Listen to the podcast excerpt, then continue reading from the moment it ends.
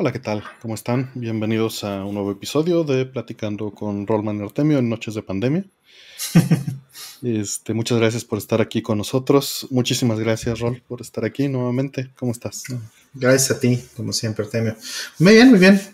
Eh, llegando un poquito tarde porque eh, cenamos tarde, entonces. Sí, sí, sí. Este, sí, una disculpa ahí para la gente que nos, nos estaba esperando, pero bueno. ¿Tú cómo estás, Artem? Bien, bien, también corriendo. De hecho, ahorita estaba, eh, eh, en lo que estábamos preparando todo, yo estaba subiendo unos dumps de X68000 y, mm. y hacían procesando imágenes de floppies. Entonces, corriendo también, también corriendo. Por ahí, este, saludos a, todos los que están por allá. Está Rata Rodríguez, muchas gracias por tu logo. Debí haberme puesto una playera de Half-Life, pero no, no lo pensé. Vale. Logo de la mañana, pero no, no lo vi. Sí, caray, nos hubiéramos pues sí, yo no tengo de, de Portal. Yo sí tengo pero, Portal, sí tengo también. Pero de, pero de Half-Life no, no, este. No, no sé si tengo más bien, pero no, no la. No la, no la tengo aquí, no, la está guardada. Lo hubiéramos invertido, ya ves, yo me hubiera puesto la de Portal y tú la de Half-Life. Exactamente. Exactamente. sí, pues, está guardada en algún cajón en casa de mi madre. Saludos a, pues, mucha gente que anda por aquí ya, Alex Belling, David R.O., Karen Sauria, eh, está Teo Rocha, saludos carnal, está Hola Planeta, por supuesto, el kernel, K005. Dice, dice Karen que este, esto es el Limited Run Questions. está Oscar Franco, sí, qué triste. Sí, Karen. Triste. Ah, estamos ah, pensando soluciones para eso, pero no está tan fácil. No, no está tan fácil. Hay, hay muchos detallitos que hemos estado. ahí. digo, ah, salieron muy buenas ideas. Creo que este el buen Fire, ¿no? Se propuso una idea que me pareció muy, muy buena, pero tiene sus problemitas. Hay que, hay que contemplarlo. Pero bueno, ya veremos. Ya veremos. Digo, para bien o para mal, tenemos pandemia para rato todavía. Sí, caray, desgraciadamente sí. Sí, pero pues muchas gracias a Rata Rodríguez por el logo. Él es el que se encarga de hacer la mayoría de, estas este, eh, portadas que tenemos, que le agradecemos muchísimo. Increíble la de hoy. Sí. Increíble. También saludos a Oscar Franco, Leonardo Calderón. Este, y bueno, vamos a, a, ver si abrimos preguntas en un momento. ¿Jugaste algo? ¿Pudiste hacer algo en tu semana? Mm, pues eh, jugué poquito Hades. Este, le estuve dando un poquito más, afinando cositas que me faltaban. Yo creo que ya saqué tranquilamente 95, un poquito más tal vez del juego. ¿eh? Mm. Ya saqué muchísimo, ya, ya me falta nada. Yo creo que con unas dos o tres horas más igual, igual ya sale todo lo que todo lo que le quiero sacar, ¿no? No sé si todos los secretos, pero por lo menos todo lo que le quiero sacar ya Tendré que preguntarte fuera de línea en qué estás para confirmar si lo que estás diciendo es lo que crees que estás diciendo. Claro. Sí, sí, sí. Sí. Sí, bueno, digo, sin hacer spoilers, pero hay muchas cosas que ya se repiten. O sea, del, guion, pues, ¿no? Que pues ya se acabó el guion, básicamente. Ok. ¿Cómo cuántas vueltas le diste? Como 70 y algo. Tal vez, entonces sí, tal vez estamos hablando de lo mismo. Yo le di 105. 80 tal vez. Lo que pasa es que, este, digo, exitosas, no todas, obviamente. No, no, hablo de vueltas exitosas. Ah, vueltas exitosas. Como 50, tal vez. A mí me dio 105 más o menos, exitosas. Y me faltó sacar, pero... Bueno, ya, ya platicaremos de eso. Tal vez eres, eres, mucho más eficiente que yo, quizás. Pues es que más bien, más bien estaba muy estresado y me quería desquitar con alguien. Me quería desquitar con alguien, sin duda. con el pobre Asterius. Eh, sí, con este, con Asterius y con, y con su amigo. con su gran amigo. Este, pues bueno, vamos a proceder a abrir las preguntas. Por favor, no se, no se no hagan la cascada. Sé que decirlo es, absurdo, pero ya están abiertas las preguntas. Limited run questions. Sí, y ahorita las cerramos. Vamos a nuevamente tratar. Todo tiene sus ventajas, contestar rápido, contestar lento. Vamos a ver cómo sale el programa de hoy. Ya se dejaron ir. Suma, otra vez. ver cuántas pasan. Ya entraron 20 cacho, voy a cerrar. 30. Dale, dale, dale. Las primeras 30. 30, muy bien. Ya están cerradas, ya están cerradas. Gracias a todos, perdón. Muchas gracias a todos. Este. Ay, qué. Qué tonto, espérame. Y déjale quitar. Ya puso Karen, preguntas cerradas. Sí, ya lo quité. ya digo, ya lo puse como tag. Y bien, vamos este por la primera. Y vamos a tratar de, ver. Y por ahí están poniendo pay to ask. Nunca ha sido la intención. Nunca ha sido la intención. Se contestan todas las preguntas gratuitas, se contestan todas las que entran. Entonces, este. Sí, sí, no, no, es la intención. Definitivamente. intención. Pero, pues, obvio, se agradece.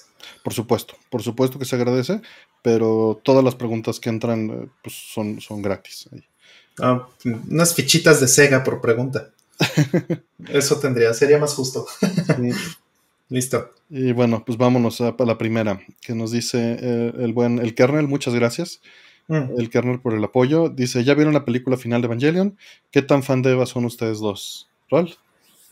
Pues yo no la he visto, este, me estoy resistiendo. Digo, el problema que, hay con que ya la, ya la estrenaron, tengo sentimientos encontrados, ya lo, ya lo había dicho antes. No soy fan de que me la pongan en pinches 6 megabits o no sé cuántos que es lo que te dan. Este, no soy fan de eso. Mm. Me gustaría, por supuesto, esperarme al Blu-ray. Lo hice en, la, en la tercera. Este, salió, no sé, 2012 y se tardaron hasta 2014 en sacar un Blu-ray. O sea, se tardaron como dos años y, los aguanté. Pero el problema es que en ese lapso, por desgracia, sí me dieron algunos spoilers. No todos, los, más importantes, pero sí un par. Y eso siempre es muy molesto. Entonces, pues, eh, eso me tiene con sentimientos encontrados no, quiero, pero a lo mejor este, la, presión social podría ser este, que se junten las, opciones y, las invitaciones y lo demás y podría ser que termine viéndola, no lo sé. En principio no quiero. ¿Tú, Artemi? va a sonar feo, pero la verdad es que ya no me importa. Em, mm. lo, lo, disfruto cuando lo veo mucho, pero el hype es lo que no me importa, para ser súper claro.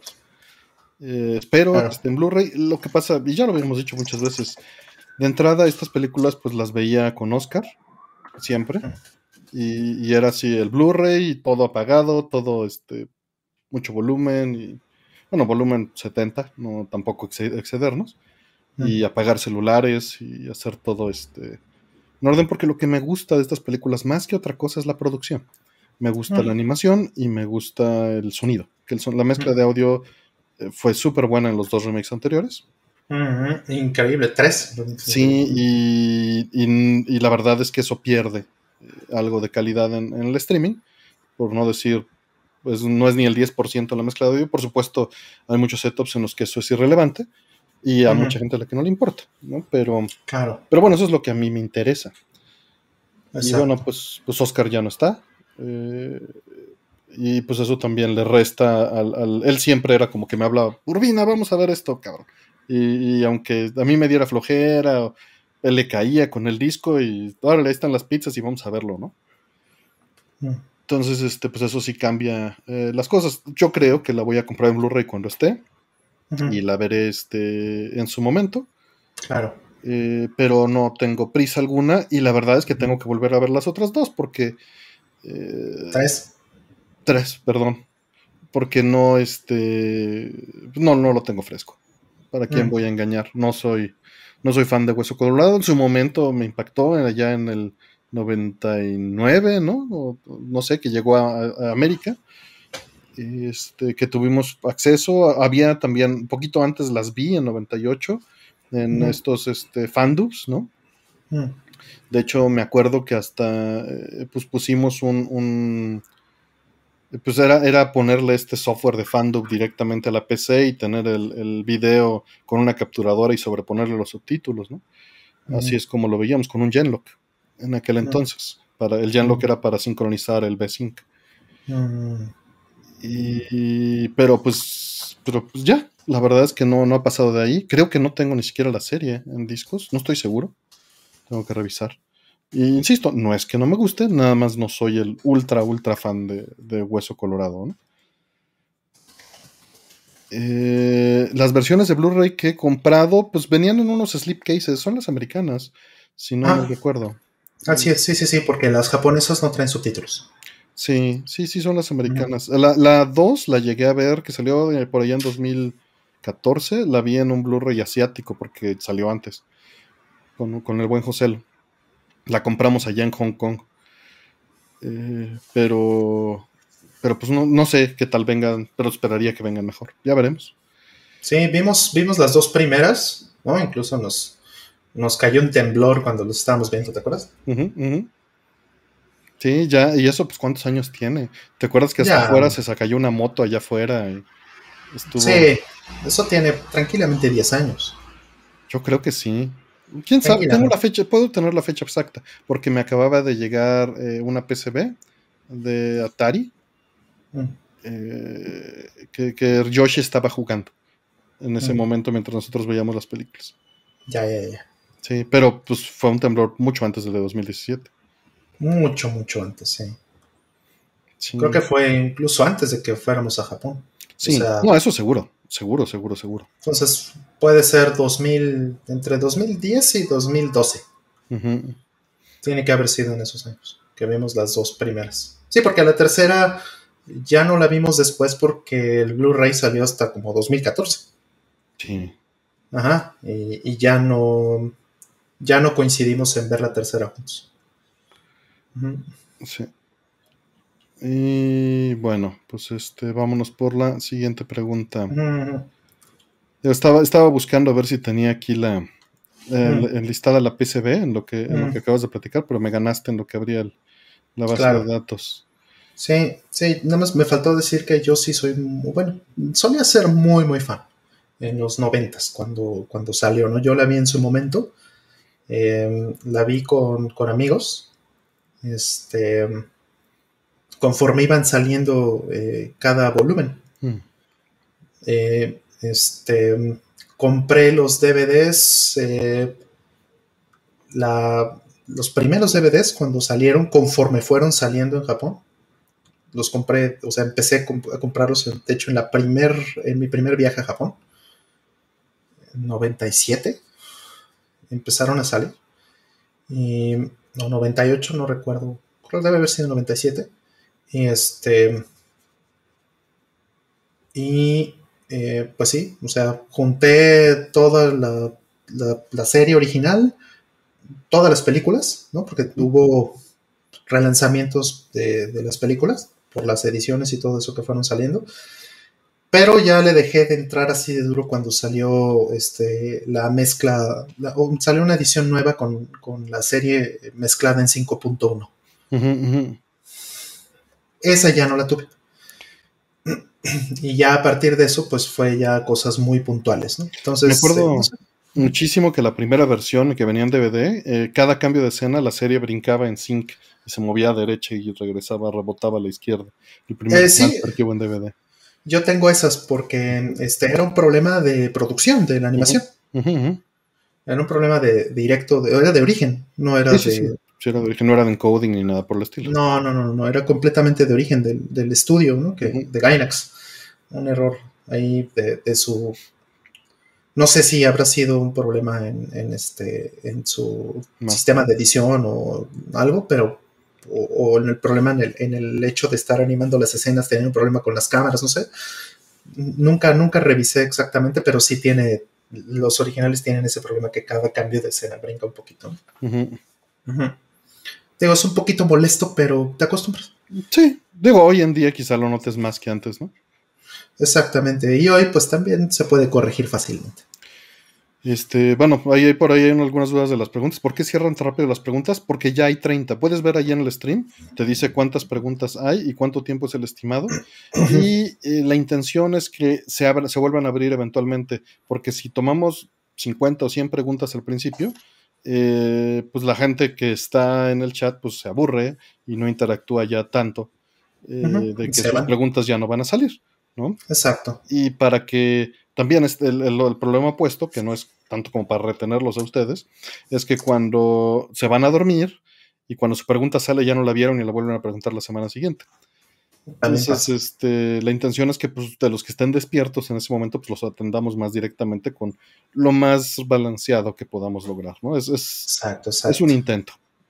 Sí, aplicamos la iguata de esto es directo para ti. Sí, sí, entonces bueno, es por eso. Eh, vámonos a la siguiente pregunta. Dice, eh, ¿qué opinan de que cada vez es más prohibitivo adquirir un juego retro que teníamos en la infancia para jugar? Gracias a los revendedores y a los que compran a precios excesivos. Saludos. Esto ya nos lo han preguntado muchísimas veces, Efraín. Hay varias preguntas en el buscador que si buscas juego retro en el buscador te va a aparecer esta pregunta en distintas variantes muchas veces. Pero es, es terrible y es completamente natural. Estás hablando de bienes que tienen 30, 40, 20 o 10 años que mm, son escasos, cada vez van a ser más raros porque cada vez van a fallar más y se van a destruir más y cada vez va a haber más coleccionistas que los van a retener porque pagaron un precio alto. Entonces esto es inevitable y es irreversible. No que esté bien, eh, pero pues así funciona. Incluso sí fue acelerado por YouTube en su momento, podríamos decir. Eh, y por estos videos de las 10 gemas perdidas, ¿no? Pero la realidad es que de todas maneras eh, pues cada vez se hacen más raros. Y hay muchos juegos que tuvieron una, impresión baja y hay muchos coleccionistas. Y es un mercado en el que la gente cada vez tiene más dinero. Tienes que tomar en cuenta que quien jugó un juego a los 5 años en 1995, en este momento ya tiene, ¿qué? 20, 30 años, ¿no? Y tiene 30 años, quizá esté soltero, con el dinero en el momento en la bolsa y dice, pues lo compro. Y no le duele pagar eso, ¿no? Decir, son cinco Starbucks o un juego, es el juego, ¿no? Entonces, todo eso es normal. Sí, exacto. Y, sí, muchos juegos valen cinco Starbucks, efectivamente. Entonces es, completamente normal, es terrible, pero es completamente normal. Y, eh, y bueno, lo otro que, hay es que pues están las compilaciones y quieren las licencias de sus juegos, ¿no? Y pues no hay mucho más que decir, creo.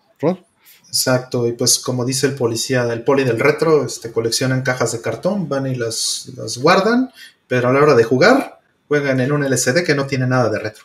Entonces, pues, no, es más que tenerlo en, en, el anaquel, en el librero mostrando y realmente no, no, no tiene un valor. Ahora, mm, pues la, solución es simplemente dejar de comprar cosas que, que son caras. Exacto, porque en la pregunta le están echando la culpa a los revendedores. No, la culpa es del mercado. La culpa es del mercado completo, tanto. Porque lo pagan. Ajá. Sí, para, para engañar a alguien, para timar a alguien, necesitas a dos, ¿no? Entonces, pues, si la persona que, que, este, lo considera caro se resiste y dice, no, yo no voy a pagar esto porque es una tontería, listo.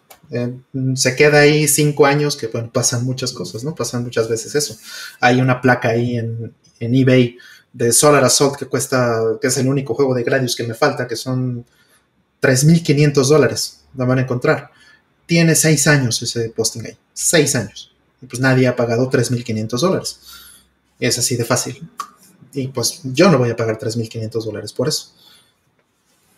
Es así de fácil.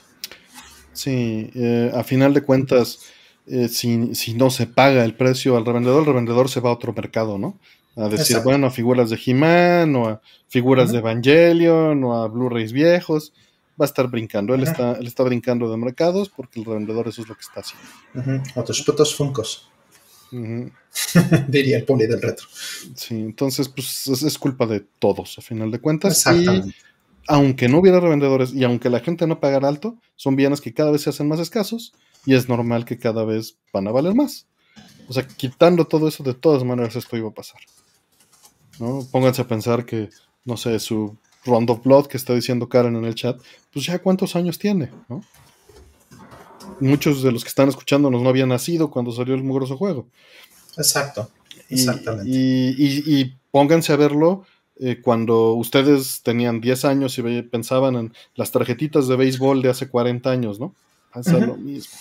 Al bueno, final de cuentas es jugar con ese mercado de la nostalgia y, y, cuando la gente tiene poder adquisitivo, pues lo va a ejercer. Exacto, y, también al mismo tiempo, pues sí apoyan a quien sí los da en buenos precios o quien está, está haciendo relanzamientos, ¿no? Estos cartuchos que están saliendo como este eh, Zombies, Save My Neighbors, ¿no? que salió hace poquito, y, Ghoul Patrol, Ghoul Patrol, ¿no? Pop Patrol, no vuelvan con lo mismo, este, eh, salieron en, Limited Run Games y hay otros, ¿no? Este, Super R-Type, R-Type 3, este, no recuerdo qué otro de Iron salió así. Eh, y bueno, hay varios, ¿no? Este, que, están saliendo y, pues eso está muy bien, esos hay que apoyarlos. también hay que quejarse igual si, si este, si los cartuchos salen con problemas técnicos, ¿no? Con esto de los 5 volts y 3.3 volts y todo eso. está preguntando de los repos. Acuérdense que ya hay, esta pregunta ya salió miles de veces. Repro en el mercado normal de la gente allá afuera le llaman a la pirata. Estos son reediciones, sí, son reproducciones en el sentido tecnológico, pero son reediciones con licencia. Y cuando te venden un repo allá afuera en Mercado Libre, usualmente es piratería en un cartucho chino que está mal hecho en niveles de voltaje, sin licencia y de muy baja calidad en plástico y en presentación. Es lo usual. No digo todos, pero normalmente así sucede. En el mejor de los casos, están muy bien hechos en placas nuevas, pero sin la licencia. Correcto. Eh, y estos que están sacando estas tiendas específicas, como eh, I Am Made Beat y no me acuerdo cuáles más, eh, son con licencia del, del, fabricante original, ¿no? De quien tenga la licencia en ese momento y la reeditan con licencia y tratan de que hacer que la calidad del cartucho sea buena. Y lo de los manuales y todo esto, ¿no? Ya ahí dependerá de cada quien. Eh, nosotros siempre hemos sido de la opinión que si van a entrarle a los repros, mejor váyanse por piratería, porque el repro es piratería y le están pagando un intermediario. Es decir, si le van a entrar a la piratería, no paguen por ella. ¿no? Exacto. O sea, si van a o sea, sean ustedes los criminales y no paguen al otro por ser criminal. Bueno, es doble, ¿no? Porque de todos modos van a ser criminales. Si, si te vas a legalmente, es lo mismo. Sí, sí, sí, entiendo. No me estás pagando por hacer el mismo delito. Estoy bromeando, pues. O sea, por lo menos este, obtengan el beneficio ustedes nada más si van a ser criminales, ¿no?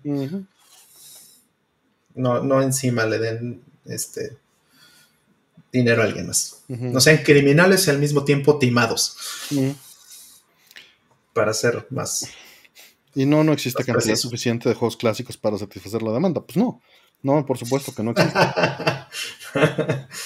Listo. Ese es, el, ese es el problema, Travis. No hay, no hay, no hay producto suficiente. O sea, o está retenido por coleccionistas, como lo quieras ver. Pero a final de cuentas hay más gente pidiendo comprarlo de lo que hay disponible. Exactamente. Sí, y volvemos al punto de apoyar a los que están haciendo relanzamientos. Por ahí dicen que tú puedes alegar ignorancia. Eh, la ley no funciona así hasta donde yo sé. La ignorancia no te exime de cumplir la ley. Exactamente. La ignorancia no te exime de tu responsabilidad. Ay, este, yo no sabía que matar era malo. Ah, órale. Bien. Mm. Pues bueno, vamos por la que sigue. Dice, ¿cómo piensan ustedes que se creó la vida? wow. Eh, pues mira, personalmente creo que es todo un proceso eh, completamente natural, eh, basado en, simplemente eh, reproducción de proteínas, que a final de cuentas es por estabilidad y es por termodinámica, que como creo que todo fue formado, ¿no? O sea, creo en esa línea y creo que eh, puede suceder en cualquier lugar, ¿no? Con ciertas... O sea, no creo que sea lo más fácil que pueda suceder, pero hay tantas probabilidades que puede suceder en muchos lugares. Ya de ahí que sea sustentable y que pueda dar sustento a, lo que llamamos inteligencia es distinto. Eso quién sabe qué tanto este, puede hacer. Ahí hay ecuaciones que te lo, que te lo tratan de, predecir, ¿no? La de Drake. Pero ese es el proceso que considero que hace que se haya creado la vida. Por ser muy breve, muy, muy breve. Sí. Sí, yo, yo mencionaría el experimento famoso de Stanley Miller, el de la sopa primordial, ¿no? Que, o sea, según, pues, eh, a lo mejor estoy muy sesgado por los libros que he leído de biología en mi vida y por las pocas cosas que sé de esto. Yo no, no soy biólogo ni nada parecido pero al menos lo que yo entiendo es este, que primero tuvo que haber un replicador, que es lo que mencionaba Artemio, ¿no? Este, esta primera em, proteína o esta primera, esta primera molécula, más bien, para ser más, estable, más preciso. Ajá, estable, pero que además había o tenía la posibilidad de replicarse a sí misma. Ese es el primer paso que tuvo que, que tuvo que haber para que hubiera vida. Y es como tal. Eso no necesariamente quiere decir que es vida, ¿no? O sea, no puedes decir que, que una molécula que se autorreplica automáticamente está viva, ¿no? la definición de vida, aunque, aunque es completamente, eh, mm, ¿cómo decirlo?, subjetiva, porque no hay, no hay una línea en donde la gente marque a partir de en qué momento está, está vivo. De hecho, es una línea que se ha tratado de establecer los últimos 100 años y, no ha podido. ¿no? Este, justo los virus están en esa, en esa como línea limítrofe, ¿no? de, si los virus están vivos o no. Esa es una pregunta que se sigue debatiendo y se va a seguir debatiendo tal vez por muchos años, décadas. Pero bueno, existe este pequeño replicador. Ese es el primer paso y a partir de eso, pues la evolución, eh, la termodinámica, todo esto, como dice Artemio, fue creando eh, moléculas más complejas que sabían o que tenían la posibilidad de, replicarse a sí mismas. Y entonces empezaron a pelear por recursos. Unas tenían este, más eh, capacidad o tenían, este, estaban más aptas para reproducirse en, el medio en el que se encontraban y otras menos. Entonces, eso ya es evolución. Entonces, a eso le das 4 mil millones de años y vida. Eso realmente es lo que. La vida como la conocemos, pues, ¿no? La inteligencia y lo que sea. Eso es básicamente. Así es. Este. Por ahí dicen que si que si hablamos con nuestro tono natural de voz o que si usamos un tono, un tono especial para el programa. Según yo es natural, pero... No, depende totalmente, porque más bien depende del... Depende de, de, las emociones, tal vez, ¿no? Yo tengo un rango muy, muy amplio, ¿no? De, de, voz. Puedo hablar, depende de la situación, puedo hablar muy grave o muy agudo. Y digo, no sé, Artemio, creo que tú Tal vez me habrás visto en todo ese rango de los años. Quizá. Pero tú sabes que cuando estoy, por ejemplo, cuando estamos platicando o estamos este, hablando ciertas cosas o estamos riendo, no sé, hay situaciones en donde para nada hablo con este tono de voz. Sí, por supuesto la, la, modulas un poco porque estás tratando de hacer, este, pues, directo a la persona que te está escuchando en cámara, pero, exacto, pero no es como que estemos, no, o sea, no me estoy esforzando para nada. estoy tratando de hacerlo lo más natural posible en un tono pues, para el programa. Así es. Que si con la moto M4 se escuchan mejor las voces, sí, sí se escuchan mejor, definitivamente que con la que tengo. Sí, depende, tengo la moto. Depende de tu definición de mejor. Es, es más digno, pero no, no está ecualizado. O sea, es pura. Aquí no estamos aplicando nada de procesamiento de subirnos los graves y mover. No, no estamos haciendo nada de eso. Eh, yo usaría, para mí mi definición de mejor sería con, este, menos defectos introducidos por el hardware. Fidelidad. Exacto. Esa sería mi definición en este momento de mejor. No, este, pero bueno, ya nos vamos a la, a la siguiente. Dice, eh, ¿alguna recomendación de marca de controles de Play 2 y Play 3 genéricos que sean de buena calidad? Y es muy complicado complicado conseguir originales. No tengo la más remota idea. Yo los únicos que uso de third party en toda mi vida este, son dos marcas. Una no estoy seguro si todavía existe o todavía está por ahí, eh, que es ASCII. Y la otra es Hori. Nada más. En mi vida, Hori es fantástica. ASCII era también fantástica. Pero tiene muchos años que no compro algo ASCII o no veo algo nuevo eh, de marca ASCII. Tiene muchos, muchos años.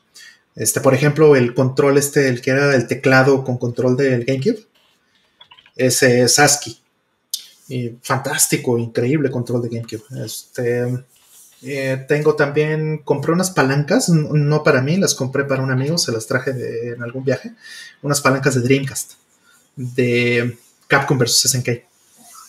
Una es de Capcom, otra es de SNK, estaban increíbles esas palancas. Este, esas, esas son de ASCII, esas dos. Y tengo otros controles, unos controles chiquititos que eran para un juego de baile de, PlayStation 2, uno que, era, que era el, la continuación era como el Posta Move 3. O Posta Group, como le conocían aquí, ¿no? Este. Ese también eran controlitos de ASCII. Y muchas de mis palancas este, que tuve con los años eran Hori. Son las únicas dos marcas que yo podría recomendar en mi vida. Y bueno, no, tengo una Mad Cats, sí es cierto. las Mad Cats en palancas están muy bien, no tengo problema. Sí, Mad Cats ya no existe, pero la única Mad Cats que tengo me la vendió Arte. Hermosa esa palanca. Muy bonita, una palanca de Chunli. Con esa fui y nada más, serían las únicas marcas que yo puedo recomendar porque son las únicas que he usado. Y, he usado otras marcas en casas de amigos o he visto que las compran y todo eso. Y no, no, la verdad no, no les, no recomendaría cualquier marca, sin duda. Pero dicen que Mad Cats existe y que ya no existe, yo ya no sé. Eh, Mad Cats quebró. No sé si la hayan comprado, no tengo idea, no estoy actualizado. A lo mejor la compraron y la reestructuraron, pero estuvo en bancarrota desde hace como unos 3, 4 años. Antes de la pandemia, de hecho. Bastante antes. A ver, déjame ver Mad Cats. No sabía que. No sabía que sobrevivió. Este, sí, que estaba. Hace cuatro años se fue a la bancarrota, Mad Cats. Hace cuatro años, en 2017. Y este. Pues que sí, que sigue en. Ah, es que la adquirió una compañía en Hong Kong. Pero adquirió nada más las la pura marca. O sea, ya es otra cosa. Ahora la marca Mad Cats ya no es la empresa que antes era. Eh, una, una, empresa en Hong Kong compró esto y entonces ya es otra cosa. Yo ya no las conozco, ya no les podría recomendar eso. Ya hasta no probar, ¿no? Hasta probarlas, por supuesto. Sí, por ahí ya entró el Lex. Saludos, Lex. Ya, ya vi que andas ahí ligando con puro famoso. Felicidades, Lex. Que bueno, los que no lo conozcan, tiene una gran tienda allá en Pericentro y es Gran Brother. Entonces, este, para que lo vayan a visitar. También vende en Mercado Libre y lo pueden contactar. contactar. Es vendedor retro, no, no, no encaja el colmillo muy duro. Ah, no encaja el colmillo. Muy duro. es buen brother además y les da buena atención. Sí, sí. Digan que los mandamos y les da, no es cierto. no, es cierto, Y ahorita ni abrazos les puede dar. Más le vale que no les dé ni abrazos. Exacto, exacto. Ya ando prometiendo aquí cosas, no es cierto, no es cierto. Nada más es pura carrilla. Vamos a la que Exacto. Eh, dice Half-Life o Portal.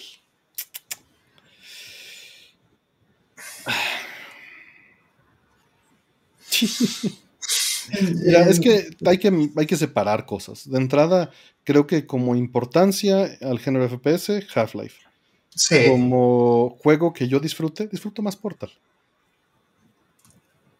Es que sí, o sea, lo interesante de Half-Life del 1 y el 2, pues es el, guion, ¿no? Es, es, todo el ambiente, es lo que está muy padre.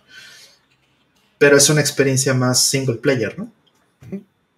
y, y, sí, digo, Portal, el 2 por lo menos sí es, multiplayer, pero. Pero el Portal, eh, por Portal es más. Personal. Simple y más. Ajá, o sea, es más divertido, sobre todo el 2. Más jugándolo con él. Ajá. Te diviertes más. Sí, es verdad. Entonces, sí, sí, son géneros diferentes, pero podrías decir que los dos son first person, a final de cuentas. depende, hay gente que first person lo considera un género, ¿no? Siendo que evidentemente hay mucha más riqueza ahí adentro. Claro. Sí, sí. Portal 2 me gusta mucho porque me he divertido mucho jugando con, con, amigos. Sí, sí, te, te sacan unas risas. Puedes hacer unas idioteces en ese juego, es increíble. Muy bueno. Sí, pero pues sí, todos los dos tienen su importancia, pero le tengo más cariño personal ah. a Portal. Sí, y Alex no le he jugado, lo he visto nada más, pero no lo, no lo he jugado. ¿no? Tengo, un, tengo un buen amigo que tiene un headset de, de VR y todo, y pues sí, compro Alex y lo rento. Este, que creo que no existe en físico. Este, Que yo sepa, no, hay, ninguna versión. Yo haría la, la, política empresarial. Mm, prácticamente, ¿verdad? Pero bueno, este, pues eh, no se me hizo. O sea, se veía bonito. Pues vamos por la que sigue. Dice, ah, haciendo un lado su profesión, ¿qué tipo de negocio les gustaría poner y que además se hagan total cargo de este? Negocio. Odio, odio administrar negocios. Ay, sí, qué flojeras, ¿eh? Ninguno. Uno que no tenga que administrar, uno del que no me tenga que hacer cargo. Ah, exacto. Exacto, exacto. Sí, este. Mm, sí me gustaría tener un bar. Estaría bien padre. Pero. Rollman's Bar. Sí, sí, sí, sí. O sea, estoy enamorado de ese, de ese formato de bar, de, bar de Jarada. Que por cierto, este, se lo cerraron, pobre. Este, pero va a sacar un este un video con, con Sakurai. Ya fuera del bar, en otro lado, ¿no? Pero, pero sí se lo cerraron por, por COVID, yo creo. Rollbar, dice Cracker. Sí, Cracker, que andas por aquí. Sí, no es el momento para tener un bar. Sí, caray, no. y no sabemos, o sea, se acaba esta pandemia y pues no sabemos cuándo va a ser la siguiente tampoco. Entonces, vamos a, a, imaginarnos, vamos a quitar la parte de negocio y de administrarlo. O sea, desgraciadamente no me gustan esas dos cosas. Pero eh, vamos a suponer pues una exposición permanente de juegos clásicos, ¿no? Mm. O, una curaduría para una especie de consulta, como si fuera una biblioteca, o ah. un, este, un arcade funcionando con los juegos que me gustan, ¿no? Darles mantenimiento y mantenerlos, pero la parte de negocio y de, trabajo de eso no, no me interesa lo más mínimo. Sí, a mí tampoco. Sí, un, un, este, un tipo museo o algo así estaría súper bien. Ajá. Sí, con todo lo que es, o sea, no, no, están peleados. No estoy hablando de un, barcade así con, de bar con maquinitas, ¿no? Pero sí, así como un formato de museo, donde tienes tu, donde tienes toda la parte que, que, que es visitar y que es explorar y lo que quieras y jugar y bla, bla, bla. Y este, saliendo está tu cafetería o tu bar para que después de, darte el rol, pues ya este, puedas eh, llegar a, este, a, disfrutar y comprar a lo mejor mercancía y echarte unas cervezas y platicar con la gente y todo eso. E, esas, combinar esa experiencia me gustaría mucho. Mm. Y bueno, por ahí dicen que si, que va a entrar Lex, no, no, no, aquí no se presiona a nadie. Y las personas cuando quieran entrar, ellas nos dicen, porque invitarlas es forzarlas a trabajos forzados, literalmente. Entonces, no. A que se desvelen con nosotros y pues sí, no, no, está tan, no está tan fácil. Vamos por la, la que sigue. ¿Algo más que agregar de, negocio? No, no, no. no. Eh, ¿El DRM surgió por la piratería? Sí. Por control de licencia. Evidentemente es, es la razón por la que surgió. Ahí por ahí tengo una plática aquí en mi canal que es de licencias de videojuegos. Está ahí en las playlists. Aquí en el canal, que di en el poli. Y, y, digo, no es nada profesional, pero lo que hace es eh, ver, leer las licencias que tienen los juegos desde los 70 mm. hasta el día de hoy y pueden mm. ver cómo muchas licencias de 70 y 80 te dicen que hagas tu respaldo, ¿no? Claro. Mira, es un tema que tiene mucho para dar. Algo que es muy importante es, eh, sí, el DRM salió por la, por la piratería, sí, pero DRM no es lo mismo que protección contra copias o protección contra piratería. No, DRM es muchísimo más que eso. Como lo dice el nombre, es un gestor o una gestión de derechos digitales. Esas tres cosas, las tres palabras son increíblemente amplias.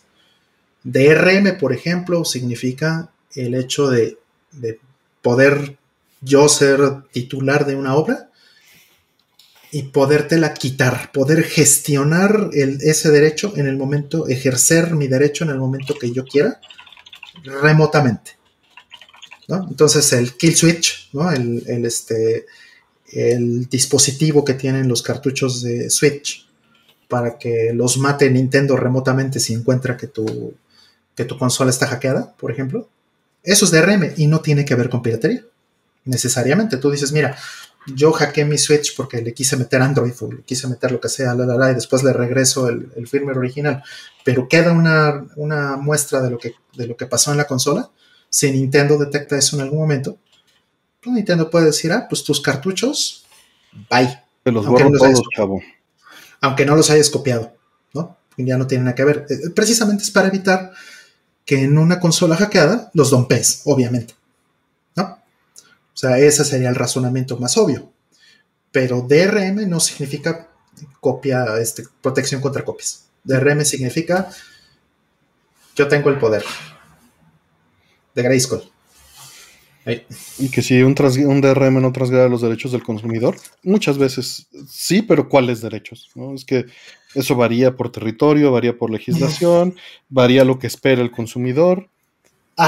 Para mí, un juego en línea o, una tienda digital transgrede los derechos del consumidor, pero eso es para mí. ¿no? Eh, eh, ajá, es que sí, es una línea muy delgada.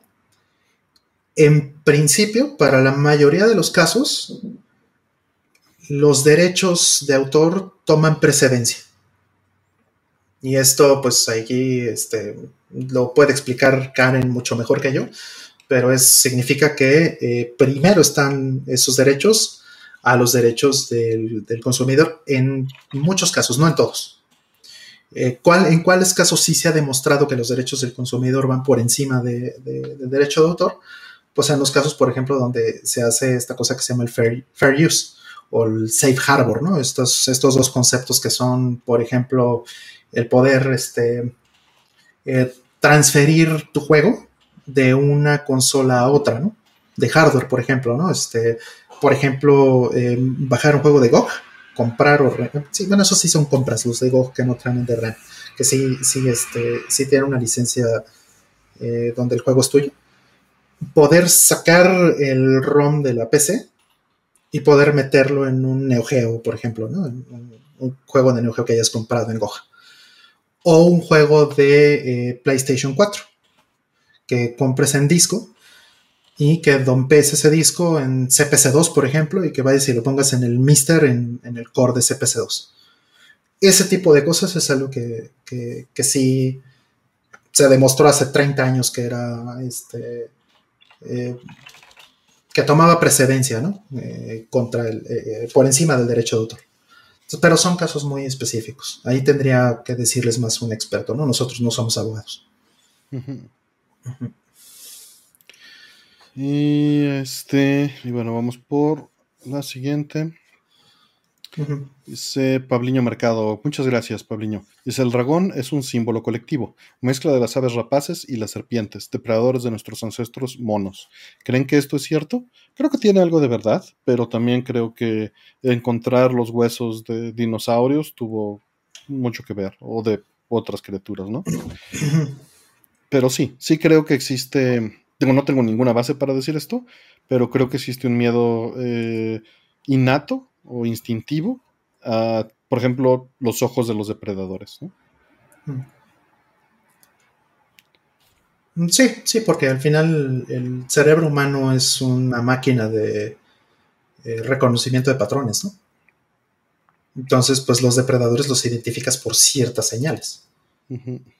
Entonces está muy claro que hay ciertas cosas que van a tocar fibras profundas en el instinto humano que no, que hoy día ni siquiera las hacemos conscientes o no las tenemos claras a veces. Y digo, también hay que tomar en cuenta que, este, y esto es muy sorprendente, me, llama mucho la atención, hace unos, hace un año más o menos, estaba volviendo a ver la serie original de Cosmos. No estoy mm. seguro si lo mencioné aquí, creo que sí. Vi la serie original de Cosmos, la de Carl Sagan. Y está bien interesante porque le fueron agregando unos updates con los años. O sea, creo que en el décimo aniversario agregaron unos, eh, unas cápsulas que vienen en los DVDs. En una de esas cápsulas, y esto es lo que me voló la cabeza porque yo tenía como la noción de, que esto era un conocimiento más viejo. Hay una cápsula por ahí del, dos, del, del, del 91, no sé, ¿no? 90, 91, unos años antes de que falleciera Carl donde ya sale notablemente más acabado, que bueno, pues tenía cáncer este, diciendo eh, un update acerca de lo que se descubrió apenas, o que de las teorías que se estaban confirmando apenas, de cómo se extinguieron los dinosaurios. Estamos hablando de que sabemos que se extinguieron los dinosaurios por un meteorito, la, la, la, en Yucatán y todo eso. Lo sabemos hace menos de 40 años.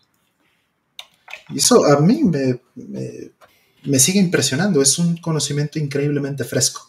Entonces, por lo mismo, eh, todo eso está relativamente muy fresco. Entonces, la gente que, a lo mejor tenga teorías como estas que mencionan, pues podrían tener toda la razón o podría ser que todavía falta que encontremos más evidencia de otras cosas y a lo mejor nuestro conocimiento de eso va a cambiar por completo en otros 20, 30 años. Sí. Vámonos a la que sigue. Y sí, pues son símbolos universales, ¿no? Que es lo que, lo que mencionaban también. Correcto. Y vamos por el siguiente. Dice, ¿se imagina un día despertar y no tener ninguno de sus sentidos? ¿Cuál creen que sería su primera reacción? Eh, si te estás hablando de ninguno de los sentidos, voy a hacer trampa y si no tiene sentido del tiempo, muy probablemente no te des cuenta. Para romper un poco tu pregunta. Pero pues no puedes hacer nada directamente, o sea, no puedes reaccionar. Reaccionar implica interactuar con el, con el mundo, supongo, y si no tiene sentidos, pues cómo vas a interactuar. Claro. Sí, y, todo eso además es muy relativo, ¿no? Porque ¿qué pasa cuando sueñas? O sea, no hay, no te ha pasado, que, o sea, cuando sueñas, tienes por lo menos dos sentidos, por lo menos. Eh, pues, Pero puedes, puedes alegar que tienes la interfaz conectada virtualizada de los sentidos, ¿no? Exactamente. Entonces, si no tienes ni eso, mm, creo que se rompe todavía más, ¿no? Este, no sabes si estás soñando, si estás dormido, no sabes nada. Es, es muy difícil hablar de esto porque no, no, no tengo, afortunadamente no tengo la experiencia de haber perdido ninguno, ¿no? Eh, estoy, tengo el sentido de la vista muy degradado, pero pues está corregido hasta donde se puede. y, pues todo, todo bien, entonces es muy difícil hablar de este tema con, empatía, ¿no? Con, algo de, sentido, por decirlo este, figurativamente hablando. Pero pues evidentemente sería de alarma si no tienes nada, no, no veo ni siquiera cómo puedas interactuar con el mundo. Exacto, o sea, como si no tienes tacto, ¿cómo sabes que estás moviendo la mano? ¿Cómo, si no tienes sentido de, si no puedes sentir tu cuerpo, ¿cómo sabes que tienes ganas de ir al baño? ¿O cómo sabes que tienes hambre? Entonces, pues, o sea, es, es muy complicado. Yo creo que yo sí perdí una vez el olfato por medicamentos. Eh, por un este por un incidente este, me recetaron unos medicamentos hace como 10 años, más o menos, 10, 11 años, y por un tiempo corto perdí el olfato por completo. Eh, y, eso pues es muy muy difícil porque este pues no sabes si hueles bien, no sabes si hueles mal, no sabes si la gente y, llegaron a decírmelo, ¿no? O sea, oye, este como que digo gente cercana, por supuesto que tenía toda la confianza que sabía lo que me estaba pasando. Me decían, "Oye, este, pues sé que no, no tienes olfato, entonces aguas porque pues no te estás dando cuenta que hueles a jabón, ¿no? o sea, por ejemplo, te acabas de bañar, pero no te lavaste bien. No te das cuenta, ¿no? Te enjuagaste. No te enjuagaste lo suficiente y a lo mejor no lo sentías, pero pues no te das cuenta que muchas veces en el baño no solamente eh, es como sientas el, tacto, sino te hueles a ti mismo y sabes si ya te pagaste bien o no. Curioso. Sí. Entonces, sí, no, no puedo responder honestamente a tu pregunta. Así es. Siguiente. Mm, ¿En qué estado estético están sus cartuchos de Game Boy Color Advance? ¿Les importa que las etiquetas estén en mal estado y el cartucho amarillento? Mira, ya cuando salió Game Boy Advance ya estaba en una etapa de mi vida en la que ya había terminado la universidad. Probablemente tú no. Y, esto es importante porque yo tenía el poder adquisitivo en ese momento para poder comprar todos los juegos nuevos de lanzamiento que me interesaban. Y, y, te lo digo porque no me pasó lo mismo con el Super Nintendo, ¿no? A todos nos tocó nuestras etapas. Estoy leyendo esto como que a ti te tocó la etapa en la que eh, pues no, no pudiste hacerlo. Evidentemente yo pude, no conseguí todos los juegos de Game Boy Advance que quería, ni de Game Boy ni de Game Boy Color, pero tuve ahí un lapso en el que pues, estaba eBay y los juegos eran muy baratos y podía darme el lujo de importarlos completos. Entonces, no tengo juegos sueltos, excepto Kiki Kai Kai de Advance, japonés, que me lo, me lo consiguió un buen amigo por allá en Japón. Y, este, y está en buen estado. Eh, Dificilísimo ya de conseguir ese canijo juego. Sí, más, más completo. Digo que es, que es el mismo port de arcade, lo puedes conseguir en PC Engine y están hechos, ¿no? Eh, digo, no es la misma resolución, la, la, la, la. Y tienes pues extras y son más cosas y es portátil, ¿no? Y está muy lindo. Eh, pero, pero por fortuna, todos mis cartuchos están en muy buen estado. De, de, esas plataformas que estás diciendo. Hay cartuchos de otras plataformas que no están igual, ¿no?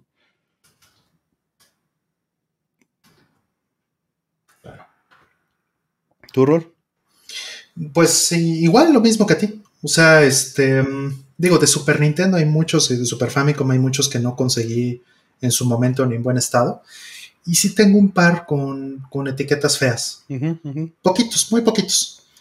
¿Me importa? Sí, sí me importa, pero volteo a ver los precios de algunos juegos. Y no me importa tanto, dices. digo, eh, creo que no, o sea, ¿me importa tres mil pesos o no me importa tres mil pesos? Esa es la, esa es la métrica. Mi Mega Man X3 está horrible, ¿no? Este, ah. juegos de Super tengo varios que están en malas condiciones o deplorables. Mi Valis 3 de Genesis está en muy mal estado.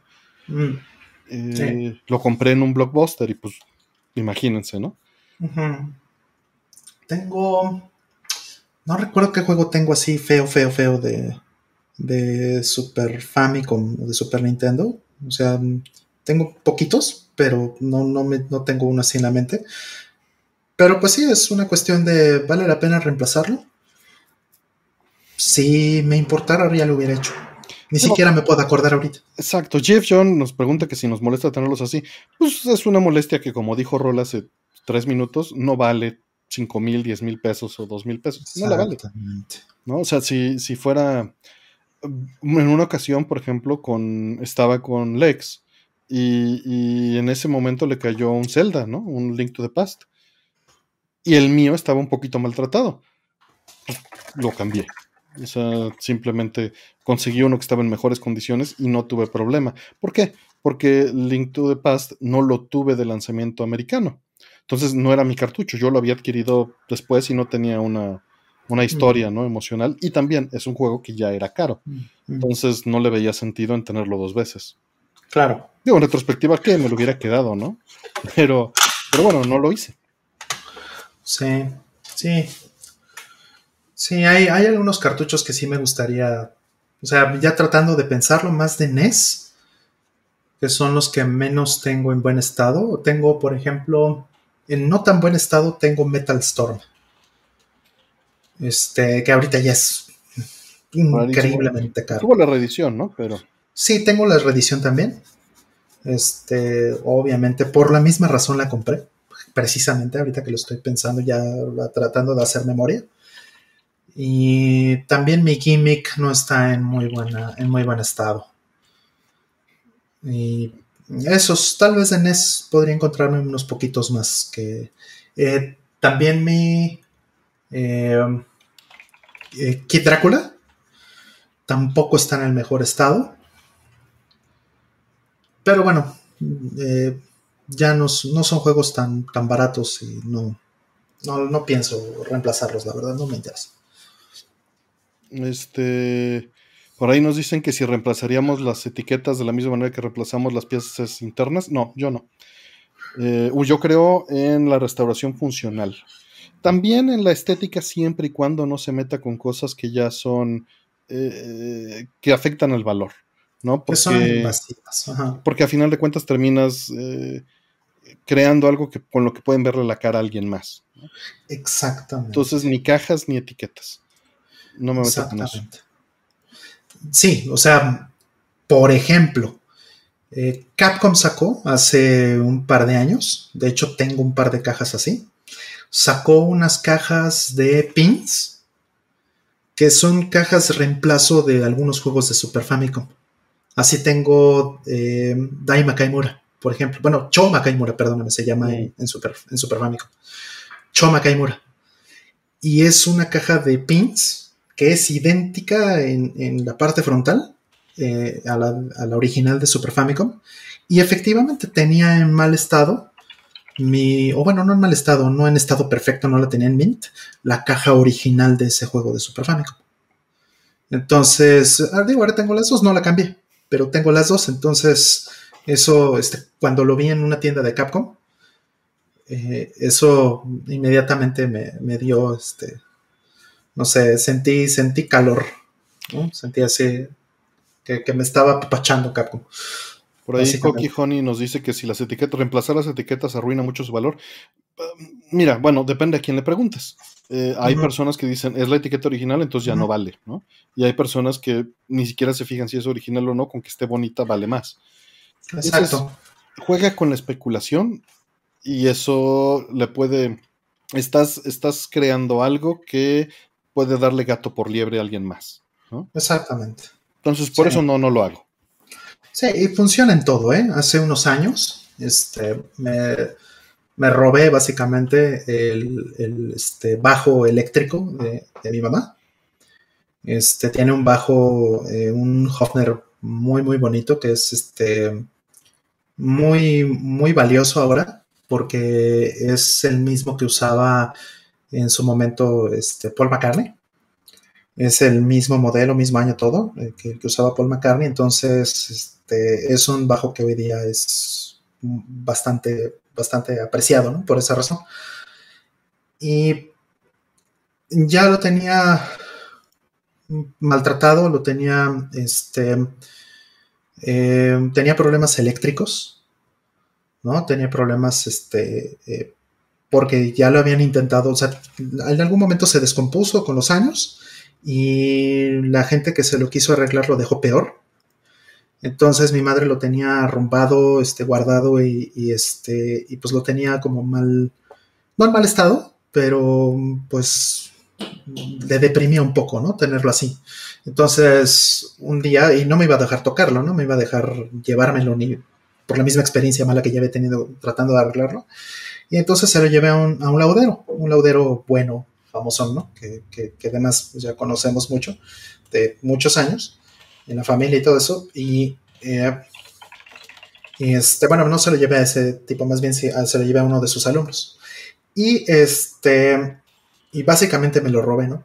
Pero cuando se lo llevé a este amigo y le dije, le expliqué la situación, le dije, mira, mi mamá tiene esto, la, la, la, la, la, la, hay que corregirle estos errores eléctricos y además, este, pues hay que restaurarlo, ¿no? Entonces, pues tenía golpes, eh, rayones en el barniz con los años, ¿no? Pues es un bajo que tiene 60 años. Eh, algo así. Y lo vio, me dijo, bueno, pues, o sea, salvo estos detallitos y todo esto está en perfecto estado, está muy bien, ¿no? Estos problemas eléctricos, pues los corrijo ahorita mismo, este, no le hacen falta piezas originales, no pasa nada. Pero sobre restaurarlo, la verdad, no. Te lo voy a limpiar y así déjalo, porque así como está maltratadito, vale más. Y pues sí, o sea, la intención era ver si, si, le podía dar un retoque al barniz y todo eso, ¿no? Para que lo dejara más bonito y ese tipo de cosas. No que lo barnizara por completo, ni mucho menos, sino que lo intentara restaurar de esa manera. Y no, ¿no? Eso, así como en los videojuegos, ¿no? A lo mejor puedes tener la etiqueta un poco rayada o eh, rota o desgarrada, lo que quieras, pero así vale más. ¿no? Si le reemplazas la, etiqueta por una que no es la original, o se la retocas o alguna cosa así, evidentemente le estás este, reduciendo el valor al juego. Básicamente es lo mismo. En cualquier, en cualquier cosa de coleccionista. Bien, pues vámonos por la siguiente. Dice José Ángel Balmori, muchas gracias, mi estimado. Dice, ahorrar dinero con la ilusión de tener tiempo para disfrutar en el futuro no equivale a comprar tiempo. Piensa en los límites de la libertad. Rol. Mm. Complicado. Este. No sabes, pues de entrada, no sabes si vas a estar en el futuro, pero perdón. Eh, a eso iba, a eso iba, exactamente. O sea, eh, dicen que el tiempo es dinero, ¿no? Yo pienso que el dinero tiene un valor muy, muy pequeño en comparación al tiempo. o sea, la vida es tiempo, ¿no? Y el tiempo es vida, pues es, el, tiempo que tienes para, para, este, para gastar en, o para invertir en, la gente con la que estás, en las cosas que te gusta hacer, eso es lo que realmente importa. Eh, y, listo, pero el problema es que no puedes hacer todo. La vida, vivimos muy poco, aunque vivamos 100 años, ¿no? Ojalá, pero 100 años es muy poco, ¿no? Sí. Entonces, no, lamentablemente no, no, no vas a alcanzar a experimentar todas las cosas que te gustaría, no importa lo que hagas.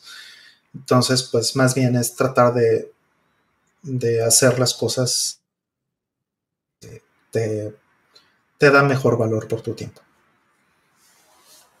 Claro. Este, sí, es, es, muy difícil apostar a eso. sí, existe, por supuesto, quien le puede salir de esa manera y, puede ser algo suficiente que digas, voy a ahorrar ahorita para estar libre después, ¿no? Pero de la misma manera podrías decir, voy a ganar la mitad de dinero ahorita con tal de pasar este tiempo mejor. Ah, sí, mero. Entonces, eso, va a ser muy relevante de cada quien, pero no estoy diciendo, no estoy diciendo que no ahorren, no estoy diciendo que no se invierta, ¿no? Porque también pasa lo contrario. La pasaste muy bien y duraste hasta los 70 años y no tienes nada, ¿no? Ah, igual sí, y, no es, y esto ya no va ligado a lo del tiempo, ¿no? Sí, es, más bien el valor que tú le das, básicamente. Sí, como dicen, vivimos muy poco. Lo más importante es la familia. Pues sí, aunque suene este trillado, ¿no? La familia que escojas y la familia que tengas. Exactamente. Al final de cuentas, quitaría la palabra familia y lo dejaría con personas, ¿no? Las relaciones. Lo único que importa son las conexiones. Coincido totalmente. Yo no diría la palabra familia, aunque bueno, coincido en que la familia es importante, pero mm, yo diría más bien la familia que tú te eliges, lo que tú consideras familiar para ti. Así es. Eh, donde el problema es que la idea del todo, eso es el núcleo ontológico del problema, pues sí. Eh, y dices, ¿realmente somos libres de hacer lo que queramos y no tenemos dinero para hacerlo? Gran punto, sí, o sea, sí, pues, pero, o sea, eh, no es este. Hay un, hay un documental muy bueno, se los recomiendo muchísimo, es un este, es un documental eh, eh, brasileño, brasileiro, de... Eh, no me acuerdo cómo se llama este amigo, este, Furtado se apellida. se llama Isla das Flores, la Isla de las Flores. La mm, Isla de las Flores. sí, ya lo recuerdo muy bien. Es un documental cortito, dura 10 minutos. Está en YouTube, muy, muy bonito. Hay, eh, hay más versiones ya en YouTube. Había nada más una versión en portugués eh, hace mucho. Subtituladas. Este, ajá, y después sale una versión este, doblada al, español en, España, que es muy graciosa. un, gran doblaje, de hecho, muy, muy buena esa versión. Y ya después fueron saliendo como otras versiones en diferentes calidades, ¿no? Se ha, se ha mejorado digamos, la disponibilidad de ese documental. Se los recomiendo muchísimo, porque toca un poquito el punto que, estabas mencionando. La isla de las flores, la voy a buscar ahorita y se los pongo. Mientras, si quieres, pasamos a la siguiente pregunta. Ah. Vamos a la siguiente. Dice, ¿están de acuerdo que todos los mods gráficos mejoran tanto un videojuego en gráficos y iluminación los hacen ver superiores al original? Eh, así deberían de verse cuando los jugamos y los compramos. Pues, no estoy de acuerdo que todos lo hagan. Eh, hay algunos que seguramente no lo hacen. Vamos, siendo eh, absolutista, ¿no? Ahora, eh, pues todos los mods que se le hacen y que están mejores, pues tal vez no era la intención original, ¿no? También existe esa posibilidad. Entonces, no, no estoy de acuerdo en que todos deberían de haberse visto así cuando lo compramos. La pregunta allí más bien sería, ¿por qué lo compraste si no cumplía con lo que esperabas? Yo hoy en día soy de la opinión de si no se ve como lo esperas, no se lo compres y espérate. Todos tenemos nuestro punto de fanboys y todos tenemos el punto del hype y del capital social y de querer estar integrados, pero la verdad, la verdad, si no cumple, lo regresas, ¿no? ¿Para qué? ¿No? Como pasó con Cyberpunk. Exactamente, como pasó con Cyberpunk. Qué buen ejemplo. ¿Algo más, Rolf? Mm, no, no, creo que diste completamente en el clavo. Mm. Siguiente. Pero se agradecen los mods que están padres y que mejoran el juego, ¿no? sí, sí, sí. O sea, que si le agregan, si suman, está muy padre. O sea, me se arregla, ¿no? Como Nier Automata, la versión de PC que salió súper mal y la arreglaron los fans. Pues qué bueno, qué padre. Em, sí, este, eh, ándale, es muy buen ejemplo también. Y bueno, pues hay casos, ¿no? Casos donde, digo, me recuerdo cuando eh, de niño jugaba Mortal Kombat con, mis amigos. Tenía un, un, buen amigo que tenía este, un Super Nintendo, pero su tele era de RF entonces, el día que pudo conectar por primera vez una tele con su Super Nintendo, no sé, tuvo que comprar otra tele, o sea, pero el día que la conectó con compuesto, el tipo se fue para atrás. Imagínate la diferencia, ¿no? De RF a, compuesto y dijo, wow, se ve increíble. Bueno, pues volvió a hacer lo mismo cuando lo vio en S Video. ¿no? Y, pues vamos, sí puede haber una, mejora perceptual inmediatamente, ¿no? y que, valga la pena, pero creo que es, es muy, muy pequeña. Saludos, está este por ahí Sega Abigail y también entraron, este, entró Luis, muchas gracias Luis José Cruz que anda por ahí. Saludos a todos y nos vamos con la que sigue. Mm, quiero jugar mi Dreamcast, Play 5 y Nintendo 64 en mi TV 1080p. Cuento con unos 200 a 300 dólares. Vi el RetroTink 5X, no le sé mucho. Mis intereses es que se vea simplemente aceptable sin tanto blur.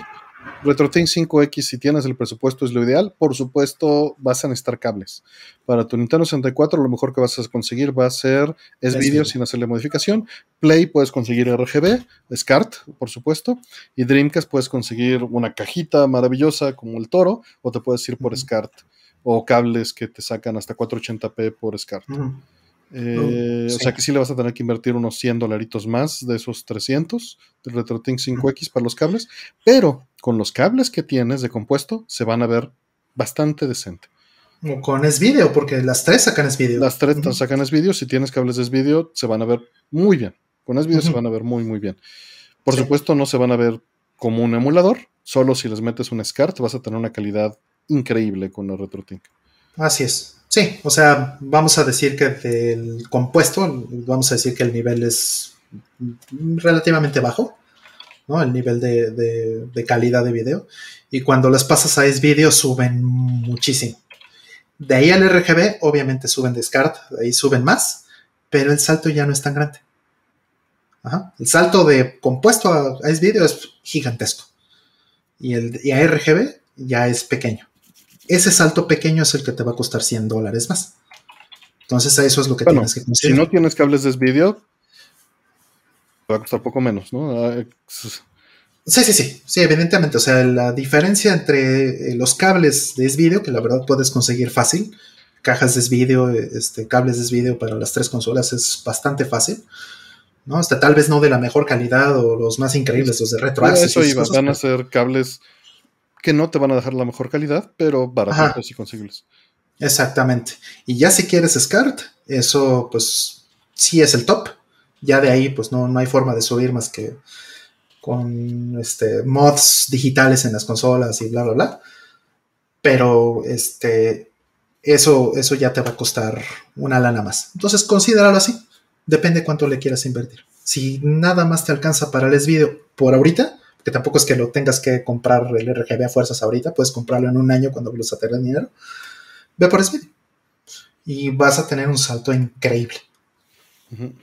Pero sí, vas a tener que meterle un poquito más de esos, de esos dólares. Ahora, puedes irte por una RetroTink 2X y quedarte con cables de compuesto. Y vas a tener una excelente calidad y te vas a ahorrar una, nota. Pero no vas a poder subir ahí a muchas otras opciones que te da el 5X. Exacto, y de nuevo tu estándar va a ser de compuesto, que no es que sea malo, pero sí es, sí hay una diferencia. Sí, pero es muy superior a lo que le hace tu tele, ¿no? Eh, sin duda. Cualquier cosa es más, es mejor que lo que hacen las teles, básicamente. Por ahí, este, saludos a Dr. Nick y a, Martín y a Ramón Ramírez que andan por ahí. Y Cari, DC, muchas, muchas gracias por andar acá, no te saludo hace rato. Eh, y bueno, pues ya vamos con la pregunta que sigue. Porque de este tema en particular, métete al buscador, es la primera liga en la descripción, y vas a encontrar muchísima información. Busca de RGB, escaladores, cables, SCART, es vídeo, vas a encontrar un montón de respuestas que, te van a contestar de eso y te manda el segundo exacto de la plática. Claro, hay un, hay un puntito más que se me olvidó, que son los cables de HD Retrovision.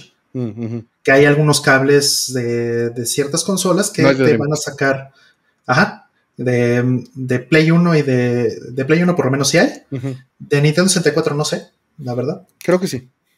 Debería de ser, si existe para Super Nintendo, para GameCube, pues debería, eso funcionaría este, en, Nintendo 64, ¿no?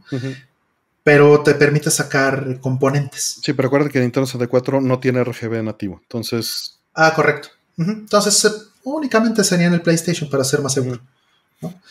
Y esos cables pues te van a dar una excelente calidad. Sí, eso, sí, eso es el mismo nivel de, descarte. Y hablando de descarte, aprovechando nada más pues, rápido, porque creo que sí es importante decirlo siempre, estándar europeo.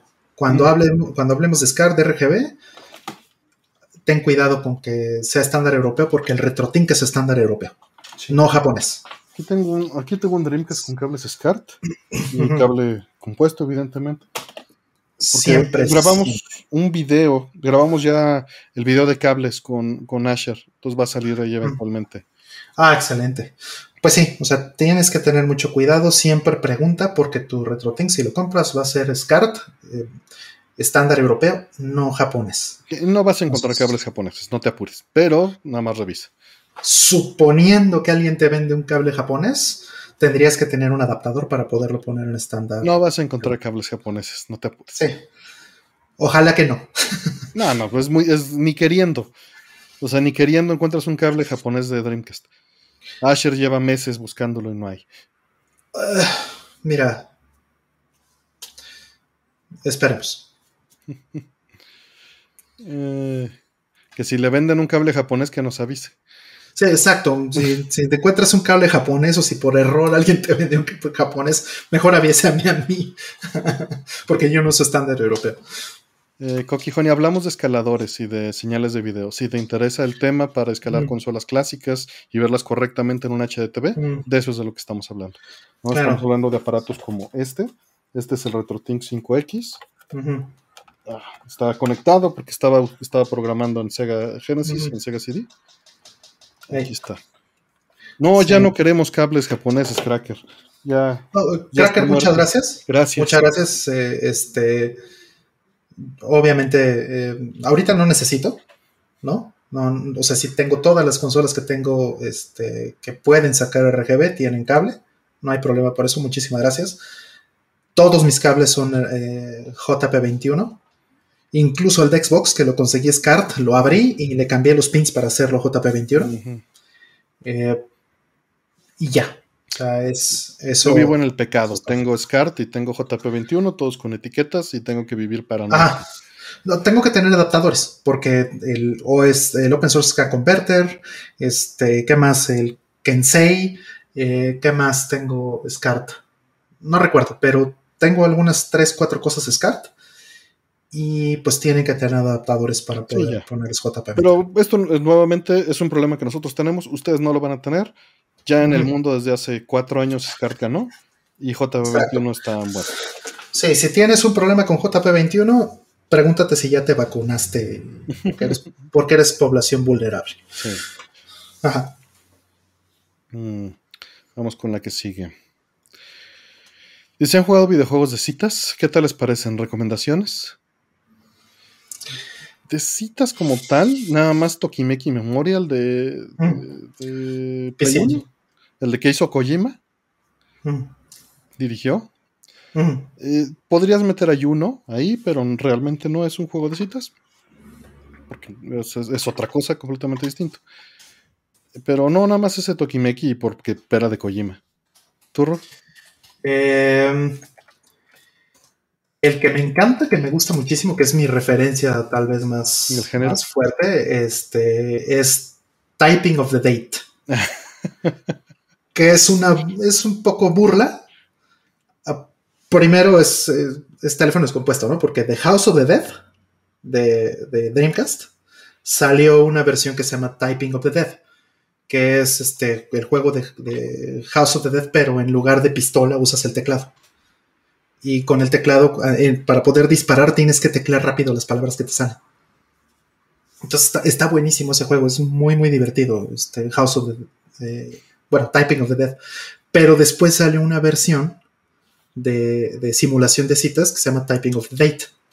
Igual, el mismo formato, tienes que este, para poder eh, interactuar con la chica, pues tienes que escribir rápido las respuestas y las cosas que, necesitas. Ese es el mayor referente, es el juego al que más le he dedicado de ese tipo. ¿no? Hubo otro en Dreamcast que se llamaba Prismaticalization, también. Y uno en Play 2, que mm, lo jugué gracias a, a Su, al Jesús Su. Mm, el buen Jesús, saludos. sí, que se llamaba eh, Noel que al principio no le entendía un rábano porque estaba dificilísimo. De que además te sale, tenías que reaccionar rápido, ¿no? Sí, ese es el problema, que este, pues mi japonés no me daba la velocidad.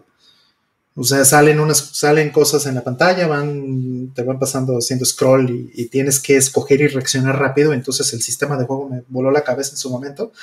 Pero ya después lo pude jugar bien, ya con, calma y, teniéndolo y eso, ¿no? Ya, ya lo pude, ya pude mejorar eso. ¿no? Era, es una serie de, Play 2. O al menos yo lo jugué en, Play 2. Por ahí recomiendan el Coronel Sanders. No lo he jugado, pero fue toda una carrilla que se trajeron. Por ahí mencionan Doki Doki Literature Club. Sin decir spoilers, no lo consideraría como tal. Ya no, ajá. Este, pero entiendo el punto.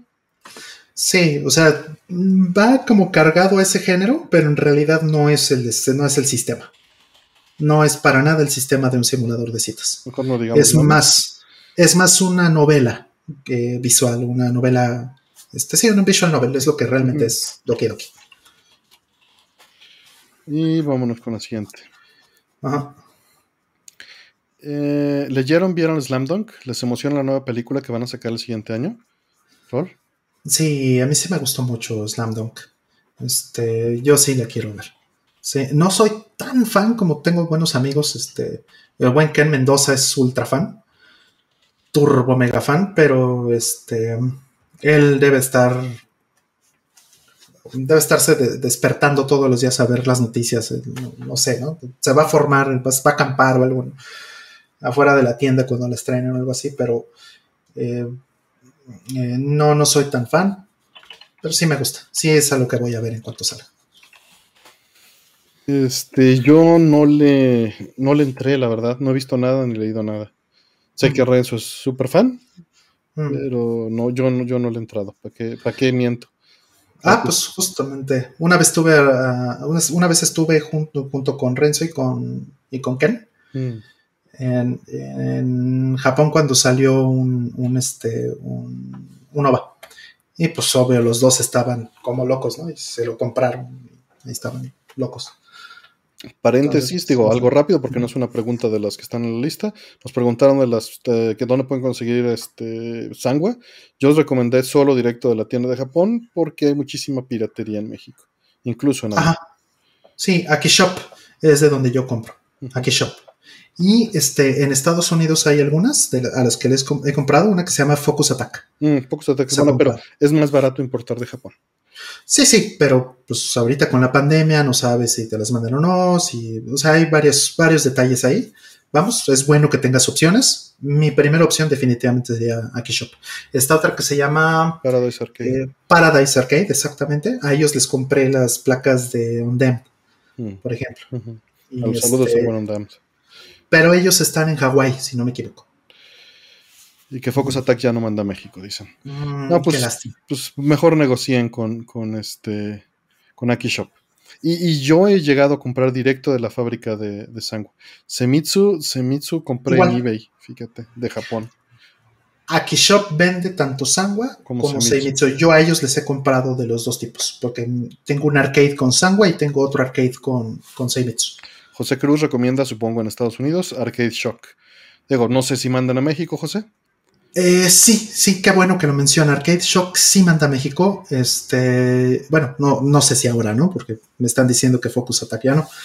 Pero Arcade Shock es una. Eh, a ellos les compré. Les compré unos cables para. Para, un, para una placa que armé custom. Tengo una, un stick arcade que compré custom que les enseñé hace como un año en las primeras. que ya no mandan, que ni te molestes. ah, bueno, pues vamos con la siguiente oficial, que sí es de la lista. Dice, ¿tienen algún gusto culposo por algún olor? Pero que sea raro. A mí me gusta el olor a gasolina cuando voy a llenar el carro. Mm. Conozco mucha gente que le gusta eso. No es la primera vez que lo escucho para nada. ¿eh? Mm.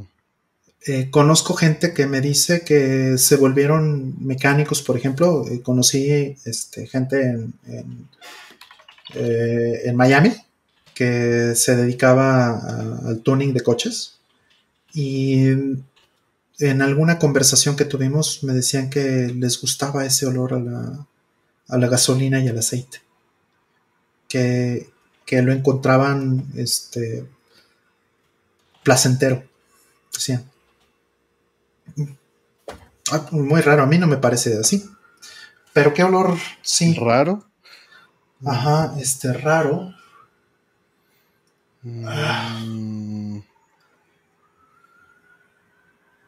Ah, tenía, no sé cuál sea la razón, pero las primeras pilas recargables que tuve, que eran de níquel cadmio, tenían un, este, cargador que cuando las ponías, eh, las pilas se tardaban como 8 horas en cargar, pero dejaba un olor como dulce. Nunca me quedé mucho tiempo porque, o sea, identificar ese olor, ese olor dulce era como, mm, también olía rico, la verdad, sí me gustaba, pero me daba miedo, ¿no? o sea, no había internet en ese tiempo, entonces no había forma de que yo supiera si, si eso era, si a lo mejor no estaba yo aspirando algún vapor venenoso, ¿no? Pero eh, me gustaba mucho el olor de esas baterías. Eran unas pilas Panasonic de níquel cadmio y un cargador. Todavía tengo el cargador, de hecho. Las pilas, bueno, ya hace mucho que perdieron efectividad, pero. Pero este, ese olor lo recuerdo muchísimo. No sé si alguien haya tenido esa experiencia con pilas recargables. Tú, Estoy piensa y piensa y piensa y no se me ocurra ninguno. Por ejemplo, cuando paso por la por la este, sección de detergente, me satura. Ah, sí, qué horror. Entonces, eh, o sea, me pasa eso mucho con ese tipo de olores fuertes. Estoy acostumbrado a algunos olores, como el del olor, el alcohol isopropílico, pero eso no significa que me guste. Mm. ¿no? Solo estoy acostumbrado. Mm. Mm, por ahí dicen que I love the, smell of napalm in the morning, pero. Ándale. Eh, pero no este. se me ocurre ninguno particular que, que busque. Y, no necesariamente que me agrade, estoy acostumbrado y me, me recuerdan ciertas cosas, ¿no? Una caja de un juego viejo japonés, sé que huele, pero no es que me guste, ¿no?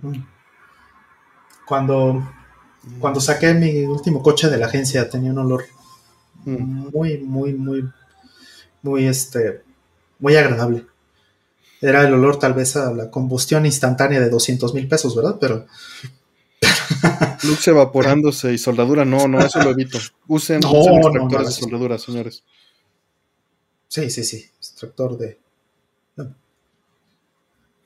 Sí, pero pues hay, olor, o sea, hay olores de comida que sí, pero de estos raros, pues no. No se me ocurre ninguno. Exacto. Eh, pues vamos por la siguiente. Perdón, que no se me ocurrió ninguno. Estuve esforzándome, pero no. No me llegó ninguno. Si algún día me acuerdo, les diré. Mm, ustedes que lo conocen de más tiempo y han tenido la oportunidad de interactuar con él, ¿creen que Kojima está involucrado en el programa Abandoned por la forma en la que se está presentando? Pues no, no es que lo digo, hemos seguido su trabajo, pero no, yo no creo que esté involucrado en lo más mínimo. Puede ser. O sea, ya. Lo que pasa es que esto ya pasó. Con Metal Gear Solid 5 ya se hizo una campaña así. Y no creo que hiciera exactamente la misma campaña. Sí, Kojima no es de hacer lo mismo dos veces. Porque, es muy está buscando. Ajá, y está buscando sorpresa. Entonces, lo que hizo con Metal Gear Solid 2 no lo ha repetido nunca, lo que hizo con Metal Gear Solid 5 no lo ha repetido nunca, no creo que vaya a pasar. Sí, no creo. Sí, yo creo que nada más son este eh, ilusiones del público. Mm, mm. Siguiente. Mm, ¿Qué marca de celular usan o cuál marca recomiendan? Gracias por su tiempo los viernes aquí. Saludos. Gracias por confiar a nosotros para algo así. Saludos. La verdad es que yo desde hace 12 años ya no me importan los celulares y compro lo más barato que pueda. Sí, de algunas marcas. Eh, he preferido recientemente Samsung porque hace 10 o 12 años todavía los Galaxy Note me encantaron, pero la verdad es que ya no estoy dispuesto a invertir eso de dinero y hoy utilizo línea baja, baja media. Este, entonces eh, no, no, sabría ni qué recomendarte porque ya no me causan ilusión. lo veo nada más como una no necesidad, sino casi casi una obligación y, no tengo mucha placer de ellos como hace 15 o 20 años. Entonces no te puedo decir algo honesto de esto. Digo, fuera de el hijo Samsung porque está en ese cruce de costo-beneficio y cierto nivel de calidad. Mm. Mm. Pero pues ya. Sí, dice Miguel Villanueva que odio Samsung. No, no en particular, odio a todos básicamente. No me gustan ni, recomendaría ningún celular que haya. Ninguno, en absoluto. Yo uso este igual, como pues ya lo había mencionado aquí, igual tengo, sí tengo un Samsung, con siempre le digo marca de lavadora porque... Pues, porque en, nuestra edad solo hacían lavadoras. Me, gustan las lavadoras de Samsung, eso sí, para eso sí las recomendaría. Para el ROM también, tal vez. Este, pero ya ni pantallas hacen. Entonces no, no, soy muy fan honestamente. Pero sí es un Samsung y, sí eh, dentro de dentro de todas las cosas que no me gustan de los celulares, este me parece bueno porque puedo eh, usar esta cosa que se llama DeX y usarlo eh, conectado a un monitor, conectado este, a una computadora y puedo usar este, las aplicaciones y todo esto en una pantalla grande, ¿no? En la tele o algo. Y eso, eso me parece bastante bueno. En algún momento corría containers de Linux dentro del, sistema operativo de, del, Android, pero eh, creo que eso ya no es posible oficialmente. Entonces, pues es lo máximo que podría decir bueno de los celulares. te fallamos. ya, desde hace, ya estamos viejos y ya no somos entusiastas de los celulares desde hace mucho. Exactamente. Sí, el último celular que realmente me entusiasmó fue el N900. Igual, el Nokia N900 fue lo último que me entusiasmó. Así es. Entonces, pues sí, uno, busca que, literalmente lo que busco es que tenga suficiente RAM y que tenga este suficiente storage interno y que tenga la posibilidad de meterle SD card externa. Así es. Y pues ya cada vez menos eh, celulares pueden hacer eso. Sí, siento que todos son pan con lo mismo. Eh, la semana pasada afirmaron que los estilos de aprendizaje no están bien sustentados. ¿Qué tienen que decir acerca del desarrollo de los hemisferios cerebrales? ¿También es mentira? La verdad, ahí no estoy muy documentado en cuanto a eh, que haya desarrollo, porque pues estás, o sea, tu pregunta no me dice nada, la verdad nada más dice que si hay desarrollo en los hemisferios cerebrales, pues sí, sí hay desarrollo en los hemisferios cerebrales. No sé si esta pregunta vaya relacionada con algún estilo de aprendizaje de esos que, se mencionaron la semana pasada. Pero tu pregunta literalmente dice qué tienen que decir acerca del desarrollo de los hemisferios cerebrales. ¿Es mentira? Pues no, yo creo que se desarrollan conforme vas creciendo. Tienen funciones, tienen funciones compartidas y funciones, o sea, funciones que que son, este, digamos, idénticas, pero para cada eh, mitad de tu cuerpo, pero también tienen funciones específicas. O sea, hay, cosas que solamente están, o solamente, digo, eso, es lo que sabemos, ¿no? Eh, lo que he leído y lo que he visto en los últimos 20 años de mi vida, pues eso ha sido así.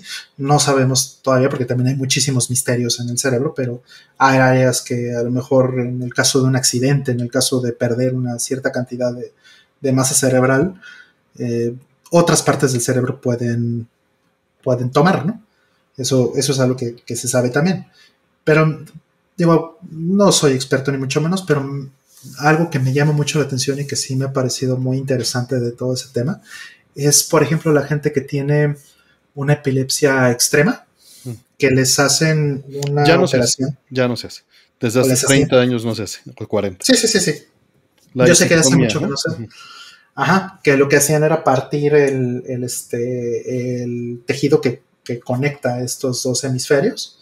El, ¿cómo se llama? El corpus callosum, ¿no? Se llama. Y este, y eso hace que sean independientes los hemisferios, ¿no? Entonces una persona a lo mejor, eh, eh, digo, llegué a ver documentales de esto, ¿no? Muy interesantes. Repito, no, sé nada de esto, ahí mismo Artemio está diciendo que, esas cosas ya no se hacen, yo la verdad no tengo idea. pero yo, tengo el folleto con el paper de los estudios de los 30. Ajá. Pero es muy interesante, digo, algo que, por lo menos pasaba cuando lo hacían, es que este, eh, la, gente podía tener conocimientos eh, ocultos de una mitad de Ocultos, exactamente. O sea, le podían dar a alguien, no sé, mira, toma este teléfono con la mano, le tapaban los ojos, ¿no? Y toma este teléfono con la mano derecha y ¿qué es? Ah, es mi teléfono. Bueno, le quitan el teléfono y se lo dan con la mano, con la mano izquierda, igual con los ojos cerrados, ¿y qué es? No sé, no, no reconozco este objeto, porque ya lo la información de qué objeto es la tienen en la, en, la mitad que, opera la mano derecha. Entonces, eso es muy interesante. Si eso ya no se hace, digo, ya repito, ya no sabía, pero eh, independientemente de eso, eh, en ese tipo de experimentos se nota que hay cosas que están, eh, funciones que están completamente separadas en cada, en cada hemisferio. Este, y que me preguntan que por qué tengo ese documento. Y este, ¿por qué sé de esas cosas? Porque en el libro de Gedele Sheribak y en el de The Mind's Eye referencian esos, esos documentos. Y por curiosidad, hace 20 años, cuando escribí el análisis de Metal Gear Solid 2, eh, busqué y compré esos libros y esos documentos. Y era una reproducción del paper que se hizo pues, en los 30 o 40 Y está muy lindo, está muy bonito. Eso es un folletito de unas 100 páginas. Mm. Está interesante todo eso. Mm. Pero sí, no, ya no se hace. Se hacía, se hacía casi casi con presos y, para tratar también en, eh, manicomios cuando no se tenía mucha ética. Sí, no tenían el conocimiento para saber si estaban este, dañando más de lo que estaban curando. eran procedimientos que se hacían para experimentar sin voluntad sobre reos que no lo autorizaban, ¿no? Que tenían esquizofrenia, etcétera, ¿no? Hay, muchas Sí, como la película de Shutter Island, algo así.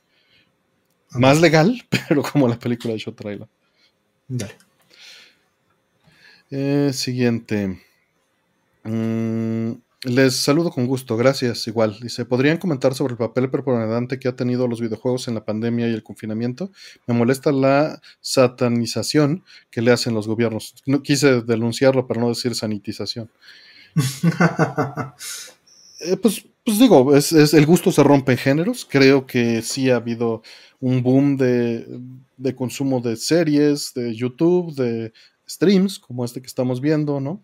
Y, evidentemente de videojuegos y de libros, y pues todas las cosas que, hacen volcarte dentro de la casa, ¿no? Eh, a consumir o entretener. Mm. Pero, pues, pues me, parece algo súper evidente, que evidentemente también es generacional, que eh, algunos de los, de los gobernantes pues hablen de temas sin entender, ¿no? Y, seguramente nos va a pasar a nosotros, seguramente los que están aquí en el stream satanizan a TikTok o este, satanizan a cualquier otra cosa, pero es porque son brechas generacionales y se siente uno excluido, ¿no? No lo entiendes, y pertenecen a, ese otro grupo y entra este problema tribal, ¿no? Y se le echa también fácilmente la culpa a cosas desconocidas. Así es. Sí. Sí, digo, es, complicado hablar de esas cosas con conocimiento porque no soy ni sociólogo ni mucho menos, pero es muy interesante cómo muchos, muchos países o pueblos o podría decir este, comunidades en, América Latina, ¿no? Están unidas, Argentina, por ejemplo, Brasil, ¿no? México, podría decir en muchos sentidos, están unidos por el fútbol, Por ejemplo. Pero también tiene mucho que ver con las opciones que tenían en las generaciones anteriores. O sea, si el fútbol es lo que hay y no tienes una sobrecarga de 400 cosas diferentes que puedes consumir, pues el fútbol es lo que vas a... es lo que te conecta con las personas que están alrededor tuyo. Pues lo consumes. Entonces ahí tienes un, este, una nación completa de la que con la que no puedes conectar efectivamente si no sabes algo de fútbol. O sea, no me imagino un argentino que no sepa quién es Maradona, ¿no? No me lo imagino.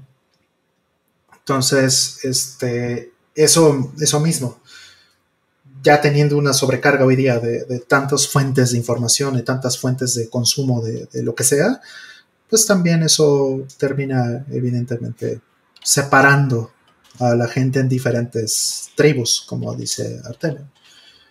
Entonces, y digo, yo es algo que sufrí toda mi vida, ¿no? Digo, sufrí entre comillas, ¿no? Porque Ay, Dios mío, lo sufrí mucho. Sí, sí, sí. sí, lo, padecí. Lo padecí, sí, exactamente. Porque sí hubo discriminación y lo que quieras, ¿no? Este, ya conté aquí algunas experiencias que tuve con, gente que me hacía menos porque no me gustaba el fútbol, ¿no? Claro. Y, pues decirles, a ver, no, sé más fútbol, sé más fútbol que tú porque aunque seas fan, sé mucho más que tú porque jugué PES con mis amigos y familia y entonces sé todas las este, estadísticas, de todas las alineaciones de todas las ligas. A ver, ¿no?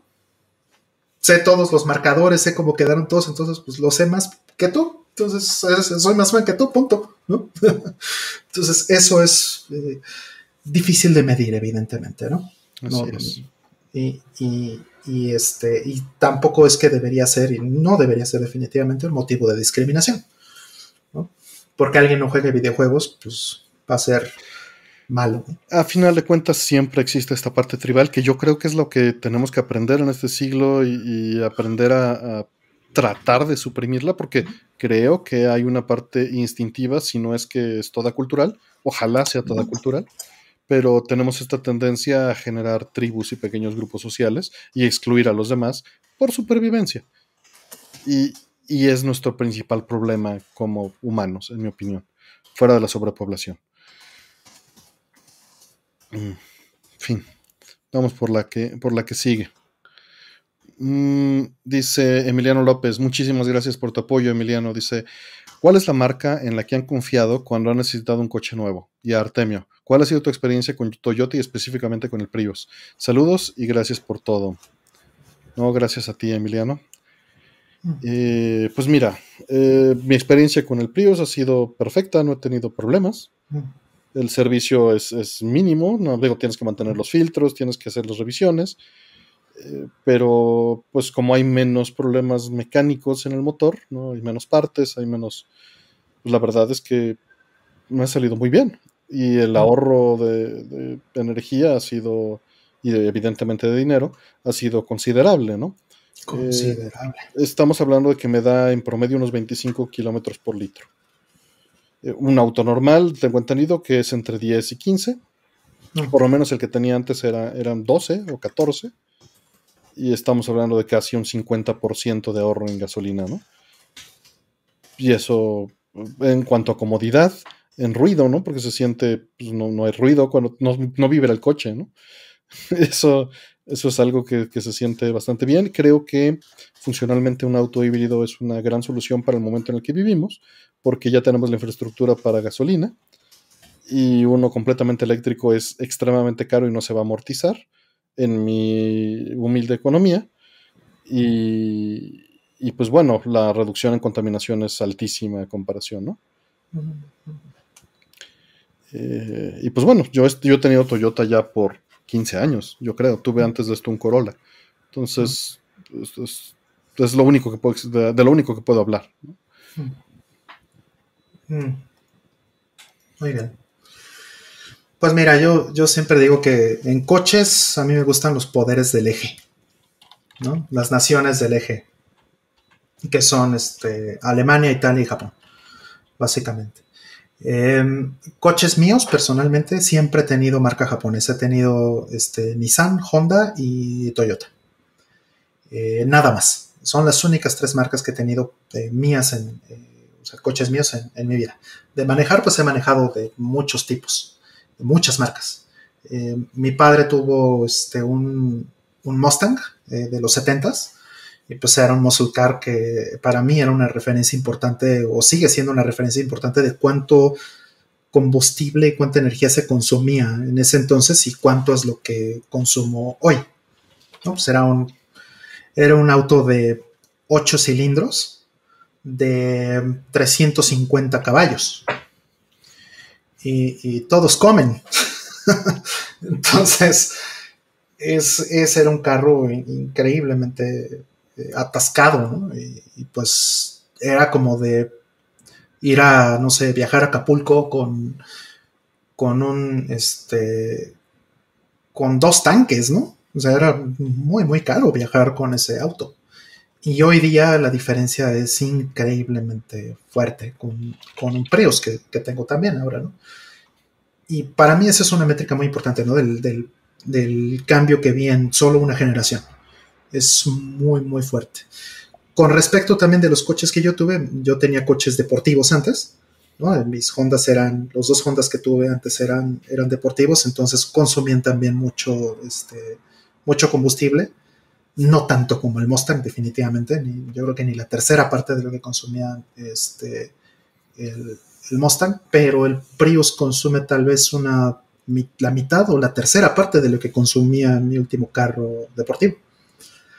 Entonces, está muy cañón. Eh, platicábamos Artemio y yo en algún momento, ¿no? Este Artemio que ir a Querétaro costaba 100 pesos de gasolina. Más o menos. Digo, ya no cuesta lo mismo la gasolina en ese entonces. Esto lo hablamos hace 3, 4 años, ¿no? Cuando compramos esos coches. Pero, este. Y, y, la gasolina, pues ya ahorita a lo mejor pensarías en 150 pesos, no sé. Pero eso es lo que cuesta ahorita más o menos ir a Querétaro con ese auto. Ni de broma eh, haría eso con, este, con, mi carro anterior. Mi carro anterior me habría costado por lo menos el doble, por lo menos el doble. ¿no? Este, un, viaje a Querétaro, ¿no? Desde Ciudad de México. Y vamos, en términos de partes, ya lo platicamos, lo pueden buscar, no sé cómo lo, podrían buscar en, el buscador, pero bueno. Prius, seguramente. Ajá, tal vez Prius. Híbrido o Prius. Híbrido Prius, probablemente sí.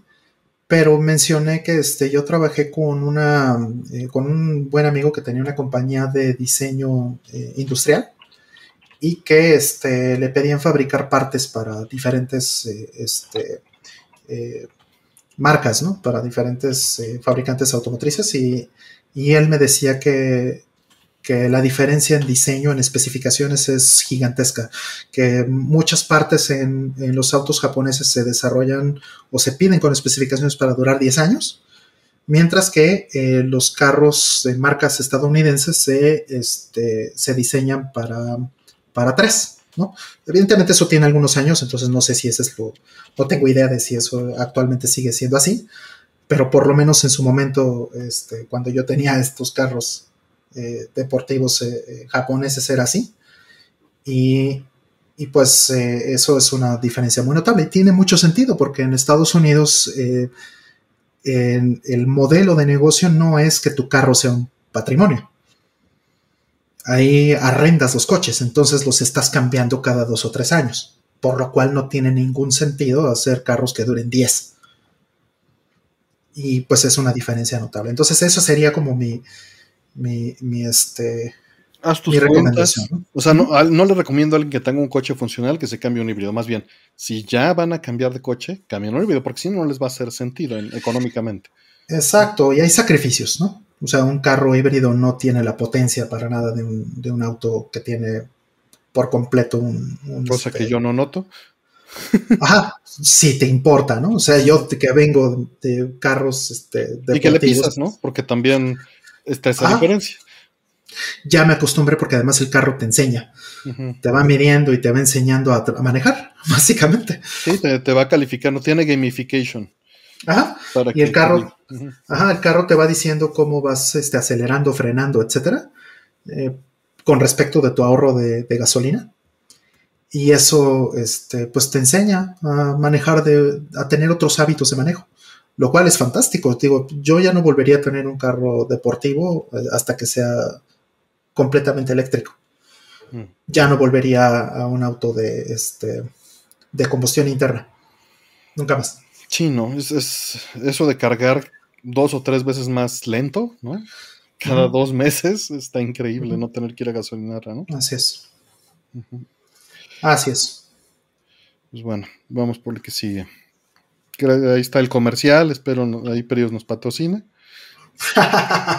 Dale, sí. Eh, pero no, pues es pura experiencia propia de la pregunta. Es el Segway.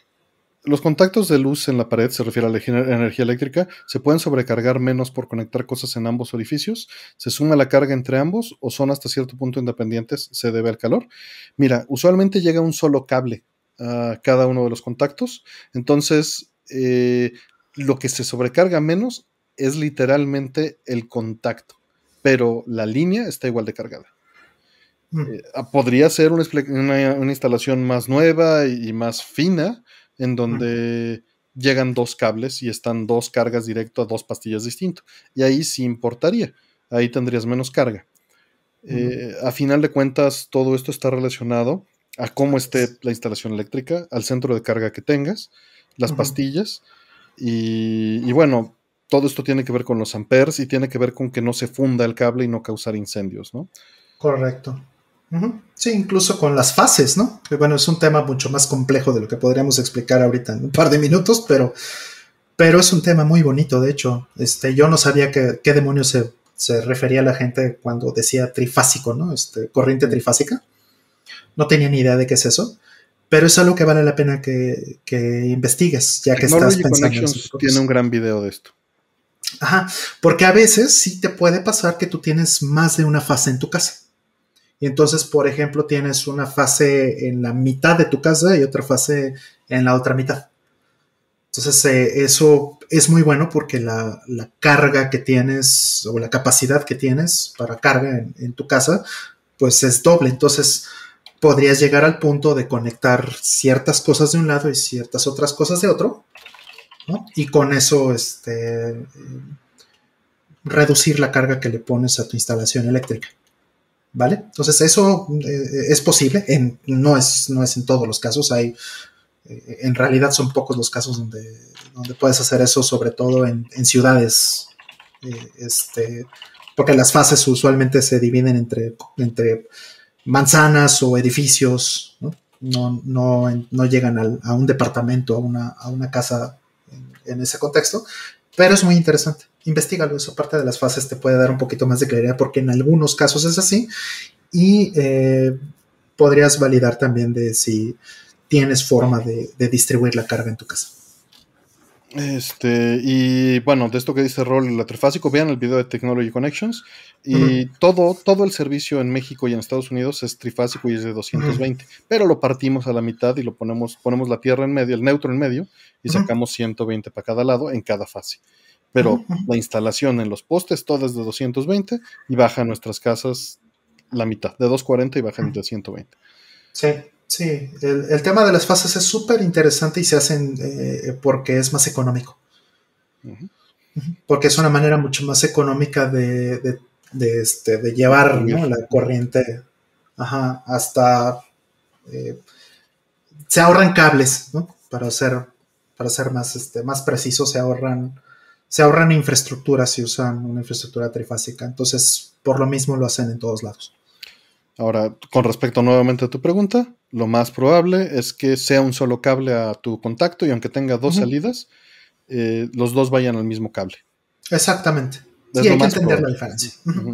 Hay que entender la diferencia y por lo mismo es importante que, investigues o veas estos videos que te platicamos para que te convenzas de que en tu caso probablemente tengas un, el caso normal que tiene todo el mundo, que es un...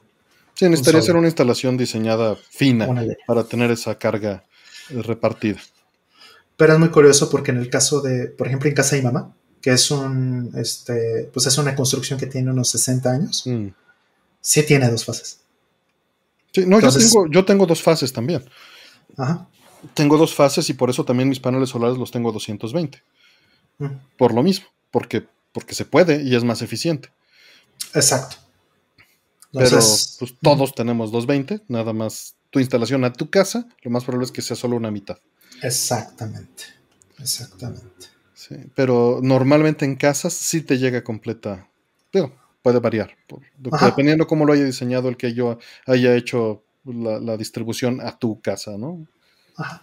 A tu fraccionamiento, a tu edificio, a tu, ajá. o sea, depende mucho de todo eso, no es, no es, este, no es general para nada. La práctica va a depender totalmente de, de tu situación, de tu colonia, de tu ciudad, de, de, todos. Vámonos por la siguiente. Dice, ¿Evangelion trata de mecas o del comportamiento humano? Pues del comportamiento humano. Sí, los mecas nada más están ahí para vender. Está cool. Está padre, sin duda. Pero el meca es más que una excusa. Claro, claro. Pues como macros, ¿no? Era, una telenovela con mecas. Y los waifus, las waifus también están ahí para una excusa realmente, para vender. Siguiente. Em, ¿Les gusta Devilman de Gonagai? No, no he visto Devilman, ¿para qué te miento? A mí me gusta, me gusta muchísimo. La serie eh, vieja. Eh, yo llegué a, este, a Devilman por eh, Massinger. Mm, claro. Y este, llegué a Cutie Honey, llegué a, este, a Devilman, llegué a, todo lo de. A todo lo de Gonagai llegué por Massinger. Obviamente. Pero no he visto las cosas nuevas, ¿eh? Sé que hay eh, nueva serie de Devilman de apenas el año pasado algo así, o no sé, un año, dos años. Sé que hay muchas cosas que, ha habido en los últimos 10, 15 años de, estas, de estas franquicias, de Devilman, de Kitty Honey, lo que sea. Y no, lo último que he visto de Onagai fue, este, o bueno, asociado a Onagai, fue la película de este, Messenger, que salió hace como 3 o 4 años.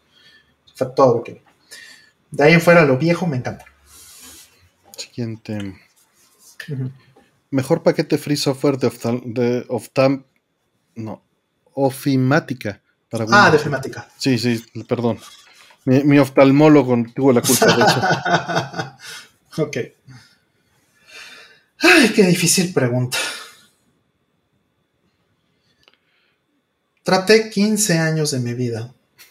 15 largos años de mi vida de darle una buena oportunidad a horrible Office. libre Office, ¿no? Open Office.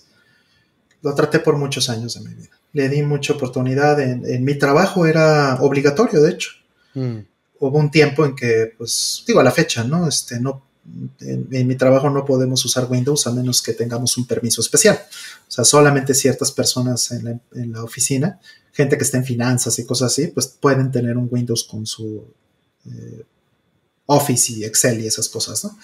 Este, de ahí en fuera tenemos servicios, este, bueno, tienen la opción de usar eh, LibreOffice o bien este, servicios en la nube. Mm, ¿no? Este, y pues los servicios en la nube han resultado... Eh, Son suficientes. Suficientes y razonablemente mejores en términos de estabilidad, en términos de usabilidad y todas esas cosas. Pero de free software,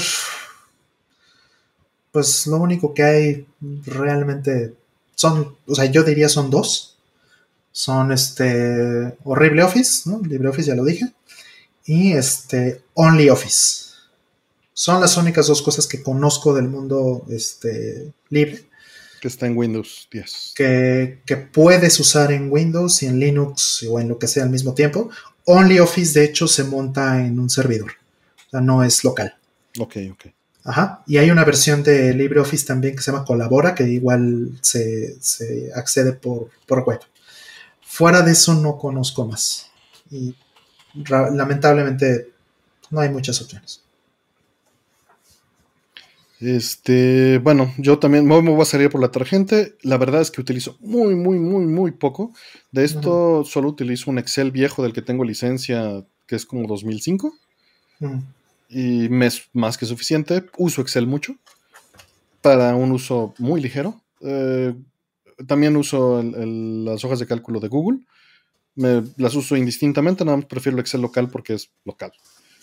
Eh, y porque está viejo mi software, ¿no? Pues me sigue funcionando.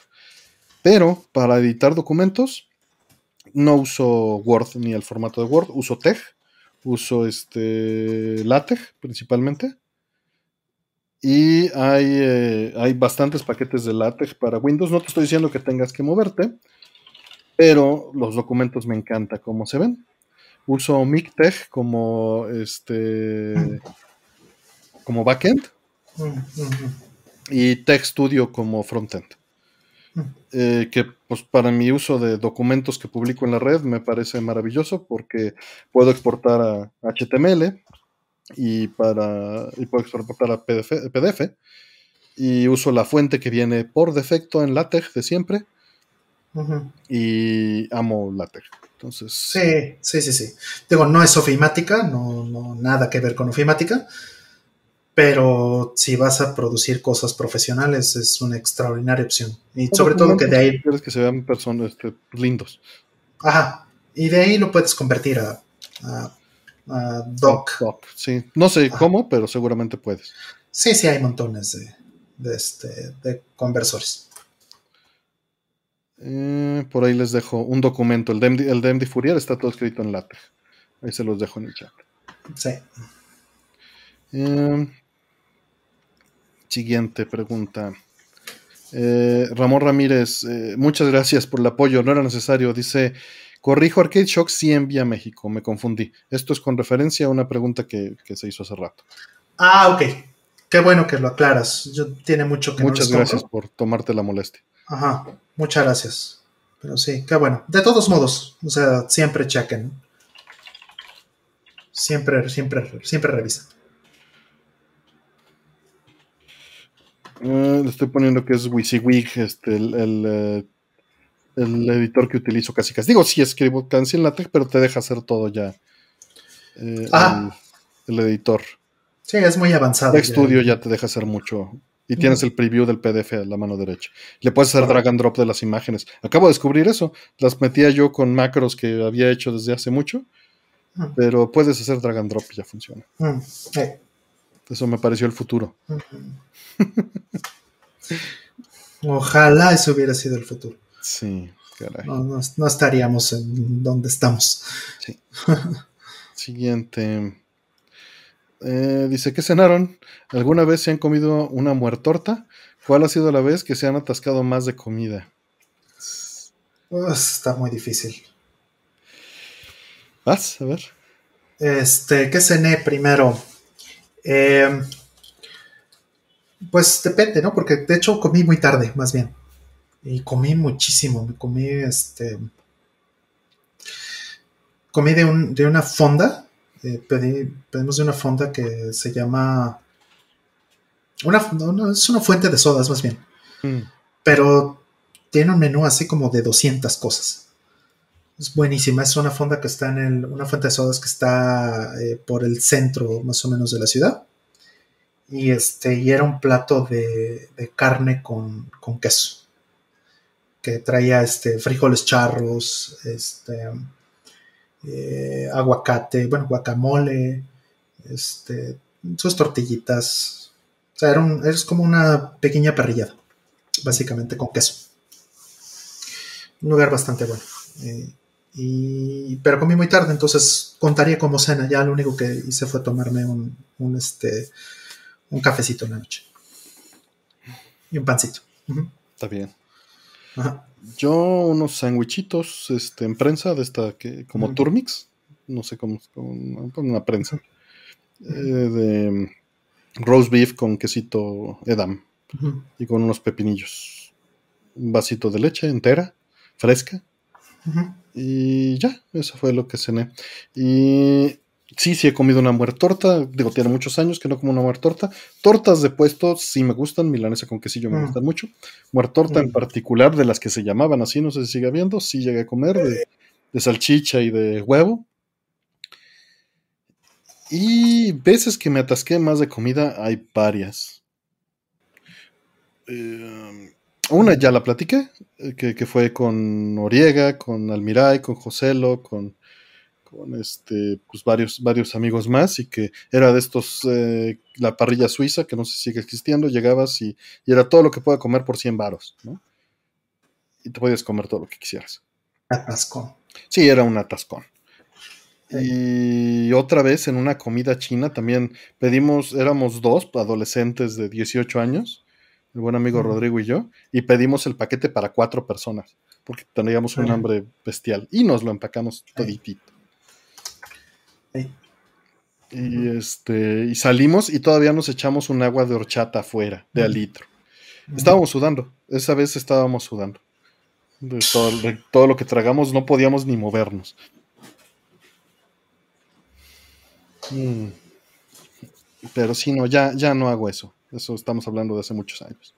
Sí, yo también me, me puse unas atascones horribles en la parrilla sucia. Sí. Los buffets regularmente es donde más he comido, obviamente. También ya me mido mucho. Me fascinan los buffets y termino comiendo puro chilaquil con mucha carne, pero digo, con mucha crema y. Mm. Sí, tal vez la última vez que me puse un atascón fue en un lugar de estos de espadas, un lugar de estos mm. brasileños. De este, que te van trayendo, ¿no? Picaña y este. Y cuánta cosa, ¿no? Este, todo eso creo que fue la última vez, en un, eh, no sé cómo se llamaba, Fuego de Shout, tal vez. Yo uno de esos fui en Miami, no he ido aquí, también fue un atascón. También fue un atascón. Pero sí, era digestión de adolescente, como dicen. Todavía no había salido Metal Gear Solid. Entonces, eran buenos tiempos. Eh, siguiente. Eh, tienen. Eh, a ver. ¿Dónde está esta? Ah, ¿Les ha pasado que prefieran jugar la versión inferior de un juego por disfrutar de un logro técnico? Por ejemplo, Street Fighter Alpha de Super NES. Mm. Lo tengo, Street Fighter 2, este. Street Fighter 02 de, o Alpha de, de Super NES, lo tengo. Y sí, sí es muy inferior, sin duda es muy inferior al arcade, es muy inferior a la versión de, lo que quieras, este, de PlayStation, de, sobre todo la de Saturno. ¿no? sí hay una diferencia increíblemente grande, ¿no? Pero no está malo, ¿eh? O sea, mm. si aguantas, si te acostumbras y, soportas los... O sea, si no tienes la comparación enfrente y soportas los tiempos de carga, es es un porte increíble. Es, técnicamente es muy, muy interesante que alguien haya hecho algo así. Entonces sí, sí he agarrado efectivamente. También podrías decir que Gradius 3 es un porte inferior, ¿no? Definitivamente, comparado con el arcade, este, sin duda, pero pues, pues si es lo que hay, es lo que tienes a la mano y, y es jugable, pues, ¿no? Aunque sea técnicamente inferior, pues lo que importa es que te diviertas, ¿no? O sea, jugué Street Fighter 2 en el Genesis, ¿no? Entonces, pues, también eh, era visiblemente inferior, ¿no? Pero no era un logro técnico, era promedio. De nuevo, o sea, ya no te importa si... si te importa si... Bueno, es que la pregunta es, es que si lo decías por disfrutar del logro técnico. Eh, sí, no. Sí, más bien era era un horror técnico el, de Genesis. Y, lo valía por eso, tal vez. Eh, personalmente, pues sí, hubo un caso. Jugué Metal Gear Solid 5 en PlayStation 3 para probarlo porque es un logro técnico que es usted ahí. Eh, está sacrificado, pero pues es completamente funcional. Y eso es muy impresionante. Dice Ramón Ramírez que el alfa de Super Nintendo, que el tiempo de carga es un bug. No, no es un bug. Eh, el tema es que este, los sprites y, bueno, todo el contenido no cabe en, un cartucho normal para, para, que cupiera y para que pudieran utilizar este. Eh, para que pudiera hacer funcionar el juego. Eh, le pusieron un chip de descompresión en tiempo real. Trae un coprocesador ese cartucho. Entonces, este, cuando ves que se detiene porque, porque está cargando, por ejemplo, cuando haces un cayó, ¿no? Te pegas el último golpe y se congela por completo el juego. Y un par de segundos después dice KO. Y todo esto es porque el, cartucho está descomprimiendo lo que sigue. Eh, siguiente. ¿Es algún juego de misterio e investigación para PlayStation Saturn, Dreamcast que me recomiendan? Ah, pues Polisnotes de, de, PlayStation y de Saturn. Eh, no te recomiendo este Snatcher ahí. Eh, no sé, ¿alguno se te ocurre? Déjame ver si. ¿Cómo fue? ¿Cómo fue? Este, ¿Algún juego de misterio e investigación para PlayStation, Saturn, Dreamcast que me recomienden? Misterio, investigación. A ver de mi lista de juegos, a ver si algo se me fue de fuera de Polisnots. Em, eh, bueno, de ese tipo al último, bueno, no recuerdo de PlayStation. Híjole, no tengo uno en la mente. Se me estaba ocurriendo el de La Plaza, ¿no? Mm, mm. pero... Pero pues no hay, no hay en inglés. Ni tampoco sale en PlayStation ni nada, ¿verdad? No, es X68000 y no me acuerdo qué otra cosa. Eh, PC yo lo tengo en PC PC sí, no, no olvídalo, no, no aplica. Pero este, bueno, sí estaba pensando en si hay traducciones y esas cosas, porque es de los poquitos juegos que se me ocurren de ese género en esas consolas. estoy viendo y no tengo más que Notes para recomendarte en PlayStation.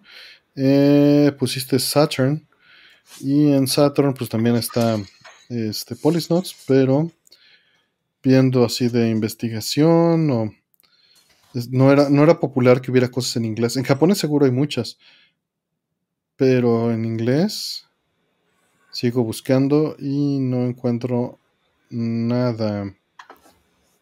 Nada, nada, nada de mi lista de juegos. Encuentro todos los géneros que se te ocurran menos eso. Mm, no, hasta en esas en esas este, consolas está bastante difícil. Y en Dreamcast estoy seguro que no tengo nada. Chistoso porque hubo más en, NES y en PC Engine y, más en esa generación de 8 bits. Etapas de experimentación, ¿no? Ajá. Nada, no tengo nada, lo siento. Fuera de Notes estoy. Sí, ports así, pero. Mist, dice Karen, sí. Sí, sí, Mist puede ser. Alone in the Dark, ya si pasa eso ahí en Dreamcast. Brincando de Mista a Alone in the Dark, pero. Sí, no, se me ocurre. Twilight y Moon Syndrome, por ahí recomiendan. Jole, no, no, no tengo ahorita nada. Yo no recomiendo Snatcher en Saturno ni en PlayStation, por eso no lo mencioné. Mm. El port es la verdad bastante malo. Bueno, inferior. Ajá.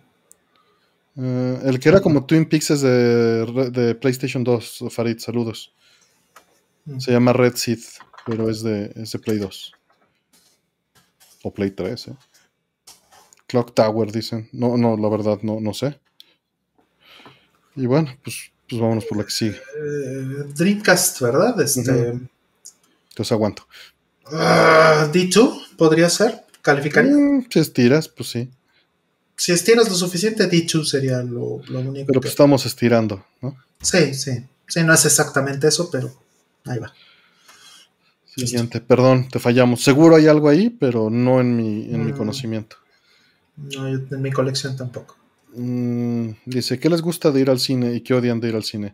¿Tienen alguna anécdota curiosa o graciosa que les haya pasado? Saludos a ambos. Ay, me encanta ir al cine. Me gusta muchísimo la experiencia. Mm. El problema es que pues es difícil encontrar un buen cine. Que tenga este, bien el audio, que tenga este, pues bien todo. Es, es complicado. A mí me gustaba mucho ir al cine. Tiene unos 10 años que no. Eh, los celulares tienen gran culpa de esto. Y, y, pues sí, lo que dice Roll también, la calibración de, este, del audio o del video me molesta. Cuando está mal, ¿no? Si está bien, pues no tengo problema. Y si es en una IMAX, pues también no tengo problema. Sobre todo IMAX, yo creo que es lo más cuidado todavía, ¿no? O sea, si vas a. Es difícil que, que no me ha tocado en los últimos años ir a una función IMAX que esté mala. No recuerdo alguna. Por ahí Ramón Ramírez menciona que las palomitas son lo importante. Mira, me encanta el hot dog y las palomitas, pero y los nachos, pero no me gusta comerlas mientras veo la película porque me sacan de la experiencia. Entonces termino atascándome antes en los, los cortos de, todo esto. Entonces tengo ahí una contradicción. O me la como afuera y ya con calma entro a ver la película. Sí, tiene, tiene, como dice Karen, tengo dos años de ir al cine, probablemente. Sí. Sí. A mí mucho de lo que me gusta de la experiencia del cine es la compañía. Estar con alguien con quien estoy disfrutando la película. Eh, en muchos sentidos, porque puede ser que es una película que sí me guste, o puede ser una basura de película y que nos estemos burlando. Así, este, por ejemplo, así vi con, muy buenos amigos este, de la industria de, de, los medios de videojuegos, por ejemplo. Este, vi las en estreno, las tres de Matrix. Y en la segunda y en la tercera era burlarnos todo el tiempo de las películas por lo malas que son.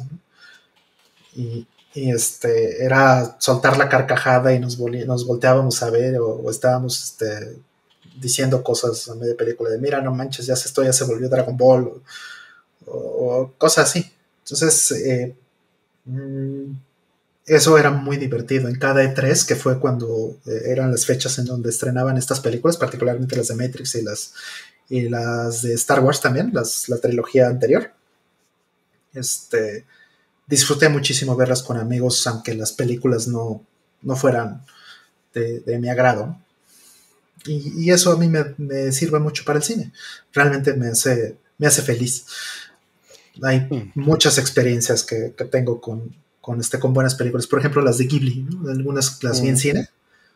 Este, hay una, hay una este, anécdota en particular que, me gusta muchísimo. De hecho, fue igual con amigos que vimos en. Vemos la de Howl's Moving Castle, ¿no? El Castillo Vagabundo, la, vimos en, en, un cine chiquitito en estreno en Los Ángeles, con buenos amigos y, y este. Y lo más divertido de esa función, aparte de que la película es muy bonita, fue las reacciones de, las personas que estaban en la sala con nosotros, ¿no? en ciertos momentos de, este, de un plot twist, para no hacer spoilers, ¿no? De alguna parte importante de la película, pues como brincaron algunas personas así de la sorpresa de que no se lo esperaban y, y cosas así. Eso a mí me gusta muchísimo. En mi opinión, le suma muchísimo a la experiencia de una película buena. Claro. Sí, buenas, buenas experiencias tengo muchas, pero no en los últimos 10 años. Tengo muy buenas experiencias antes. Digo, sí hay unas cuantas en los últimos 10 años, cuando en el E3 veíamos películas, ¿no? O, este, incluso también me acuerdo cuando salió episodio 1, básicamente entre unos amigos compramos toda la sala, ¿no? O sea, nos formamos hasta el principio y se compraron los 200 boletos o no sé cuántos fueron y fuimos todos. Y la sala éramos nosotros, ¿no? y la pasamos muy bien. Eh, igual eh, en, eh, pues, pues sí, muchas experiencias. Adastra, que fue la última película que vi en el cine, pues fui con Fire, fui con Noriega y fui con Mastreta y, la pasamos también muy bien. Igual es la, es la última película que vi en el cine. Sí, sí, estuve ahorita haciendo memoria y fue lo que... Pero es, eso, es poco. Y desgraciadamente sí me echa mucho a perder los celulares actualmente, pero me gusta. Me sigue, me sigue gustando. Nada más eh, vamos a ponerlo de otra manera más cruda. Lo que no me gusta de ir al cine es la gente, normalmente.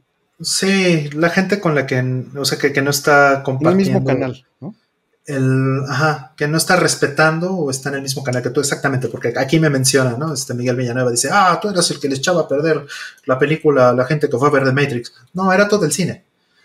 O sea, eh, todo el cine, la fuimos a ver, este, pues era un, cine muy grande, un cine muy famoso, el, Chinese eh, Theater en, Los Ángeles, porque esto era en, en KD3, coincidían las mismas épocas y fuimos al estreno. Y el estreno, pues estamos hablando de una sala muy grande en esos cines que pues creo que ya no existen, esas salas enormes de, mil personas. ¿no? Tipo estadio. Creo que ya hay muy pocas salas o ya no existe tal vez, no sé. Pero este, eran risas y gritos en todo el cine completo. Si alguien eh, sufrió, este, no sé si a lo mejor entre todas esas mil personas hubo una o dos que, que no les gustó eso, pues sí, a lo mejor les habremos echado a perder. Pero eran los menos. El todo el cine estaba burlándose de lo malas que eran las películas de Matrix. Y bueno, Sí, digo, hubo muchas experiencias. El Palacio Chino era muy, muy interesante. Yo vi Mad Max, la original, ahí, hace 40 años. No sé cuántos. Casi 30, casi 40. Eh, pero otras experiencias, por ejemplo, Radioactivo proyectó Blade Runner. Y eso la pasé muy, muy bien. Mm. Porque pues era puro fan. ¿No? Y estuvo increíble. Igual Blade Runner cuando la vi en un cine de Los Ángeles, cuando fue el estreno de la versión 4K, mm. también fue impresionante con todo el cast y crew. Por ahí tengo un post en mi blog de eso. También la, función que hicimos de 100 Yen, iba yo muy nervioso de que sí se cubriera la taquilla, pero este me gustó mucho. Me gustó mucho. Estaba nervioso, pero me gustó mucho. Ahí estábamos Rol y yo también. Eh, y sí, en, el chino ahí de, Los Ángeles, que es chiquitito, ¿no? Estuvo muy padre también ver este. Digo, comparado con el chino de aquí, que es lo que mencionaban. Mm. El que era el chino de ahí, del centro. Mm, sí, el de. ¿Cómo se llamaba? El este, Palacio Chino. Ajá, pero estaba en. Bucareli, ¿no? Creo. Bucareli, exactamente, era Bucareli. Que era un monstruo de cine esa cosa. Una bestia. Sí. Pero bueno, hay, buenas experiencias. Sí, el, Palacio Chino era permanencia voluntaria. Entraba y salía toda la gente ya en los 80s y 90s. Sí, muy, muy bonito, adornado en los 80s, ese, ese cine. Sí, hay buenas experiencias, pero sí, recientemente ya no, ya no ha sido tan, tan padre. Pero esa vez, de anécdota, pues nada más esa vez que se compró casi toda la sala entre muchos amigos. Sí, este cuando fuimos a ver este eh, la última de Ghibli, la de el, el, viento se eleva exactamente, sí, la fuimos a ver juntos a la Cineteca. La pasamos muy bien. Sí, la pasamos increíble, pero este, digo, igual sin spoilers, pero llegó un punto en donde prácticamente, o sea, nos estábamos abrazando, Así, digo, no Artem y yo, pero eso ha sido en otras películas, pero en esa no. Pero sí, sí era de, estar abrazando a la persona de lado, así como. sí. sí, pega, sí pega. Sí pega esa película. Y, qué padre estar con una persona con la que puedes compartir eso, eso está muy bien. Vámonos por la siguiente.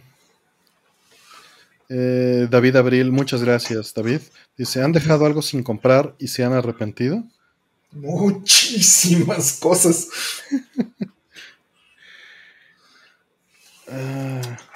Eh, la placa de Castlevania. Yo no me arrepiento de esa, pero. En su momento sí, era terrible cuando vimos lo que costaba, pero. Sí, se nos hizo muy cara como en 4 mil pesos, ¿no? Ajá, y ahorita ya vale 40 mil pesos. O sea, por decir, yo creo que debe valer más, pero. Pero por lo menos vale eso. Sí, este, pues, pues, por ejemplo, ahorita el Metal Storm de Limited Run Games, la reedición, pues no la compré y, sigo sin haberla comprado hasta la fecha, ¿no? Y pero pues así como arrepentirme, pues esas cosas, ¿no? Dejar, más bien que me deshice muchas PCBs porque decía, no necesito tantas y compraba lotes de CPC2 y las vendía baratos a mis amigos, ¿no? En 200 pesos, en lo que me había costado. Una vez compré un lote como de 30 CPC2. Sí. Mm. Entonces, este, pues, pues seguro muchas cosas, pero reciente el Metal Storm. Dice que con lo que compra las placas de Cave, yo creo que ahora compras la compañía entera, posiblemente. sí, sí, exacto. Sí, debí de haber comprado más PCBs, pero la verdad es que estoy bien con lo que compré. Sí, esta vez compré como 30 CPC2 o la planeta, y la verdad es que me sentía mal, culpable y no sabía qué hacer eh. con ellas, y las vendí todas, o sea, eh. baratas. Pero es que sí van a ir a la basura. Eh. Las moví todas a costo. Sí, yo me arrepiento mucho de no haber comprado mi Bubble System de Gradius cuando costaba solo mil dólares. Mm. Solo. solo mil dólares. Ahorita ya vale 6 mil o algo así. Entonces, pues sí, sí me arrepiento. sí se me hacía extremadamente cara, pues. Y rota además, ¿eh? Mil dólares rota. descompuesta, pues. Ajá. Eh, sí, sí. Exacto, para ser más preciso. Pero en ese entonces no había forma de revivirlas. Por eso costaba la razonable cantidad de mil dólares, porque estaba descompuesta. No buteaba. Y pues dije, ay, pagar mil dólares por una placa rota, por una placa que tengo que reparar y que ahorita no hay fix. sí me dolió mucho y la dejé pasar. Y dejé pasar no una, dejé pasar por lo menos cinco de esos precios. Por lo menos. Y pues un día salió el fix y para cuando volteé a ver ya costaba 3 mil dólares, 4 mil dólares, 5 mil dólares. Y bueno, sigue subiendo. ¿Qué les digo? El fix cuesta 500. Sí. Este. Pues, pues, ¿qué más? Pues, pues sí, muchos juegos de Super Nintendo en su momento que pude haber comprado, ¿no? Sí, de Genesis. Yo tengo muchos, muchas cosas que me arrepiento de no haber comprado de Genesis. Sí. Pero bueno, así, así pasa. La verdad es que no lo considero, no siento que, o sea, siento que aproveché lo que pude en el mejor momento. Es lo que siento que, lo hice bien a mi gusto, o sea, me di todo el gusto que pude. Claro. Podía haberlo hecho más y podría arrepentirme de no haber hecho más, pero no. Bueno, yo soy de la idea de que no hay, no hay cartera que, alcance. O sea, aunque hubiera sido turbomillonario, tendría a lo mejor 10 veces más placas o 10 eh, veces más juegos de, todas las consolas. O menos conservador, ¿no? Porque muchas veces en el viaje a Japón era de, pues me limito a esta cantidad y, podía haber gastado el doble, ¿no? O el triple, tal vez, en deudas o, y, y en retrospectiva quizá hubiera valido la pena. Pero la verdad es que en ese momento lo consideré adecuado. Exacto. Exacto, ese es mi punto. O sea, aunque hubieras tenido el triple o el cuádruple o diez veces más dinero en el momento, pues igual no, no se, nos pasó, ¿no? Lo dijimos en un momento, ya me siento embotado, ya, ya estoy hasta el gorro, ya no quiero ver más tiendas, ya no quiero ver más. Sí, te saturaba. Digo, a la vez siempre dices, debía haber comprado esos más Genesis, ¿no? Esos más Super Nintendo, esos más sí, PC Engines. Ay, sí. Pero, sí, sí, pero está bien, ¿no? La verdad es que no no hay ni dinero ni espacio y está bien. Un par de juegos ahí que, que, este, que quizá, o sea, por ejemplo, Trails, ¿no? Me hubiera gustado comprar Trails, todos, pero pues bueno, no los compré y, ni modo, ¿no? Exacto, y luego llega Renzo y cómprate la Nubis de, Allí en la está, ahí está la, figura. De, Kotobuki, ahí está la figura, ¿no? Y la trae en la mano, ¿no? Así, toma, toma. Ah, tú igual. Maldito perro, sí, sí, ya sé, ya sé, ya sé. Ya sé, ya sé, ya sé. Sí, sí. Me hizo comprar, no, no, no es que me arrepiente, no, al contrario, pero más bien lo que me arrepiento es no haber comprado todas. más bien, si ya compré una, pues ya de una vez me hubiera llevado la las cinco cajas. Eh, pues bueno, vámonos por la que sigue.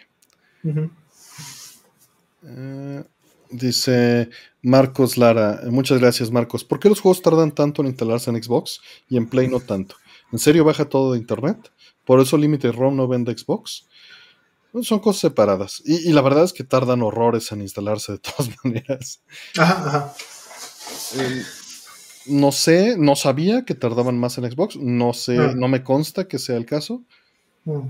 Pero en los dos casos tiene que bajar un montón de parches de internet. Sí. Hay varias cosas que considerar. No es, este, no es un, problema o una cosa en particular, es multifactorial. Primero que nada, en Xbox no existen los juegos físicos. O sea, quítense la idea de que existen juegos físicos en Xbox desde la generación pasada. Todos los juegos se tienen que firmar en el momento que los instalan en su consola. Y no se firman por su consola, cosa que sí hasta ahorita hasta ahorita hacen este hace el PlayStation 4 y 5, ¿no? Hasta ahorita. Eso podría cambiar. Y probablemente vaya a cambiar. Pero hasta ahorita, eh, este, Xbox tiene que firmar el juego. Y para firmarlo se tiene que conectar a, un servidor y generar una llave de la cual Microsoft es quien tiene el control.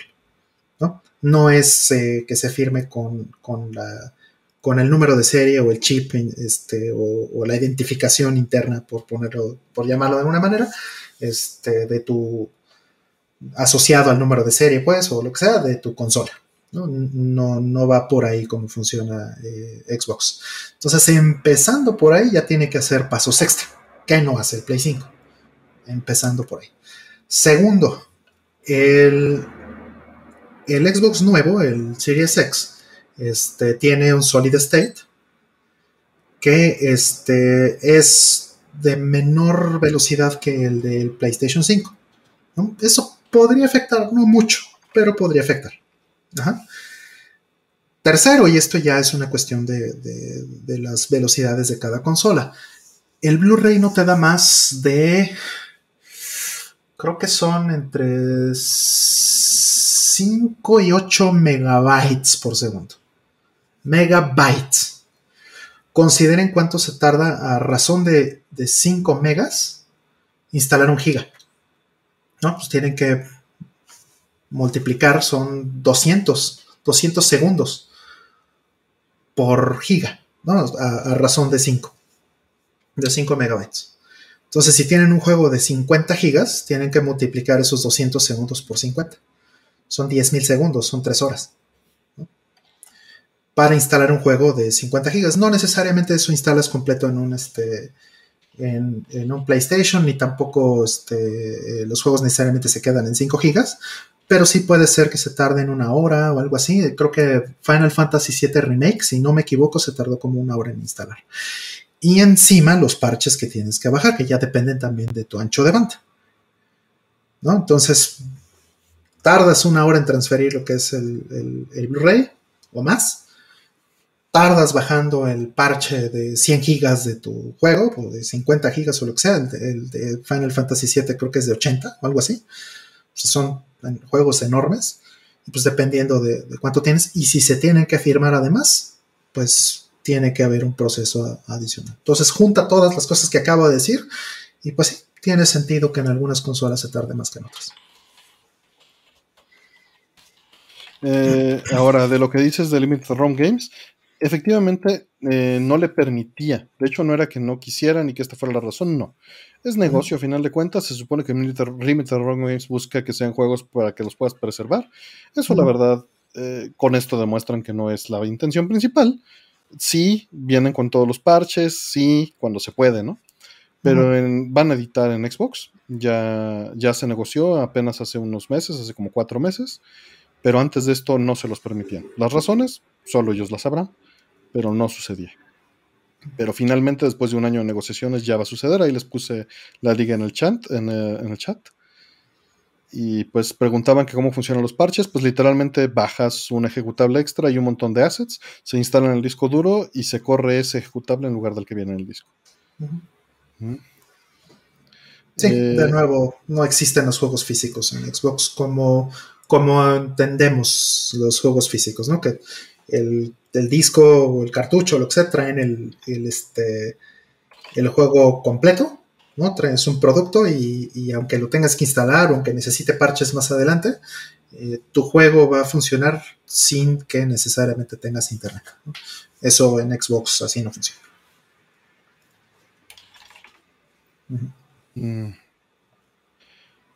Y bueno, eh, Giri nos estaba preguntando de los parches de cómo funcionan, pero no veo, no veo este. No entiendo su pregunta, entonces. ¿Por qué no se code cada cierto tiempo una sola versión? No, no, no te entiendo bien, a ver si nos contesta y si no. Porque si no, te detenemos todo el programa. Ok. Creo que, creo que no. Pues bueno, vamos por la que sigue. Dice, cartucho o disco, ¿cuál creen más duradero para la conservación de los juegos y por qué? Ya lo hemos hablado muchas veces. ¿En cuál confían más ustedes, refiriéndome a Switch y Play 4? Al ser uno más caro que otro, ¿se debe a eso?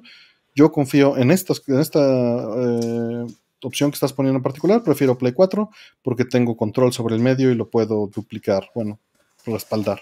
Switch, como ya hemos dicho muchas veces, tiene un microcontrolador adentro, tiene RAM y tiene un kill switch y lo pueden desactivar remotamente y tiene más piezas móviles, tiene una computadora pequeña dentro, entonces hay más oportunidad de fallo, además del medio físico.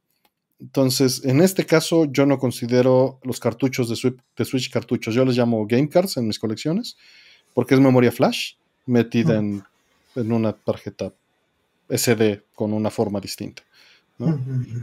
Entonces, no los considero cartuchos. ¿Considerarías cartuchos entonces los de Game Boy Advance, por ejemplo? Eh, pues ah, por la forma, pero es memoria flash, efectivamente. Sí, vamos, o sea, sí funciona como un cartucho. Eh, sí es flash, pero funciona de, la forma tradicional, podríamos decir. Efectivamente, y no tiene una computadora dentro, necesariamente. Podrían llegar a tener, pero no la tiene, ¿no?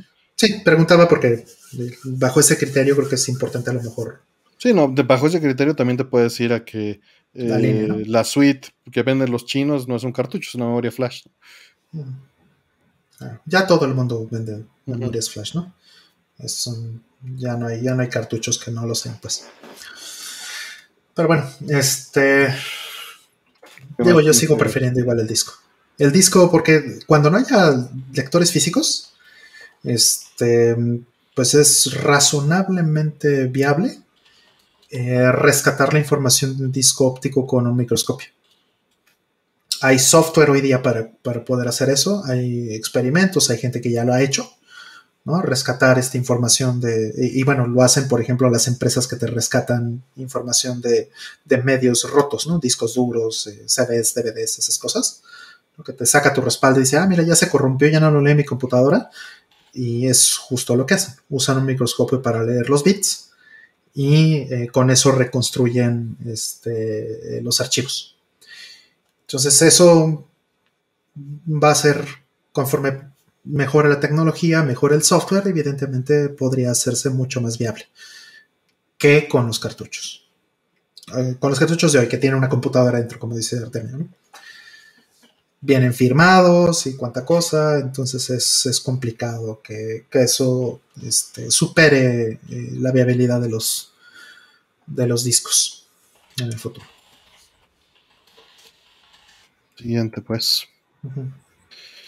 Eh, ahora, hablando más general, que era lo que creí que originalmente decías en tu pregunta.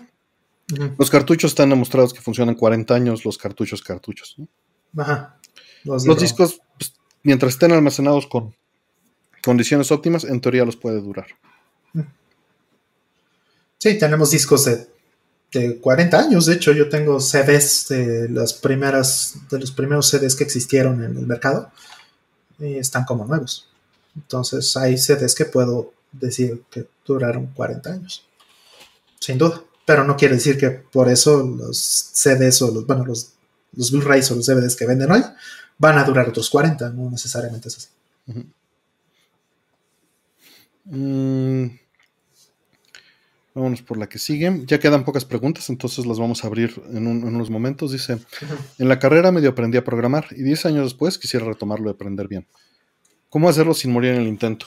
Hay muchas preguntas en el show. Si te ves al buscador, te vas a encontrar mucha más información. No es que no te vayamos a contestar ahorita, simplemente hay muchas cosas que se nos ocurrieron en otros tantos programas, por lo menos unos 10 si preguntas, si buscas programar en el buscador, que es la primera liga de la descripción aquí en YouTube, te va a aparecer el buscador y puedes buscar programar, retomar, este, aprender y te van a salir un montón de preguntas de esto.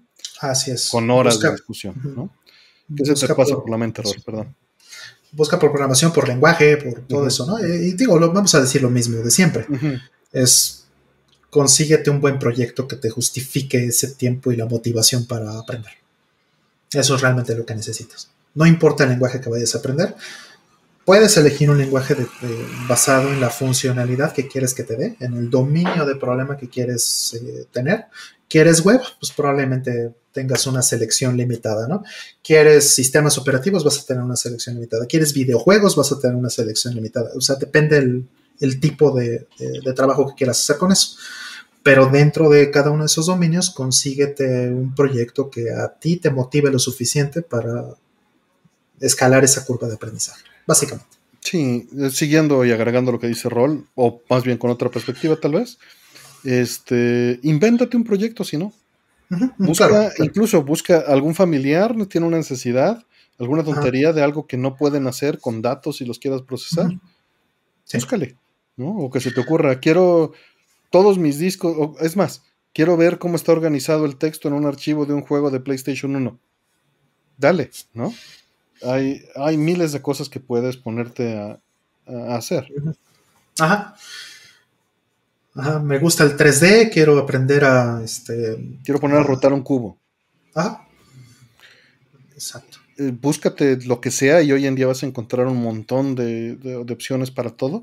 Nada más eh, es que lo puedas ir construyendo y, cuando estés eh, caminando se te van a ocurrir ideas, ¿no? Aprovechalas y, y sácaselo. Exacto.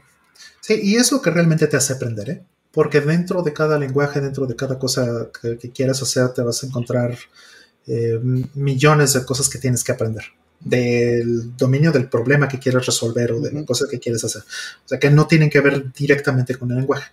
Entonces, conforme vayas haciendo diferentes cosas, vas a encontrarte nuevas formas de utilizar el lenguaje para hacer lo que, lo que sea. Justo tuve una discusión con, bueno, una discusión, una charla con algunos amigos este, de, de una de las comunidades de, open source eh, al, respecto. Eh, esto era porque mm, alguien posteó en, uno de los grupos de Python un, este, un artículo diciendo por qué Python es un mal lenguaje, ¿no? Eh, o sea, lo ponen en el, grupo de Python, imagínate, ¿no? Entonces toda la gente pues dice, Ay, otro de estos, otro de estos articulitos, ¿no? Pero bueno, me di a la tarea de leerlo y este, y pues hay algunos puntos que considero válidos, de ciertas cosas, ¿no? Hay ciertas cosas que dicen en el artículo que dice, ah, es que eh, Python a mí no me gusta porque hay ciertos detallitos y cosas que hace, ¿no? Y pues la gente, la que respondió, algunas lo que respondieron algunas personas de ese grupo fue, pues a mí eso nunca me ha pasado, ¿no? Estaba, era un tema de disciplina de tipado en el, en el, en el lenguaje, ¿no? Que es bastante, es un tema bastante complejo en Python. Entonces, eh, eh, la gente decía, yo nunca he tenido problema, ¿no? Pero es que depende qué es lo que estás haciendo. Y el razonamiento es este. Por ejemplo, en Python, si lo que estás haciendo son blogs, web, cosas que mayormente solo utilizan caracteres, ¿no? Texto, pues es muy difícil que te vayas a encontrar con un problema de estos que la gente ve eh, inherente en el lenguaje, ¿no? Porque a lo mejor este, si estás haciendo y no tiene nada que ver con el tamaño del proyecto, ¿no? Vamos a decir el, sitio de la vacuna, ¿no? El sitio donde te registrabas para la vacuna. Yo creo que funcionales ha de tener esa página, cuando mucho, 50 líneas. El core de realmente la parte eh, crítica de ese sitio no ha de medir más de 50 líneas. 60 líneas, cuando mucho. Y la mayoría de esas líneas van a ser accesos a la base de datos. O sea, entonces realmente es una programación increíblemente simple donde la base de datos hace la mayoría del trabajo de ese, de ese sitio. Entonces, a nivel de lenguaje, pues qué cosa interesante tiene, ninguna. Pero pues literalmente es un sitio de vida y muerte para millones de personas. Entonces, no es lo mismo la importancia del proyecto a la complejidad o la importancia del lenguaje. Y también, si es la primera vez que haces altas y bajas en una base de datos va a ser divertido. A la quinientava que lo hagas va a ser terriblemente aburrido. Exactamente. Entonces el, proyecto y el, alcance de tu proyecto es lo que realmente tiene que, eh, tiene que ser el eje de, tu aprendizaje. Pues bueno, vamos por la que sigue. Dice, ¿qué versión de la canción Weight of the World es su favorita? No busquen si no han jugado esto. ¿Y por qué? Este, no te vamos a responder porque ya está grabado el especial de Automata. Nada más falta que lo termine de editar y lo ponga. Mm. Sí.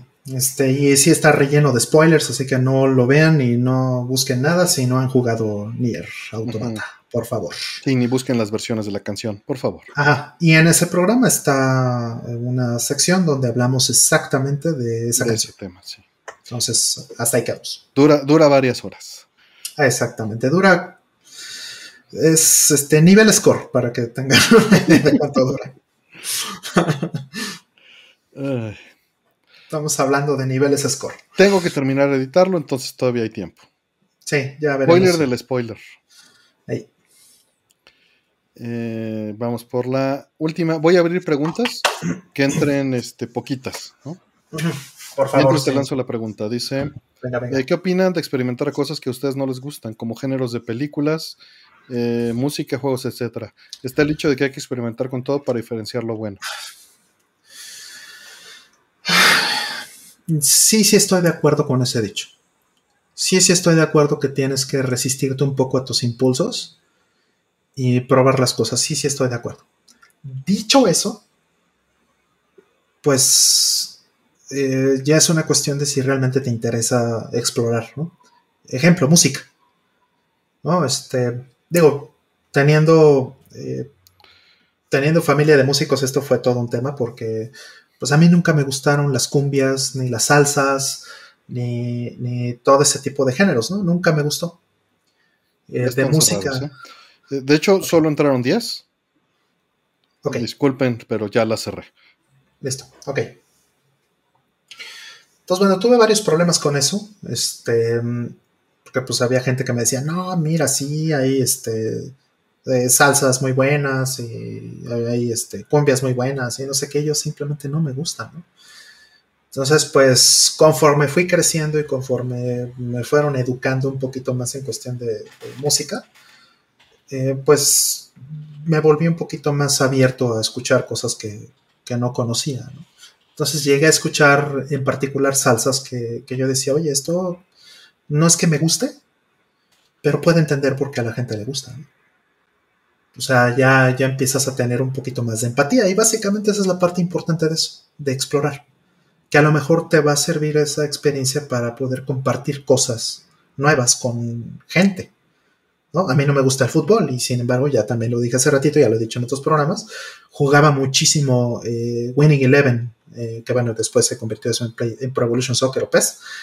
Lo jugaba muchísimo con mis amigos y, familias, eh, familia pues, ¿no? Familiares y este y pues aprendí todo lo que se tiene que aprender del fútbol. O sea, prácticamente todo lo esencial, ¿no? Reglas, este, historia, gente, este, alineaciones, estadísticas, todo eso sin que me gustara. Pero es porque la experiencia que yo tenía con la gente con la que jugaba, pues siempre fue increíblemente agradable. Entonces, eh, creo que ese es el criterio que yo pondría siempre, ¿no? Esto, ¿qué me va a dejar? ¿Vale la pena explorarlo? Porque esto me va a acercar más a, otro tipo de experiencias. Yo creo que eso siempre tiene valor en la cultura. Tuárteme. Pues mira, para que digas que algo no te gusta es porque ya lo experimentaste. Si no, pues, si no lo has experimentado, pues no puedes decir que no te gusta. Sin duda. Eh, por supuesto, puedes forzarte a que por ejemplo, con la música, ¿no? Había mucha música que no me gustaba y que por repetición terminó gustándome. Y eso, pues, es relativo, ¿no? Eh, puedes argumentar bajo esta misma pregunta que por la experimentación repetida te puede gustar lo que no te gustaba. Y, y, podrías tomar el argumento de decir que eso traiciona tus tus intereses o podrías decir que eso te hace crecer, dependiendo de qué lado te quieras poner y podrías argumentarlo como quisieras. ¿no? A final de cuentas es algo este, subjetivo, eh, porque son gustos. ¿no? y, y, lo que sí creo, o sea, conozco gente a la que le gusta todo y no hay nada que no le guste.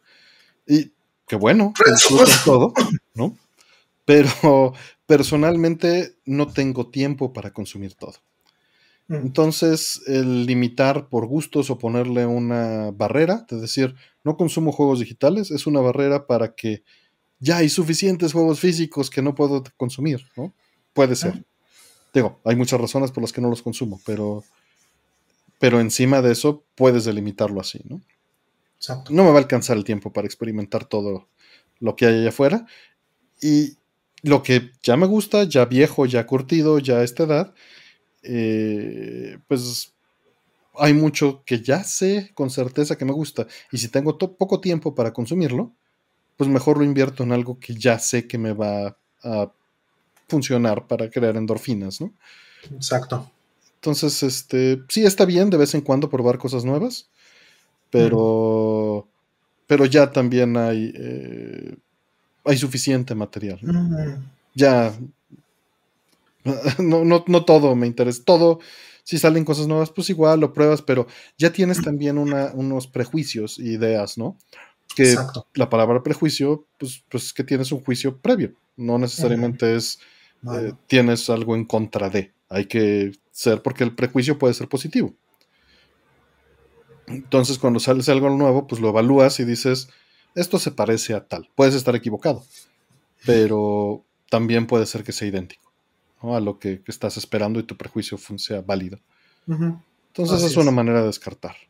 Así es, así es.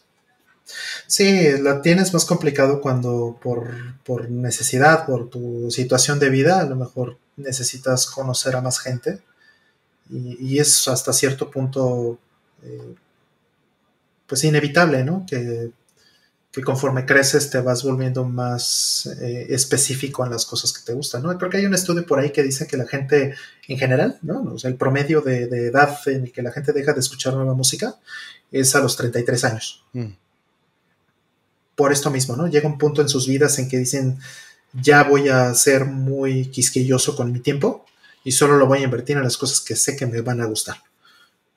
Y eso pues, lo puedes llevar. ya lo nuevo. Ajá, y, eso lo puedes llevar a, todos los aspectos de tu vida, ¿no? Y en particular es malo cuando, cuando tiene que ver con la gente, ¿no? Porque si llegas a cierta edad y no tienes pareja, ¿no? O sea, terminaste con tu pareja anterior o cualquier cosa de estas y tienes que empezar a conocer gente nueva. Conozco pues de nuestra edad muchísima gente que se queja de esto. Ay, qué flojera tener que volver a empezar a, conocer a alguien, tener que volver a, abrir ¿no? este, la mente y, otra vez, ¿no? a ver qué porquería me traen o a ver qué cosa. ¿no? Ah. Y sí, sí, sí entiendo eso, ¿no? O sea, conozco a una chica y lo primero que me habla es de Game of Whatever. pues no la vi, ¿no? Entonces, tache, ¿no? y ese tipo de cosas, pues, lamentablemente, eh, pues te, hacen chocar con, con, las experiencias o te, o te impiden tal vez tener ciertas experiencias o llegar a ciertos lugares, ¿no? Entonces, pues bueno, hay hay que tratar de mantenerse lo más abierto posible desde mi punto de vista, pero igual también se vale decir, esto es lo que quiero de mi vida y jódanse. Sí, porque también está el, pues todo lo que entre le entro y voy al día y todo me encanta. la verdad también se me hace muy insípido. Sí, ese extremo me parece horrible. Y el, extremo de no consumo nada nuevo, la música de los 70 era la buena, pues también son extremos, a final de cuentas, ¿no? Exactamente. Me gusta el jazz y sí, no. O sea, eh, ya no quiero escuchar nada más en mi vida, ¿no? No, yo creo que al menos desde mi punto de vista mi experiencia ha sido este, buena. Eh, ha sido un balance positivo eh, conocer gente que me ha enseñado nueva música. Mm. No, justo hoy una amiga me mandó este, una canción que yo no había escuchado nunca, de un grupo que pues ni idea. Y y dije, lo escuché un poquito. Y dije, eso no suena nada mal. Pero la música sí es como que más personal. Lo eh, por ejemplo, este asunto de cuando le metieron, ¿qué grupo era? Este, no sé, en el iPod te incluían una canción de un grupo fuerza. Ah, sí, de YouTube, ¿no? De YouTube.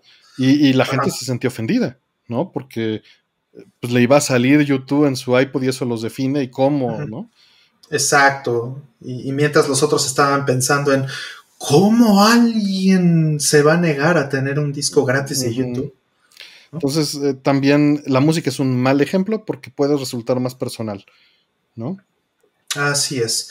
En mi caso, pues es por, mi formación, pues a mí me ha funcionado ser más abierto, pero entiendo perfectamente por qué. Yo soy bastante cerrado, pero, o sea, como que la música que escucho es porque la escuché en algún lugar yo y de ahí, eh, por recomendación, a veces puede suceder, pero más bien es por contexto. O sea, es, muy difícil que me ponga a escuchar música nueva yo solo. Difícil, difícil. Tiene que ser de un grupo que ya conozco y es difícil. Eh. Digo, impuesta por un juego, una película, eso es muy fácil que me funcione. Claro, pues eh, Streets of Rage 4, Nier Automata, este, sí, tienes muy buenos ejemplos recientes, ¿no? Por este, supuesto. Breath of the Wild. Pero bueno, vamos por la siguiente. Eh, les escribo para que me den su, bendición no religiosa. Mañana realizaré mi primer tatuaje y estoy un poco eh, preocupado y de los nervios. ¿Cómo le hacen para lidiar con cosas que los ponen nerviosos?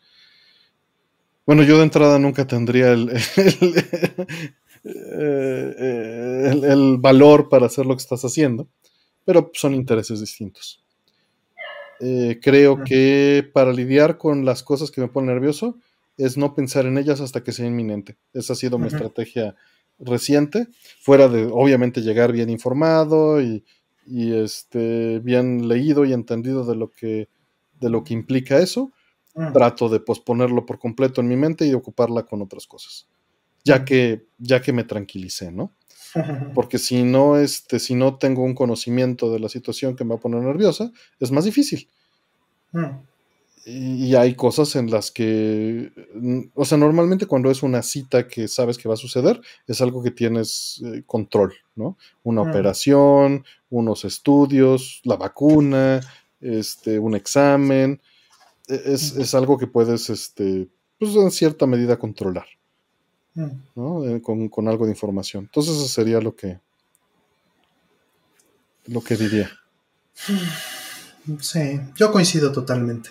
O sea, me he hecho muchas cosas locas en mi vida eh, que, que, hice eh, sin pensar y pues a lo mejor es una forma muy, ¿por qué no muy juvenil de decirlo? ¿no? Es una forma muy juvenil de actuar cuando eres chavito, eh, te quieres comer el mundo a, mordidas y, eres invencible, ¿no?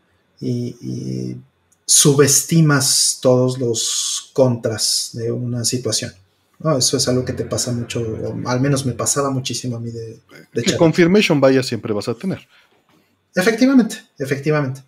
O sea, y así de, ah, sí, entrale, entrale, está súper chido, ¿no? pues sí, pero no te están diciendo todos los riesgos de una situación, ¿no? Y ahí vas. Y no piensas. Y, no necesariamente es mala eh, esa actitud, por supuesto, bajo ciertas consideraciones, ¿no? Este, obviamente, hasta cierto punto, no es necesariamente mala esa actitud. ¿no? Es, es, a ver, voy a tener esta experiencia, la, la asumes desde el principio, ¿no? Este, y, no tienes por qué tener eh, problemas con eso. Digo, el, miedo decía, eh, era, creo que era Mark Twain el que decía eso, que la valentía no es eh, la ausencia del miedo, es el dominio del miedo, ¿no? Y ese es exactamente el punto, es tomar este, este momento y decir, pues eso es lo que quiero. Y el mundo se jode, esto es lo que yo quiero me vale. Y si mis papás están en contra y si mi familia está en contra y si mi novia está en contra, jódanse, me quieren, pues así me van a querer como soy. O sea, eh, hay que tomar un poquito esa actitud cínica a veces, ¿no? Y repito, con su, con su, este, con sus límites, ¿no? Y su, El miedo, el miedo puede ser bueno si lo controlas. Exacto. Entonces es una cuestión de que con los años deberías de poder aprender a, a, lidiar con, ese balance. ¿no? Al menos en mi caso, pues sí, pero para mí sería muy malo, yo diría que realmente estoy viejo. O sea, el día que yo me sienta viejo es porque caí en el otro extremo. En el extremo de nunca tomar un maldito riesgo porque me volví un ratón miedoso, básicamente.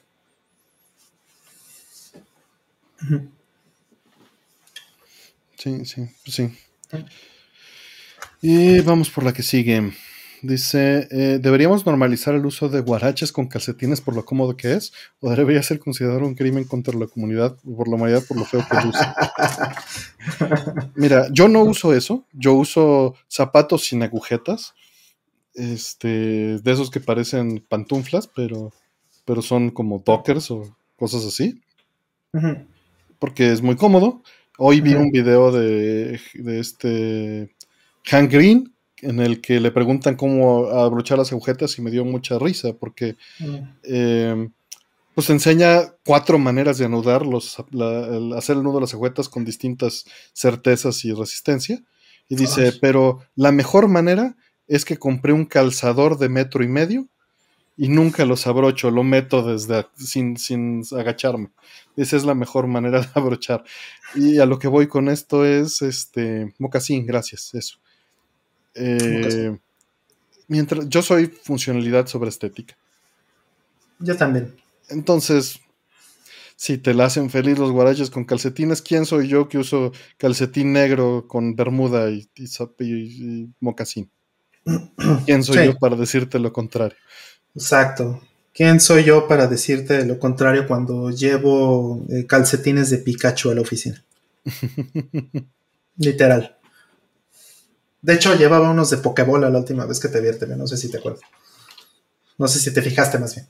No, no, no. La verdad es que soy la peor persona para fijarme lo que alguien trae puesto porque yo no me fijo en lo que yo traigo puesto. Mm. Y, no tengo idea. es, muy raro, incluso si son playeras de juegos. Mm. O sea, por ejemplo, hasta este momento no sé qué playera traes puesta. Ya. No me fijo. No me fijo. Tekken, Tekken. Sí, sí, ya, ya veo, pero, pero soy terrible para esto, terrible. Y mi pobre madre se avergüenza de mí. Lo siento, mamá. soy funcionalidad sobre, sobre estética. Sí, mi mamá siendo rockstar, imagínate, uff. bueno. Sí, este, pues bueno. Si quieres usar eso, adelante. Digo, los crocs sí tengan cuidado por las descargas estéticas. Estáticas, no estéticas. Este, de ahí en fuera, pues Guarache está perfecto. Mm. Mm, yo no tengo problema. Siguiente. Yo creí que me ibas a decir de los guaraches. Se me antojó un guarache de costilla con salsita. Uf, uf, uf, uf. Pero bueno. no es hora de hablar de esas cosas. Sí, yo, yo uso este, muy pocos, eh, muy pocos los guaraches. Este, tenía un, bueno, es un gran amigo, Cas, este, que trabajaba conmigo, este, y trabajamos juntos muchos años. Y él era mucho de traer guaraches todo el tiempo en la oficina. Porque pues siendo una, empresa muy permisiva en esas cosas, porque pues es una empresa llena de nerds, este, no había ningún problema. De hecho, es curioso porque en mi primer trabajo grande en, la industria del TI, que fue en una empresa que se llamaba Digital, eh, había, era, una, era una oficina muy grande eh, de dos pisos, un, un edificio muy largo, muy profundo en la colonia eh, Nápoles.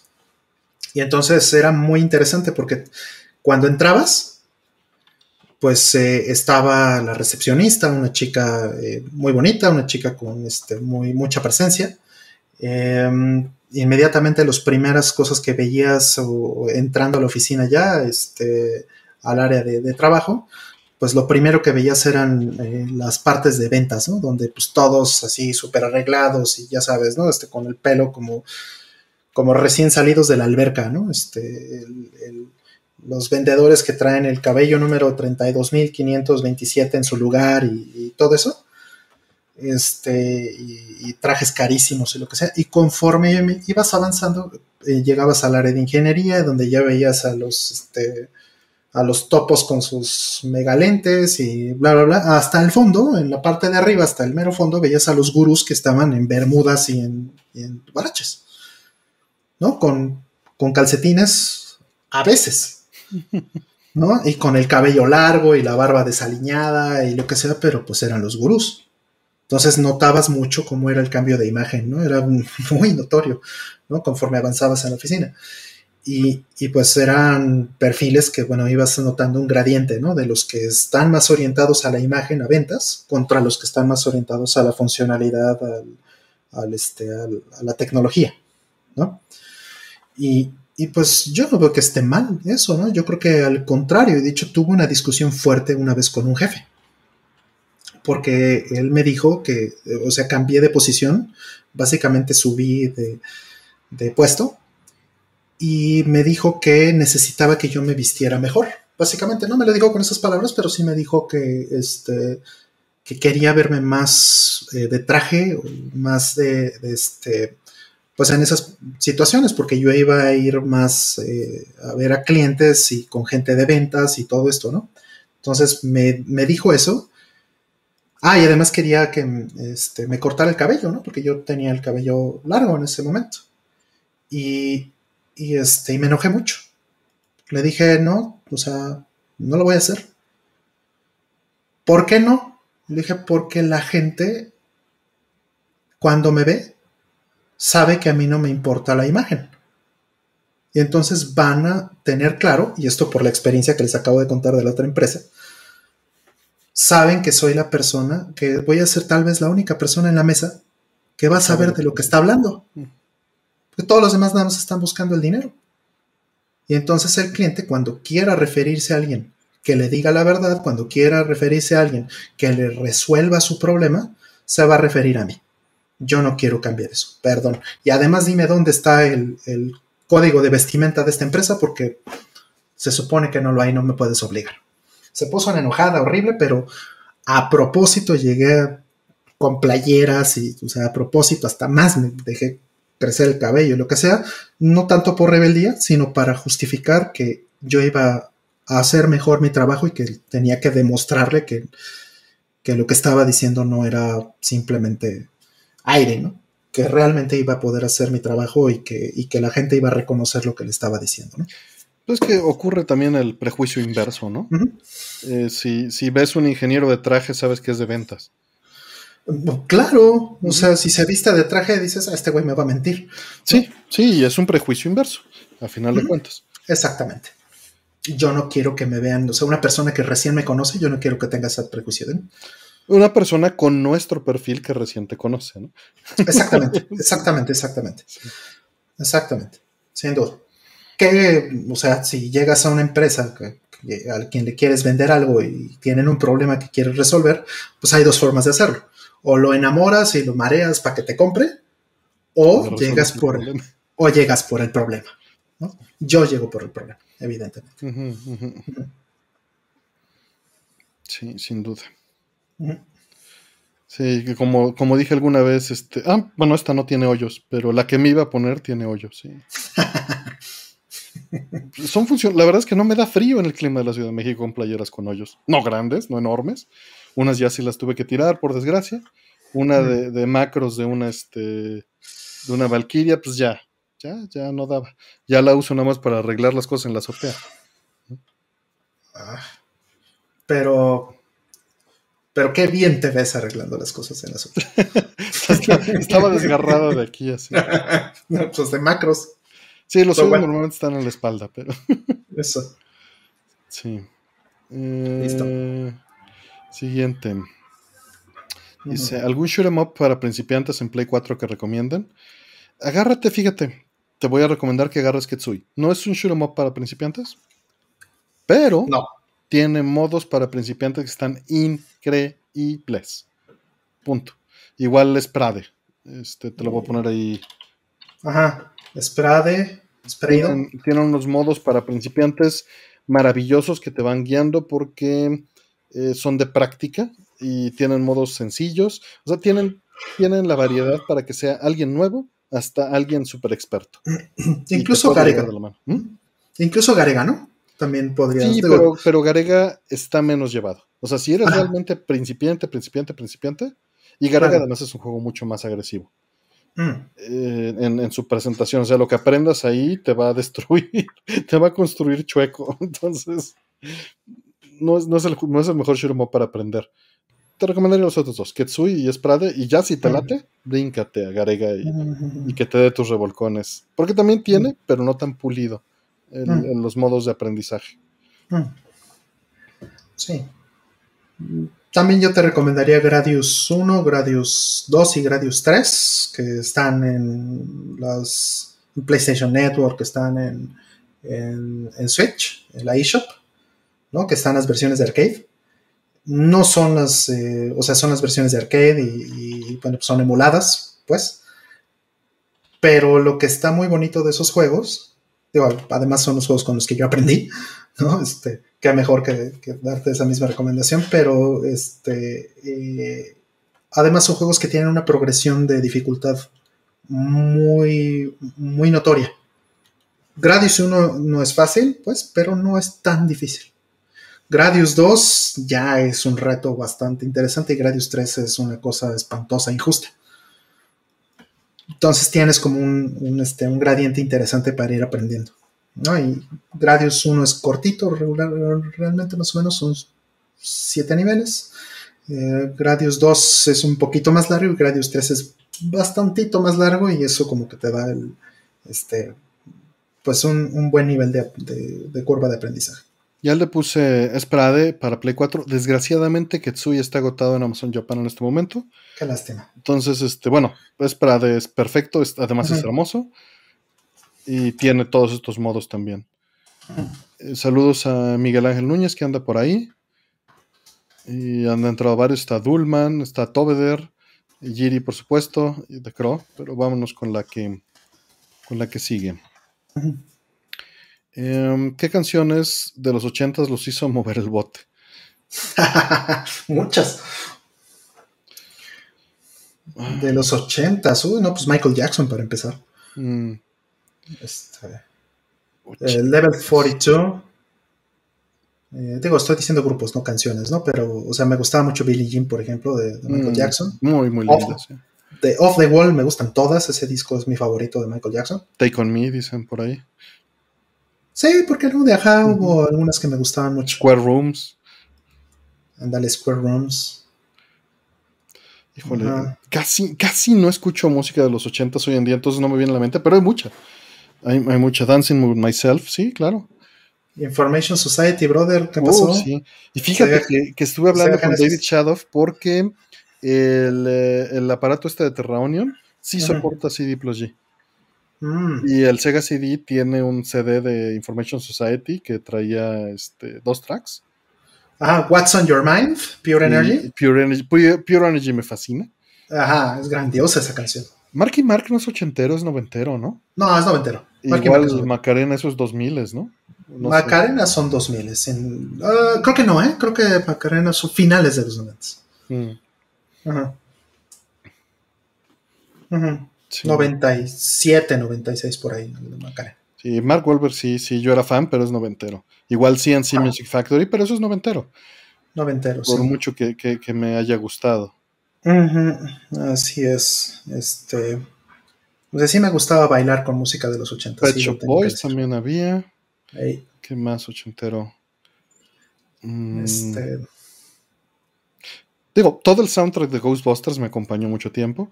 Mm. De la 1 y de la 2. Pensando en cosas que sí tuve muy a la mano, ¿no? Que escuché mucho, mucho, mucho, mucho. Que eran de, mis primeros discos. Míos, Que no eran de que me los compraron mis papás. Claro. Me gustaba mucho Herbie Hancock también, me gustaba. Mm, Yellow, ¿no? También. Yellow, que es, digo, siguen siendo siguen siendo buenos, siguen, siguen haciendo cosas, siguen grabando, son... Fine Young Cannibals, claro, sí. Muy divertidos. Ándale, los Young Cannibals. Este... Eh, eso era, no sé si es 80, sí, Fine Young Cannibals sí era 80. Sí, sí es 80, según yo. Ajá, ajá. Soy de estéreo, fíjate que sí escuché Enanitos Verdes, Suerte Estéreo. Ajá. Varios, varios. No estoy seguro si eran ya noventeros, pero... Mm. Mm, mucho, mucho, no, mucho del ochentero. Este, Radio Futura, este, o sea, en español. Eh, hay música en español de los ochentas que sí me gusta. Este, Madonna, sí, fíjate, sí escuché bastante de Madonna. Me tocó Like a Virgin, así casi. Cuando salió, pero eso según yo es noventas ya. No, no, no. Madonna, eh, Like a Virgin debe ser como 84. fíjate también, Paula Abdul también me tocó durísimo en los, en los 80 Ah, esa sí es. No, pero Pablo Abdul. A ver. No, sí, sí, es 80, ¿eh? Sí, sí, sí, sí, sí, sí es 80. Sí, yo leía libros de Dungeons and Dragons, yo me acuerdo. Sí, Pablo Abdul sí es 80. son cosas que, no escucho ahorita, pero, pero no es música que me moleste, o sea, sin dudas podría ponerlo. Prince, por ejemplo, también Uy, 80. El, el, el, disco que pusieron completo en, WFM, el Purple. Sí. Increíble. Exacto, Purple Rain. Purple Rain, muy buena. Digo, nunca, nunca fui fan, pero. pero a mucha gente, nunca, o sea, de Prince sí, fui fan. no te hagas Bad Dance. Es justo lo que iba a decir. nunca fui fan de la, de la batidanza, pero, pero se la ponían en Fíjate que, que, escuchar Bad Dance en una amiga fue una de esas experiencias interesantes. Eh, sí, sí, tiene su historia. Por supuesto. Ah, bueno, sí, no, es música para bailar, pero, pero, o sea, estábamos hablando de cosas, de cosas que, para bailar. Ajá, no, no, si, si hablamos de música, música nada más, eso, los ochentas es demasiado amplio. Sí. Pues bueno. Eh, de los Goonies es Cindy, Cindy Lauper, sí. Pregúntale que sí, de los Goonies es Cindy Lauper. También me acuerdo mucho de, un track que se llama Circle in the Sand, que fue el primer CD que llegué a escuchar. Entonces lo escuché muchísimo, porque era el único CD que tenía un amigo. Sí. Queen también dicen de Queen, sí, claro. Queen es una de las bandas. Yo lo consumí hasta después, ¿para qué miento? Creo que Queen, por ahí creo que leí en alguna, en alguna ocasión este dato, este trivia, pues, que Queen es el grupo, la banda que tiene más éxitos en la historia. O sea, más singles este, exitosos de, todas las bandas del planeta, pues, ¿no? De la historia hasta el momento. Eso es lo que yo recuerdo de Queen. Y tuve la oportunidad de verlos. Entonces, em, Queen, sin duda. Entonces, eh, Raúl Chávez, muchas gracias por el apoyo. Dice, como siempre, un placer verlos y aprender. No, pues gracias a ustedes que están aquí y nos dan la oportunidad de compartir el tiempo con ustedes. Mm. Gracias, este, Raúl. Ah, Hot Butter Popcorn me fascina, pero ese te entera el track. Mm. Es de los 70 amo ese track, igual Earth on Fire y muchas cosas de ahí también. Claro. Y Black Box, pero ya es noventero, ¿no? Eso me, trababa. Y me sigue gustando mucho. Sí, yo fui a ver a Earth, Wind and Fire en, vivo en los noventas. Mm. No, bueno, qué experiencia. Pero sí es música más setentera. Este, me gusta, me gusta. New Order, ¿no? Este, Joy Division, esas cosas, pues también muy, muy interesante. Vamos por la que sigue. Dice, hola, ¿podrían dar una explicación para domis de qué son y cómo funcionan las redes neuronales, por favor? Gracias, es un deleite escucharlos hablar sobre videojuegos. ¿Vas o voy, Rol? Vas, vas, vas, adelante. Pues mira, eh, son modelos matemáticos, pero que se utilizan para simular lo que se entendía que era el cerebro hace muchos años. Por supuesto, son modelos simplificados y son modelos eh, estadísticos que, que están eh, basados en lo que se cree, no, no que estén mal, ¿no? Pero lo que haces y que es impresionante es que tomas, por ejemplo, tres niveles, ¿no? Agarras y diseñas una neurona y la neurona es, es algo, o sea, es, es una estructura de datos, puedes decir, o un modelo al cual tiene entradas para recibir impulso y tiene una salida. Y tú puedes aleatoriamente decir, si las entradas, vamos a suponer que entran números eh, abajo de 1 a cada entrada. Si las entradas juntas suman más de 0.5, eh, la neurona dispara. Si no suma más de 0.5, no dispara. Que esto no lo defines eh, así de antemano, pero bueno, es para que te des una idea. O sea, se supone que en el modelo, pues las neuronas se van comunicando y tienes que, o sea, más bien la información se procesa a través de excitación de estas neuronas y tienen un, threshold de excitación. Voy a hablar de este modelo súper simplificado para que esto sea como, como DOMIS, porque ya hay más complicadas, ya hay con, con muchas más eh, vericuetos, ¿no? Pero vamos a hablar de ese modelo muy sencillo. Entonces, lo que, lo que haces es poner muchas de estas cosas en niveles. Supongamos que pones toda una capa con todas las entradas y a cada una de esas entradas ve el pixel de una letra de 8x8. Vamos a poner ese ejemplo súper sencillo que es clásico, ¿no? agarras un, alfabeto de 8x8, una matriz de LEDs, y le pones una A por ahí. Entonces un píxel apagado es sin impulso y un píxel prendido es con impulso. Y cada uno de esos píxeles está conectado a varias de esas neuronas o a una de esas neuronas, dependiendo cómo lo modeles. De ahí pones esas salidas de cada neurona a otro layer de neuronas. Y las salidas de esa neurona a otro layer de neuronas. Mm. Y eso lo pones a una salida simplificada que te dice si eso es una letra o no, por decir algo, ¿no? Y bueno, ¿cómo funciona? Lo que haces es que las entrenas. Tú agarras y al principio la red neuronal no te sirve para maldita la cosa. Pero tú le dices, esto sí es una A. Y lo que, lo que haces en este proceso de entrenamiento es que se ajustan los valores de, esta, de, estos, de cada una de las neuronas. Tienes fórmulas para precalcular o recalcular porque son basadas en modelos. Y vas retroalimentando la misma neurona con tal de que eh, sí, dicen que cómo funciona la correspondencia, es que la correspondencia está codificada en estos patrones de, estadísticos. O sea, tú, tú, desde afuera no ves cómo está codificada la información, sino la vas entrenando por varios ciclos para que la información se codifique. Lo puedes ver como que es hacer trampa, lo puedes ver como que es modelar a través de eh, repetición, lo puedes ver como que es magia, si quisieras verlo de cómo es posible que que pueda reconocer esto y es por eso que se va entrenando, se va retroalimentando y se van recalculando esos números para que se vaya recompensando en las redes de peso que va llevando esta, esta secuencia de layers eh, hacia favorecer lo que tú quieres o lo que vas entrenando que sea positivo. Y entonces, eh, cada, cada después de muchas iteraciones, tienes un modelo que sabe reconocer as. Y dependiendo de lo que le vayas alimentando, pues va a suceder eventualmente que va a reconocer caras y números. Eh, y, funcionan pues, bastante bien para cierto tipo de problemas muy específicos. Pero ojo, no es inteligencia. Es, es, una manera de resolver problemas por reconocimiento de patrones basados en procesos estadísticos y, y funciona muy bien. O sea, eh, como dice Miguel, funciona, aprenden por sí mismas, sí, pero aprenden por sí mismas basados en estos modelos y en estas fórmulas que ya están definidas para lograr ese avance, ¿no? Algo que se me ha ido rol, porque digo, es súper simplificado. No, creo que está perfecta tu explicación. Creo que me gustó, te la voy a copiar.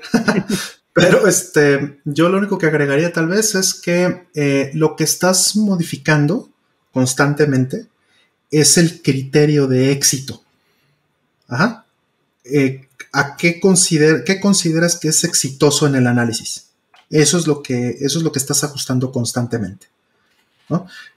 Para eso, pues, por supuesto, tienes que pensar en qué consideras éxito en, exitoso en, una situación en particular. Hay un, hay un video muy bueno de, una, de un congreso que hacen de broma que este, no recuerdo el nombre del congreso, pero este, un chavo hizo, eh, para este congreso de, broma, hizo una red neuronal, este, una inteligencia artificial, que aprendió a jugar Mario Bros. Mm. No sé si viste ese video. Sí, sí lo vi que es fantástico. ¿Y cuáles son los criterios de éxito? Cuando él explica esto, que justamente está orientado a este punto que estoy mencionando de criterios de éxito, lo que está haciendo la red neuronal es que está analizando eh, los inputs que le da el control y está analizando este, eh, la memoria. Entonces, uno de los criterios de éxito importantes es que el, eh, scroll, que la pantalla siga siendo scroll. Entonces, por ejemplo, cuando Mario simplemente la computadora le daba hacia la, hacia la derecha en el control sin apretar salto, pues se pegaba contra un, este, contra un obstáculo. Entonces, en ese momento, eh, la red neuronal, como ve que en cada paso no hay un scroll, entonces no hay un criterio de éxito. El criterio de éxito es avanzar en el juego. Entonces, ¿Qué es lo que tiene que hacer? Aprender que en esa situación en particular, con esas variables donde puede leer las cosas que hay en la pantalla, y que su criterio es eh, este, avanzar, el criterio de éxito, empieza a probar. Empieza a probar regresarse, avanzar, brincar, brincar poquito, brincar mucho, ¿no? Y entonces va inmediatamente ajustando el criterio de éxito conforme va leyendo eh, lo que hay en la pantalla. Puede leer la memoria, entonces puede leer dónde están los sprites, puede este, eh, interactuar en el momento en que se encuentra obstáculos, incluso llegó el momento en que ya los podía anticipar. Entonces ve que hay un sprite porque leyó la memoria y se da cuenta que hay una cosa de estas. Entonces ya para el criterio de éxito ya tiene la toma de decisiones, ¿no? Ya, ya hay, una, hay un criterio importante de decisión que dice, ah, para librar este obstáculo tengo que saltar. Entonces, ¿en qué momento tengo que apretar el botón? En este momento. Y va y lo aprieta. Entonces es súper interesante porque le, incluso le descubrí un bug padrísimo a ese juego. Está increíble porque eh, hay en, el, creo que es en el mundo 1 o 2 o algo así, no estoy seguro en cuál, este, 1 3 debe ser, 1 3 porque creo que el 2 es de agua. Este, el 3, este, en el, en el 1 3 hay una parte donde te cae una tortuga. Te cae una tortuga encima. Entonces, eh, Mario salta, pero está interesantísimo porque salta de una forma en la que eh, justo suelta el botón en el momento exacto para que la tortuga pase encima de Mario y haga la colisión, pero Mario en ese momento ya está cayendo. Y entonces vale como que la aplastó en lugar de, que, de que lo mata. Entonces brinca a la tortuga, la aplasta en el aire, aun cuando le cae por encima, y salta por encima de la tortuga, ¿no? Eso es un bug que, tiene el juego y pues nadie jamás se lo había encontrado porque nadie jamás había hecho esta prueba. O bueno, que sepamos, pues. Sí, encuentran el punto de rol es que encuentran rutas que un humano no pensaría, no consideraría, ¿no? Exacto, porque su, su, criterio de éxito es avanzar y su criterio de éxito es leer memoria y su criterio de éxito es esto. Eso no es la manera en la que se manejan los criterios de éxito de un ser humano, ¿no?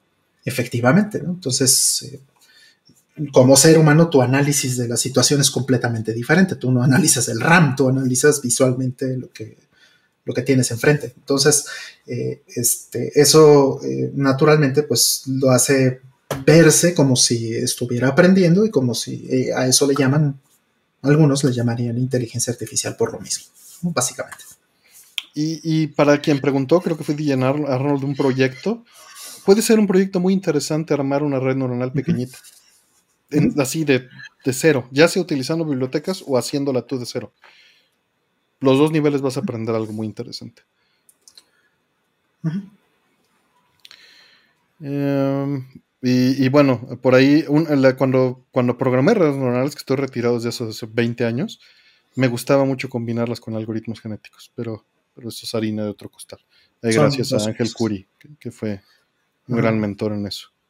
Él llevaba el, el SIC, el Centro de Investigación de Cómputo del, Poli.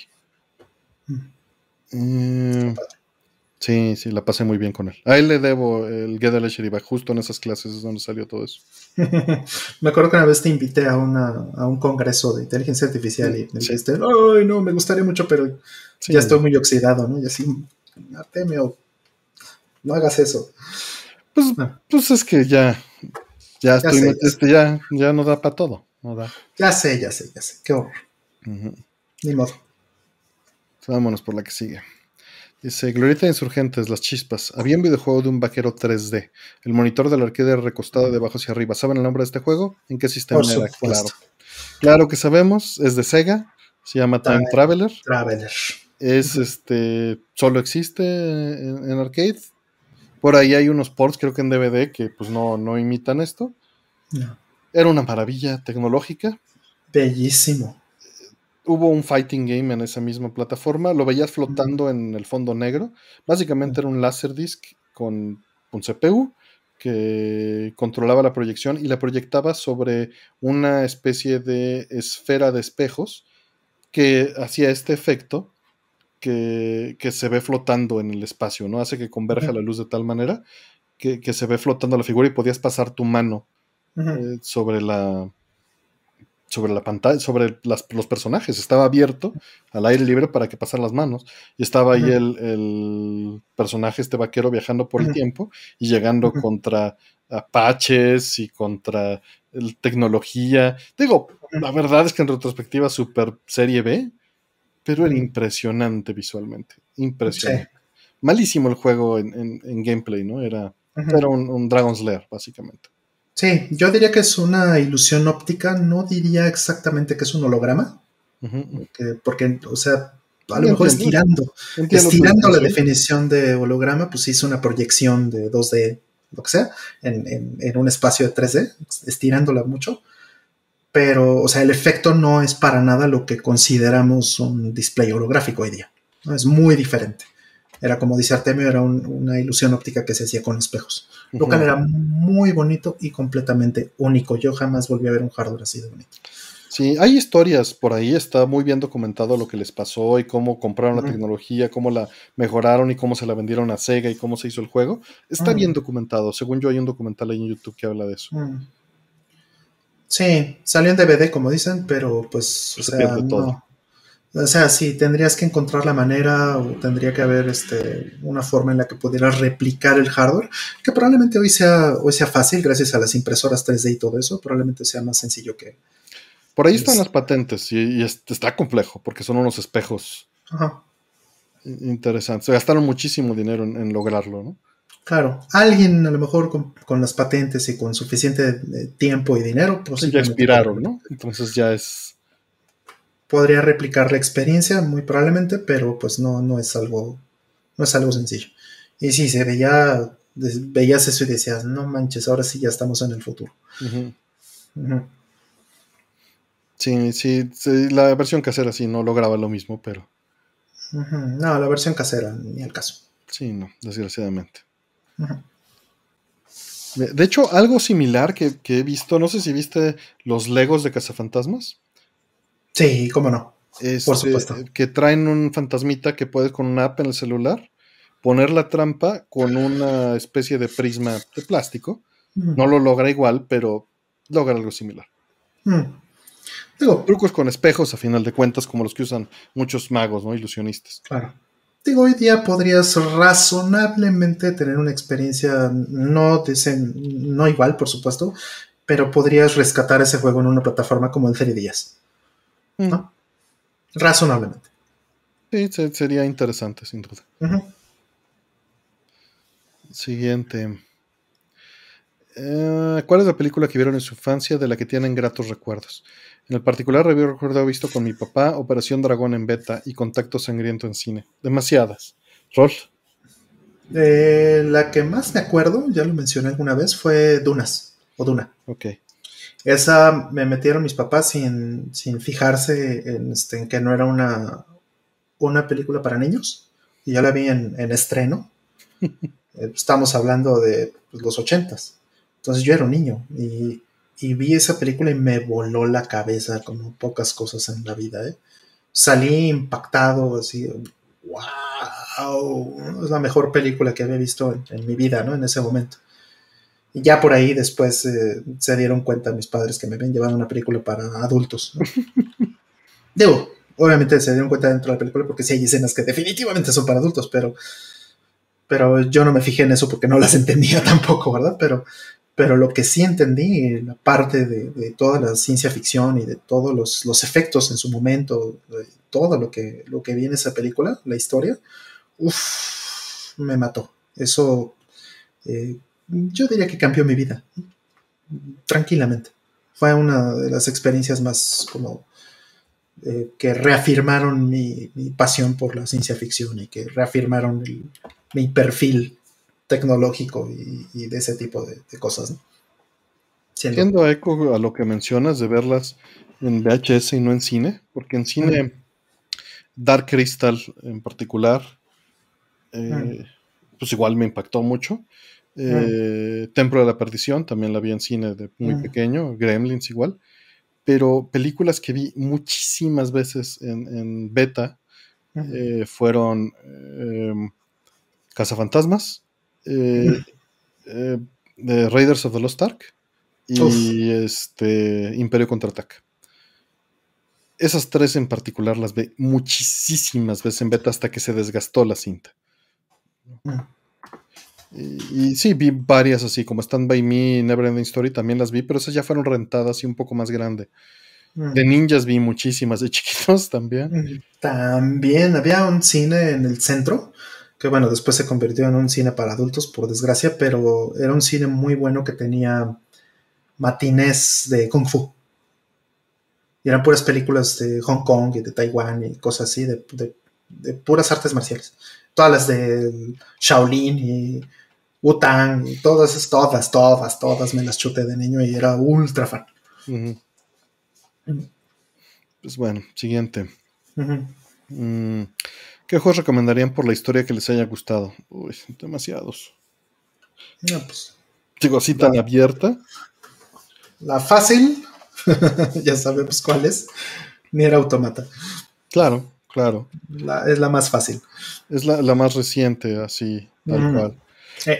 Pero pues te puedes decir más inocente, que ya contesté así directamente Lunar en su momento, Fantasy Star 2, eh, Metal Gear Solid 2, Metal mm. Gear Solid 3, Metal Gear Solid 1, Snatcher, Polisnots, este, eh, You que es mm. difícil de recomendar, pero entra a y búscalo si quieres mm. este, más información.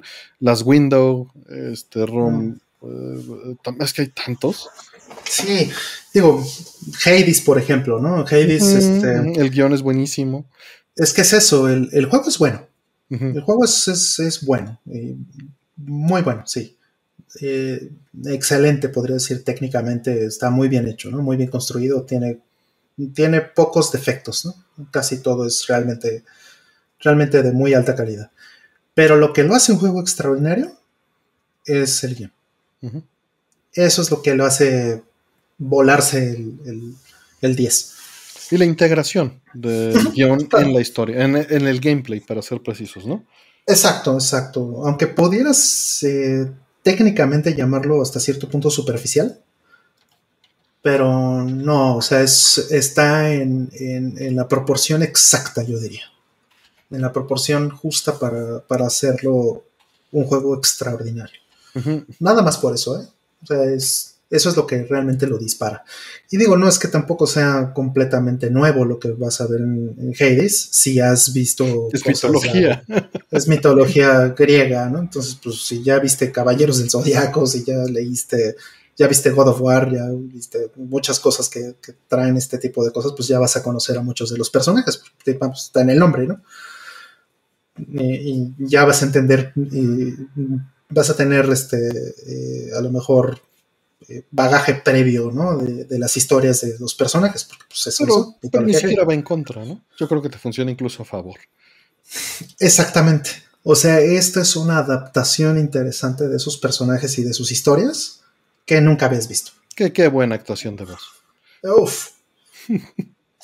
Yo no sabía ni quién era ese actor, ahora soy, soy, su fan. Sí. Eh, el actor de este que, tiene, que hace como, bueno, hay varios, pero en particular el, narrador hace, no sé, como ocho personajes y es eh, extraordinaria su actuación.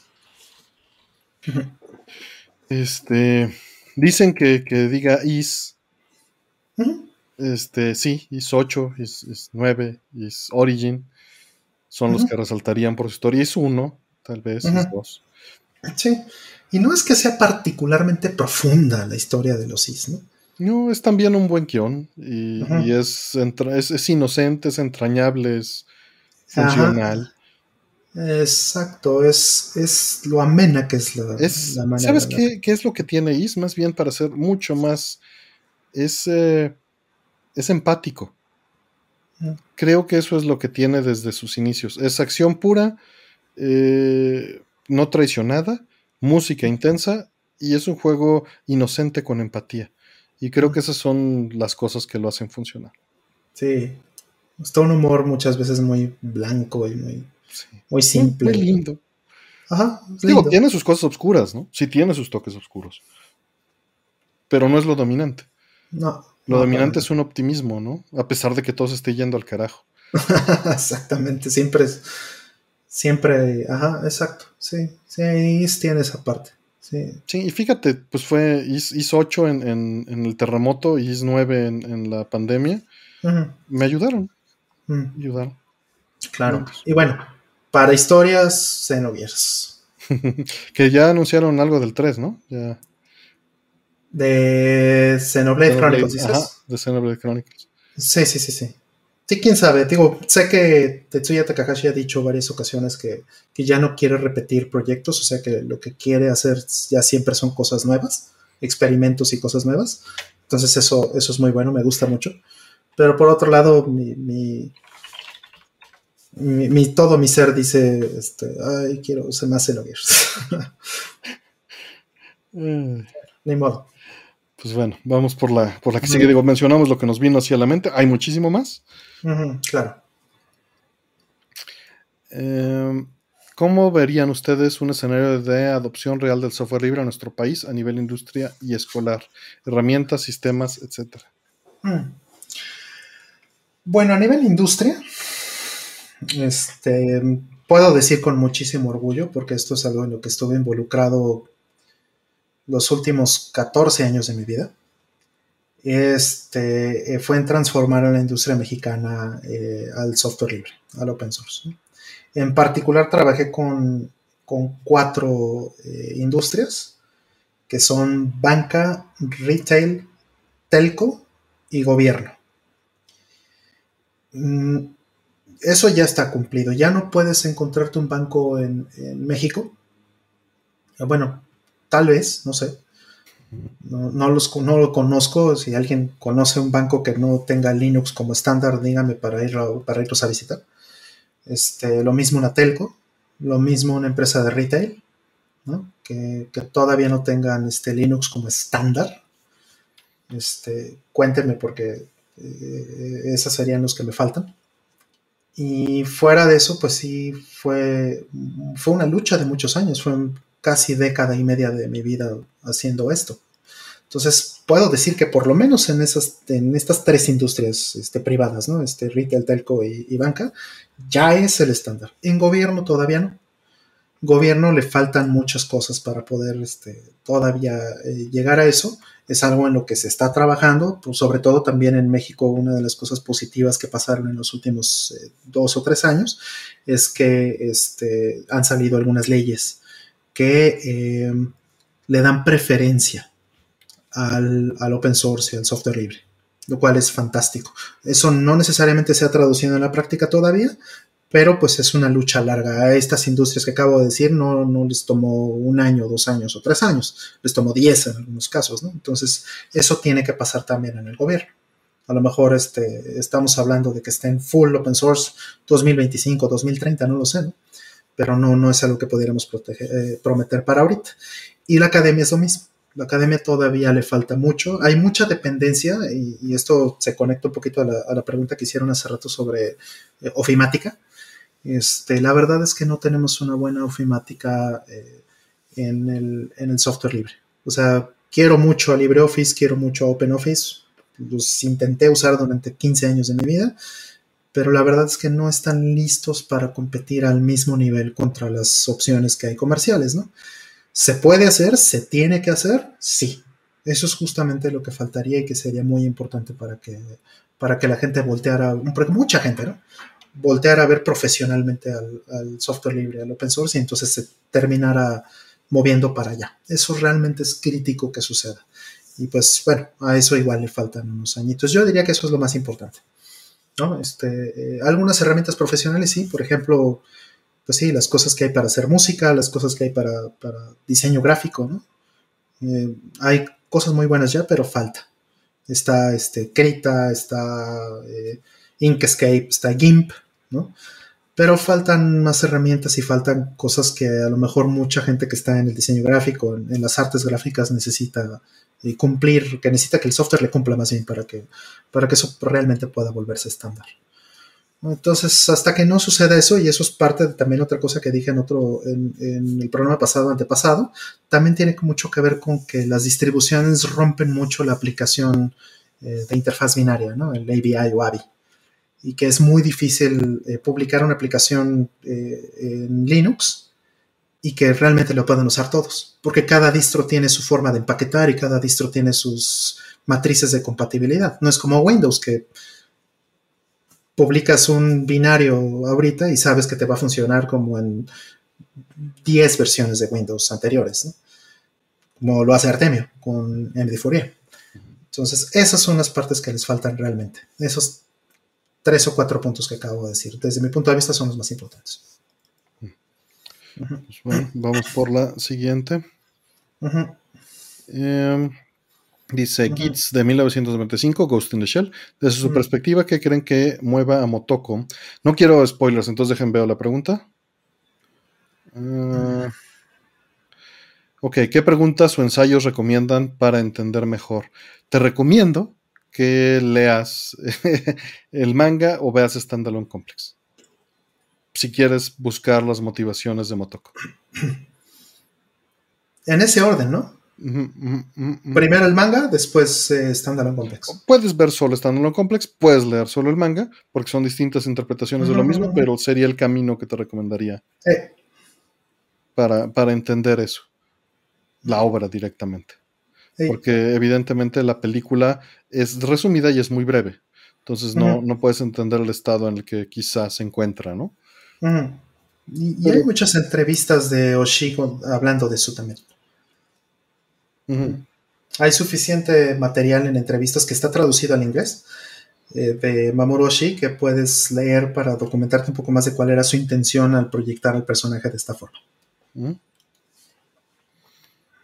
Pero pues, su pasado, desde las distintas interpretaciones, todas eh, conllevan una solución de eso. Eh, live action no entra en ningún lado, es una es una regurgitación este, muy mala de los personajes. Se pierden los personajes, se pierde el mundo. Rafael, ve Standalone Complex y quítate ese mal sabor de boca de la película. Sí, yo no sé a quién le querían vender esta película, no entiendo. Porque pues no eras, no es algo que realmente fuera para la gente que no estuviera familiarizada y al mismo tiempo tampoco era para los fans. Era como action de IP, ¿no? Una mezcolanza, ¿no? Es de a ver qué vamos a, a qué vamos a ordeñar ahora. Sí, no.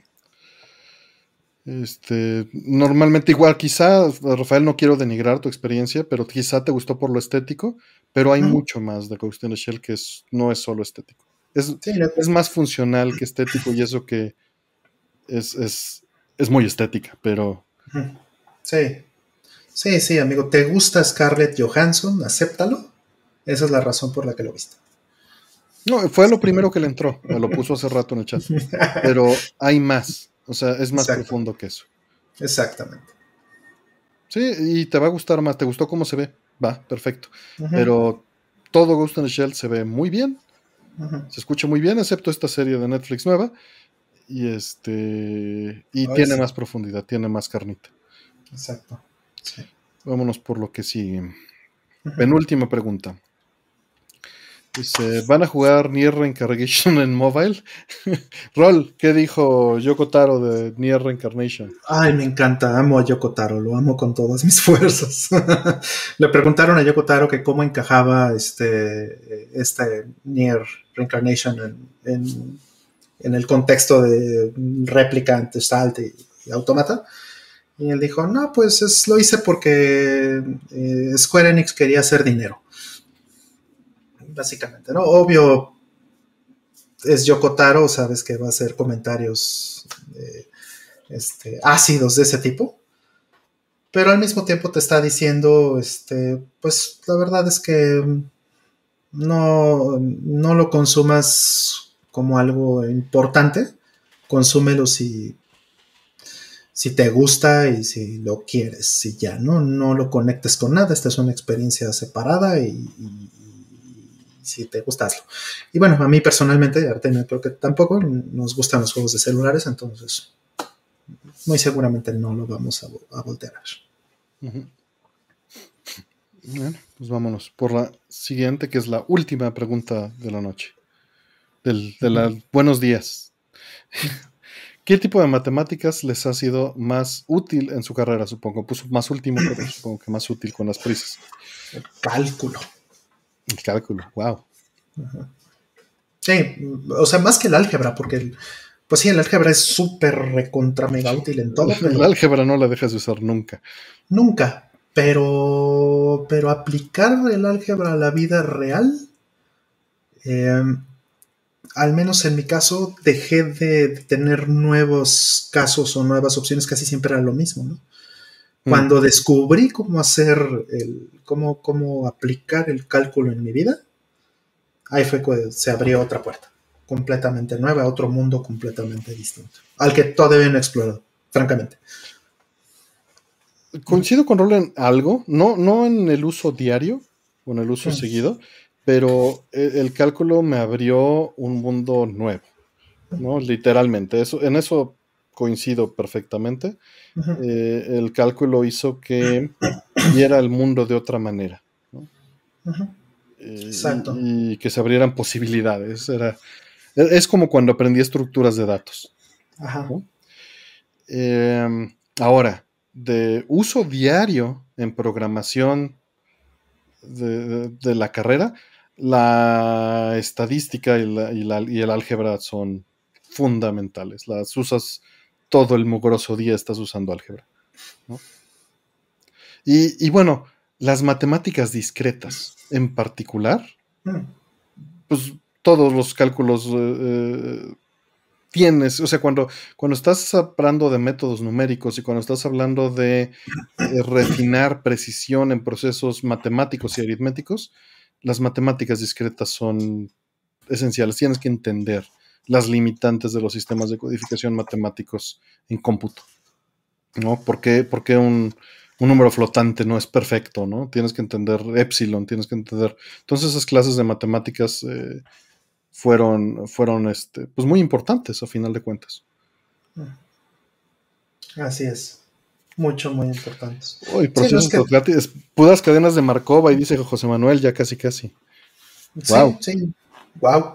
Sí, no es, que dejes de usar el álgebra ni que deje de ser importante, ¿no? Siempre es importante, obviamente, pero pues es como la navaja suiza, ¿no? Es como el álgebra es como tener una, una navaja suiza es una herramienta maravillosa, es una herramienta que te, sirve para una cantidad enorme de cosas en la vida, pero ya cuando llegas al cálculo es como si tuvieras superpoderes, ¿no? Es como si ya fueras Iron Man o como si fueras este eh, Superman. Es lo que te hace sentir que eres ingeniero. No, no es la verdad, pero en su momento y con una, con una corta edad se siente eso. Exactamente. Pero, pues hay, hay ah, no sé, es, lo veías ya por todos lados, ¿no? Veías ya este, sólidos de rotación por todos lados. Y, Látices. Sí. Y para, gráficos 3D es muy importante para formarte una idea, ¿no? De modelaje, de, un entendimiento de, sólidos de rotación y todo esto. Extremadamente importante para el, para el 3D. Puro cálculo en R3. Para estar calculando. El, eh, típico problema de cálculo en R3 que te ponían, hay un sartén que se va calentando con esta fórmula, encuentra la ruta que debe seguir la hormiga para no quemarse, ¿no? Y ahí de ahí, los gradientes. Y de ahí empiezas a derivar en Dijkstras, y empiezas a derivar en, en este binary space eh, partition este, trees y empiezas a derivar en una cantidad de algoritmos y estructuras de datos que son los que te ayudan a, este, modelar esos problemas y, el cálculo que los resuelve, ¿no?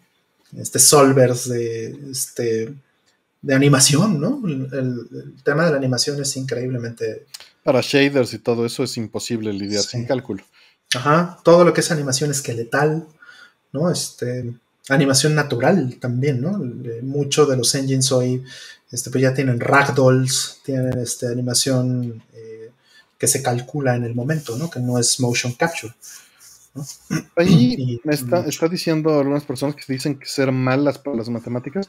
Yo creo que eso tiene que ver con cómo ah, te has aproximado a ellas. Te voy a dejar un canal de YouTube ahorita en los comentarios. Se llama Tree Blue One Brown. Que es una maravilla visual de cómo se maneja matemáticas, cálculo, Fourier, todo, y está impresionante. Es, hermoso. Dicen que tres preguntas más. Pues son 3.20. ¿Te las echas, Artemio? Ah, pues va a ver. Voy a, voy a abrir las preguntas. Si entran más, no les vamos a hacer caso, perdón. Tres preguntas. Las, las únicas tres abiertas. A ver si, a ver si las toma, porque hace rato. A ver, espérense antes de que las pongan. Dejen cierro y abro el segundo. un momento. A ver, abro. En un momentito les digo, ¿eh? A ver, ya está abierto. Ahora sí. Tres preguntas vamos a tomar. Eh, David, tienes que ponerle hashtag pregunta, si no, no lo toma el software. Ya, ya entraron cinco preguntas, listo, cerradas, muchas gracias. Eh, y vámonos con la primera. Dice, ¿qué sistema operativo usan en la Raspberry? Por ejemplo, en la Raspberry que mide la humedad, en la que usan Pi-hole, web server, etc. Utilizo Raspbian. La verdad es que Debian me parece maravilloso para estar corriendo en una Raspberry. Y lo que no, pues nada más bajo las bibliotecas y las compilo o las bajo compiladas y ya. Yo uso cinco sistemas operativos, ahorita estoy contando. Uso cinco sistemas operativos en mis Raspberries. Uso eh, Raspbian, uso Fedora, uso Gentoo, uso Red Hat eh, Enterprise Linux y uso Debian. Esos son los, los cinco. Y eh, en el caso de Gentoo es importante también mencionarlo, el Gentoo realmente no es una distro, es una metadistro. Te sirve para hacer distros. Entonces con Gentoo lo que hago muchas veces es construir este, sistemas operativos específicamente para el dominio del problema o de lo que necesito hacer. Entonces una cosa muy importante de las Raspberries, de la 4 en particular, que es justo lo que, lo que hago hoy día, es que eh, tiene el suficiente poder, la suficiente galleta para virtualizar.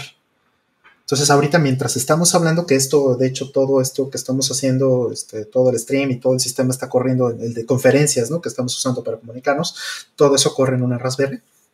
Eh, y esa misma Raspberry ahorita tiene máquinas virtuales corriendo con procesos que están en paralelo a lo que estamos haciendo. sistemas operativos diferentes, ¿no? todos son Linux evidentemente, ¿no? Pero podría poner un Android, de hecho, también funciona Android. Y, este, y por ahí ya hay gente que está trabajando en que pueda funcionar eh, Windows. En algún momento posiblemente le meta un Windows, porque bueno, hay algunas aplicaciones y algunas cosas que sí, sí me importarían, este, que me exigen el trabajo en algunas ocasiones, eh, este, VPNs y cositas así que no funcionan en Linux. Y Android sí me interesa también por algunas aplicaciones que ya no quiero este, tener en x86, pero que no existen compiladas en ARM, como los clientes de Zoom, por ejemplo, ¿no? El cliente de Zoom no existe en, Linux en ARM, es el, cliente de, Zoom solo existe para, para Intel. Pero si funciona en ARM con Android. Entonces, eh, ese tipo de aplicaciones, ese tipo de detalles son las cosas que me, eh, interesaría usar. Y de ahí, pues, vierte toda la usabilidad que tenga, ¿no? La, parte profesional, la de eh, que mencionó Artemio ahorita y todo lo de la pregunta que eran los sensores y todo eso, que regularmente es con Raspbian. Y, este, y deriva de ahí desarrollo, Internet of Things y, todo lo demás. Vamos por la siguiente. Eh, dice, ¿qué opinan de los fanarts? ¿Cree que son legales venderlos? Híjole, eh, en teoría no es legal venderlo. Ya a la práctica, pues si no te cachan, pues no pasa nada, ¿no? Pero, pero si es un, o sea, si estás, si estás lucrando en el fanart con un personaje con copyright, te lo pueden, te lo pueden quitar, punto. Así es. Digo, hay una relación ahí, este. Sí, como dice Karen, se permite, ¿no? Pero. Eh, sí, como dice Karen, exactamente. No, no es legal. La, la, realidad dura es que no, no es legal. Pero las compañías se hacen de la vista gorda. O porque no saben, Karen, o porque a propósito eh, quieren que la gente eh, pues haga cosas con sus personajes porque eso los hace populares, ¿no? Y bueno, hay casos. cuando ya son populares. sí, depende mucho del caso. Por ejemplo, en Japón, pues está toda esta industria enorme que es el cómic o el comic market, ¿no? Donde todo el dojinshi, toda la cultura del, del dojinshi, este, de, las, del manga, de las figuras y de cuánta cosa del dojin, de los videojuegos que, que son este, hechos por fans, pues está permitido por las empresas. O sea, estamos hablando de que un comic market, pues cuánta, cuánta gente llega y cuántos venden sus su tiraje de 50 cómics allá adentro, ¿no? Que dibujaron personalmente, pues hay decenas de miles de personas o cientos de miles de personas incluso, ¿no? En, un comic market. Y pues no es como que no pudiera llegar un representante de Bandai, un representante de, de cualquiera de estas empresas a decirles ya dejen de vender, este, o Nintendo, ¿no? Dejen de vender este Dojinshi de, Zelda, ¿no? Y no lo hacen. No lo hacen porque saben que es parte de la cultura y que, este, y que es importante también para, para hacer este, eh, más valiosos a, sus personajes o sus juegos o sus contenidos. Entonces, pues ahí hay Dojinshi maravilloso. Yo tengo Dojinshi de Zelda precisamente, tengo de, de Dead or Alive, tengo uno que es buenísimo, tengo de Street Fighter también que son maravillosos. Digo, también hay eh, mucho, este, mucho dojinshi para, o dojin para adultos. ¿no? Esto también se da muchísimo y pues igual sigue siendo permisivo, la industria lo permite. Se hacen de la vista gorda y dicen, bueno, esto de alguna manera nos ayuda.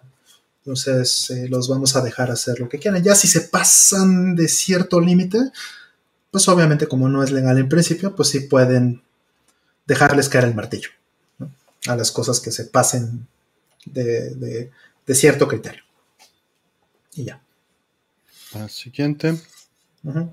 Dice, ¿qué opinan del papel de baño con olor? Yo lo odio. Tampoco me gusta.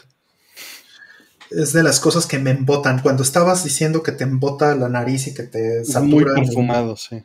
Cuando llegas a la parte de los detergentes, justo lo que yo estaba pensando que iba a decir, pero yo no lo dije, es, este, bueno, creo, que sí lo dije en algún, en algún otro programa, porque alguien hizo una pregunta similar. Creo que sí. Es que igual me embota muchísimo. Cuando abres el, rollo, la bolsa del papel de baño y te llega el tufo de, todo el eh, perfume. En el supermercado, cuando llegas a esa ah. sección de servilletas, eh, papel higiénico, este, eh, toallas húmedas y todas esas cosas que están regularmente en la misma sección. Oh, ¡Qué asco! Sí, sí, es, embriagador, por ponerlo de una, en una luz no positiva ni negativa. Exacto. Sí. Mm, y bueno, entró una última. ¿Juego de Game Boy favorito? El mío es eh, Link's Awakening. Killer Instinct, no, no es cierto. ¿Pablo? Carajo. Nada, es que este, ese juego me sigue sorprendiendo mucho porque todo el, todos los créditos son cinco personas. Cinco personas aventaron el port completo de ese juego, con toda música, programación, este, gráficas, la la la, ¿no? Este, y, eso siempre me impresionó. Em, híjole, Link's Awakening también es un gran, gran no sé, ¿eh? por no decir Link's Awakening, porque sí, sí es de mis favoritos. Este, que de hecho, para no variar, aquí lo tengo. Ah, ok, sí. Ajá, aquí está. El, el DX, Link's Awakening DX. Mm, la más fino, cartuchito negro. Exacto. Este. Para no decir ese, diría Metal Gear. Pero ese es de Game Boy Color. Ah, bueno, sí dijo Game Boy, ¿verdad? Sí. Yo también iba a decir Ghost Babel, pero no. Me gusta pues, Link's Awakening, pero.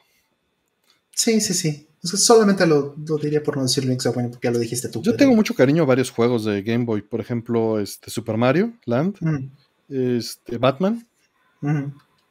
les, tengo cariño particular. Claro. Y, y R-Type. Aquí está el becario que siempre me pasa este, todos los cartuchos. Pídele el R-Type de Game Boy. Pásame el R-Type de Game Boy. Gradius. Pásame el Nemesis de, Game Boy. sí. Sí, este R-Type. Eh, no, no lo tengo por aquí. Pero sí, sí lo tenía hace poquito porque estaba probando para no contexting, de hecho. Mm. ¿Ya? ¿Te vas, a ¿Te vas a aventar un no contexting? Sí, sí, ya, ya quiero Antes de que lo cancele, porque llegando al 50 lo cancelo. Chin. Ouch. No, sí, sí, sí quiero hacer uno. A ver si, a ver si puedo esta semana. no, no, sin presión, sin presión. Todavía hay material, todavía hay material. Sí, sí, yo, yo tengo ya material, ya, ya escogí algunas cosas. Sí. Entonces, bueno, es este, sí, pues, mira, si es, si es, si me permites eh, Game Boy Color, sí, efectivamente Ghost Babel. Este, si solamente tiene que ser Game Boy, este, híjole, pues mm, R-Type es muy bonito, sí, sin duda. Pero bueno, sí, Gradius, Gradius 2 en particular, Nemesis 2. Gradius 2. Pues bien, terminamos. Eh, fue fue de, contestaciones largas. Eh, el promedio de respuesta fue de 4 minutos 20. Eh, la espera fue promedio fue de una hora, desde que se hizo la pregunta hasta... Porque evidente fueron dos bloques, entonces esa estadística se, destruye con eso. Total de preguntas fueron 53 y el programa duró 4 horas. Les agradecemos mucho. Este, terminamos con 244 viewers, el pico estuvo en 299. Y pues bueno, eh, muchas gracias, muchas gracias Rol. No, muchas gracias a ti. Eh, por, estar aquí como siempre platicando con, nosotros. Mm. Eh, gracias a Sega Abigail, Icari DC, Sancho Panza, Lowy, este, Karen, por supuesto. Que, ahora, ahora aguantaste despierta, fíjate. este, Raúl Flores, eh, Itza, ¿no? gracias que anda por aquí. Chequen el juego de Itza que anda haciendo para Game Boy. Este, Ricky Santana, eh, estuvo por ahí Mask Ninja, entró hace rato, no si siga por ahí. Mm. Y pues bueno, Miguel, eh, gracias este, a todos, Hola Planeta, Onon Soldier, por supuesto que siempre andan aquí. no se lastimó ninguna, ninguna mascota durante el programa, qué bueno. David González, gracias. Pues gracias a todos. Y bueno, gracias Rol, que tengas una buena semana. Ah, por ahí sigue Mask Ninja, saludos carnal. Vean el canal de Mask Ninja, tiene gameplays. Este, les dejo. Les dejo el, este. A ver si encuentro el URL rápido.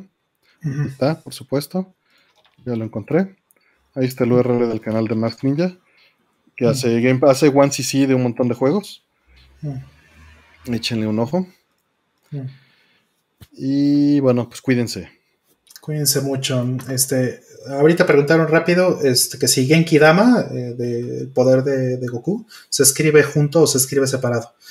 En japonés es una sola palabra. Entonces yo lo escribiría como una sola palabra, pero entiendo que en inglés o, en, este, en la romanización mucha gente quiera separarlo, porque sí son dos conceptos diferentes, Genki y, Dama, ¿no? Entonces yo lo escribiría con una sola. Listo. Bueno, pues muchas gracias a todos. Cuídense. Cuídense, no bajen la guardia. Recuerden que estamos en un tercer pico. Es evidente en las gráficas, nada más véanlas.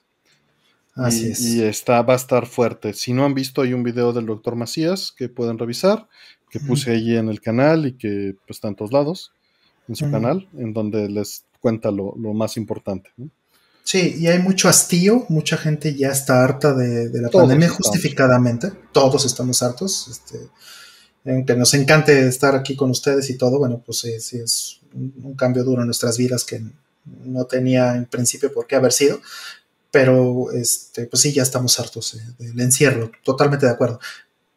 Pero mm, por lo mismo, como hay mucha gente tan harta, eh, hay muchísima desinformación nueva de cosas de las vacunas y todo eso. Hay mucha politización, hay muchos problemas, entonces no, no bajen la guardia, validen muy bien sus fuentes de todo lo que ven.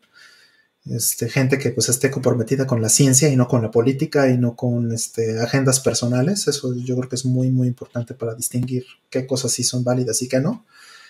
Y, este, y listo, cuídense mucho. Estamos ahorita ya en, un pico como decía Artemio que, que Ahí les puse la gráfica para que la chequen. Ya equivale a lo, que, a lo que pasamos en diciembre, ya estamos en números similares a los de diciembre. Y eso pues es bastante feo. Entonces, este, no, no se dejen eh, llevar por, por el hartazgo, por todo y que sea muy justificable y, y que pueda entenderlo perfectamente. No, no hagan eso, resistan, cuídense más ahora porque si se cuidaban antes con el bicho original, tendría que cuidarse más con esta cepa que es más peligrosa. Se han cuidado tanto tiempo, ¿para qué aflojar al final? Sí, sabiendo que la cepa de ahorita es peor, ¿no? ¿No? es más contagiosa. Exactamente. Listo, echen el pues. video, ya les puse el video del doctor Macías ahí. Echen un video, porque habla justo de este, de este último pico. Exacto. Agárrense de la silla, como dice Roge. Hold on to your butts. Saludos. Agárrense. Cuídense mucho. Y bueno, pues como van a estar encerrados y van a jugar, pues jueguen. Adiós. Descansen. Bye. Gracias.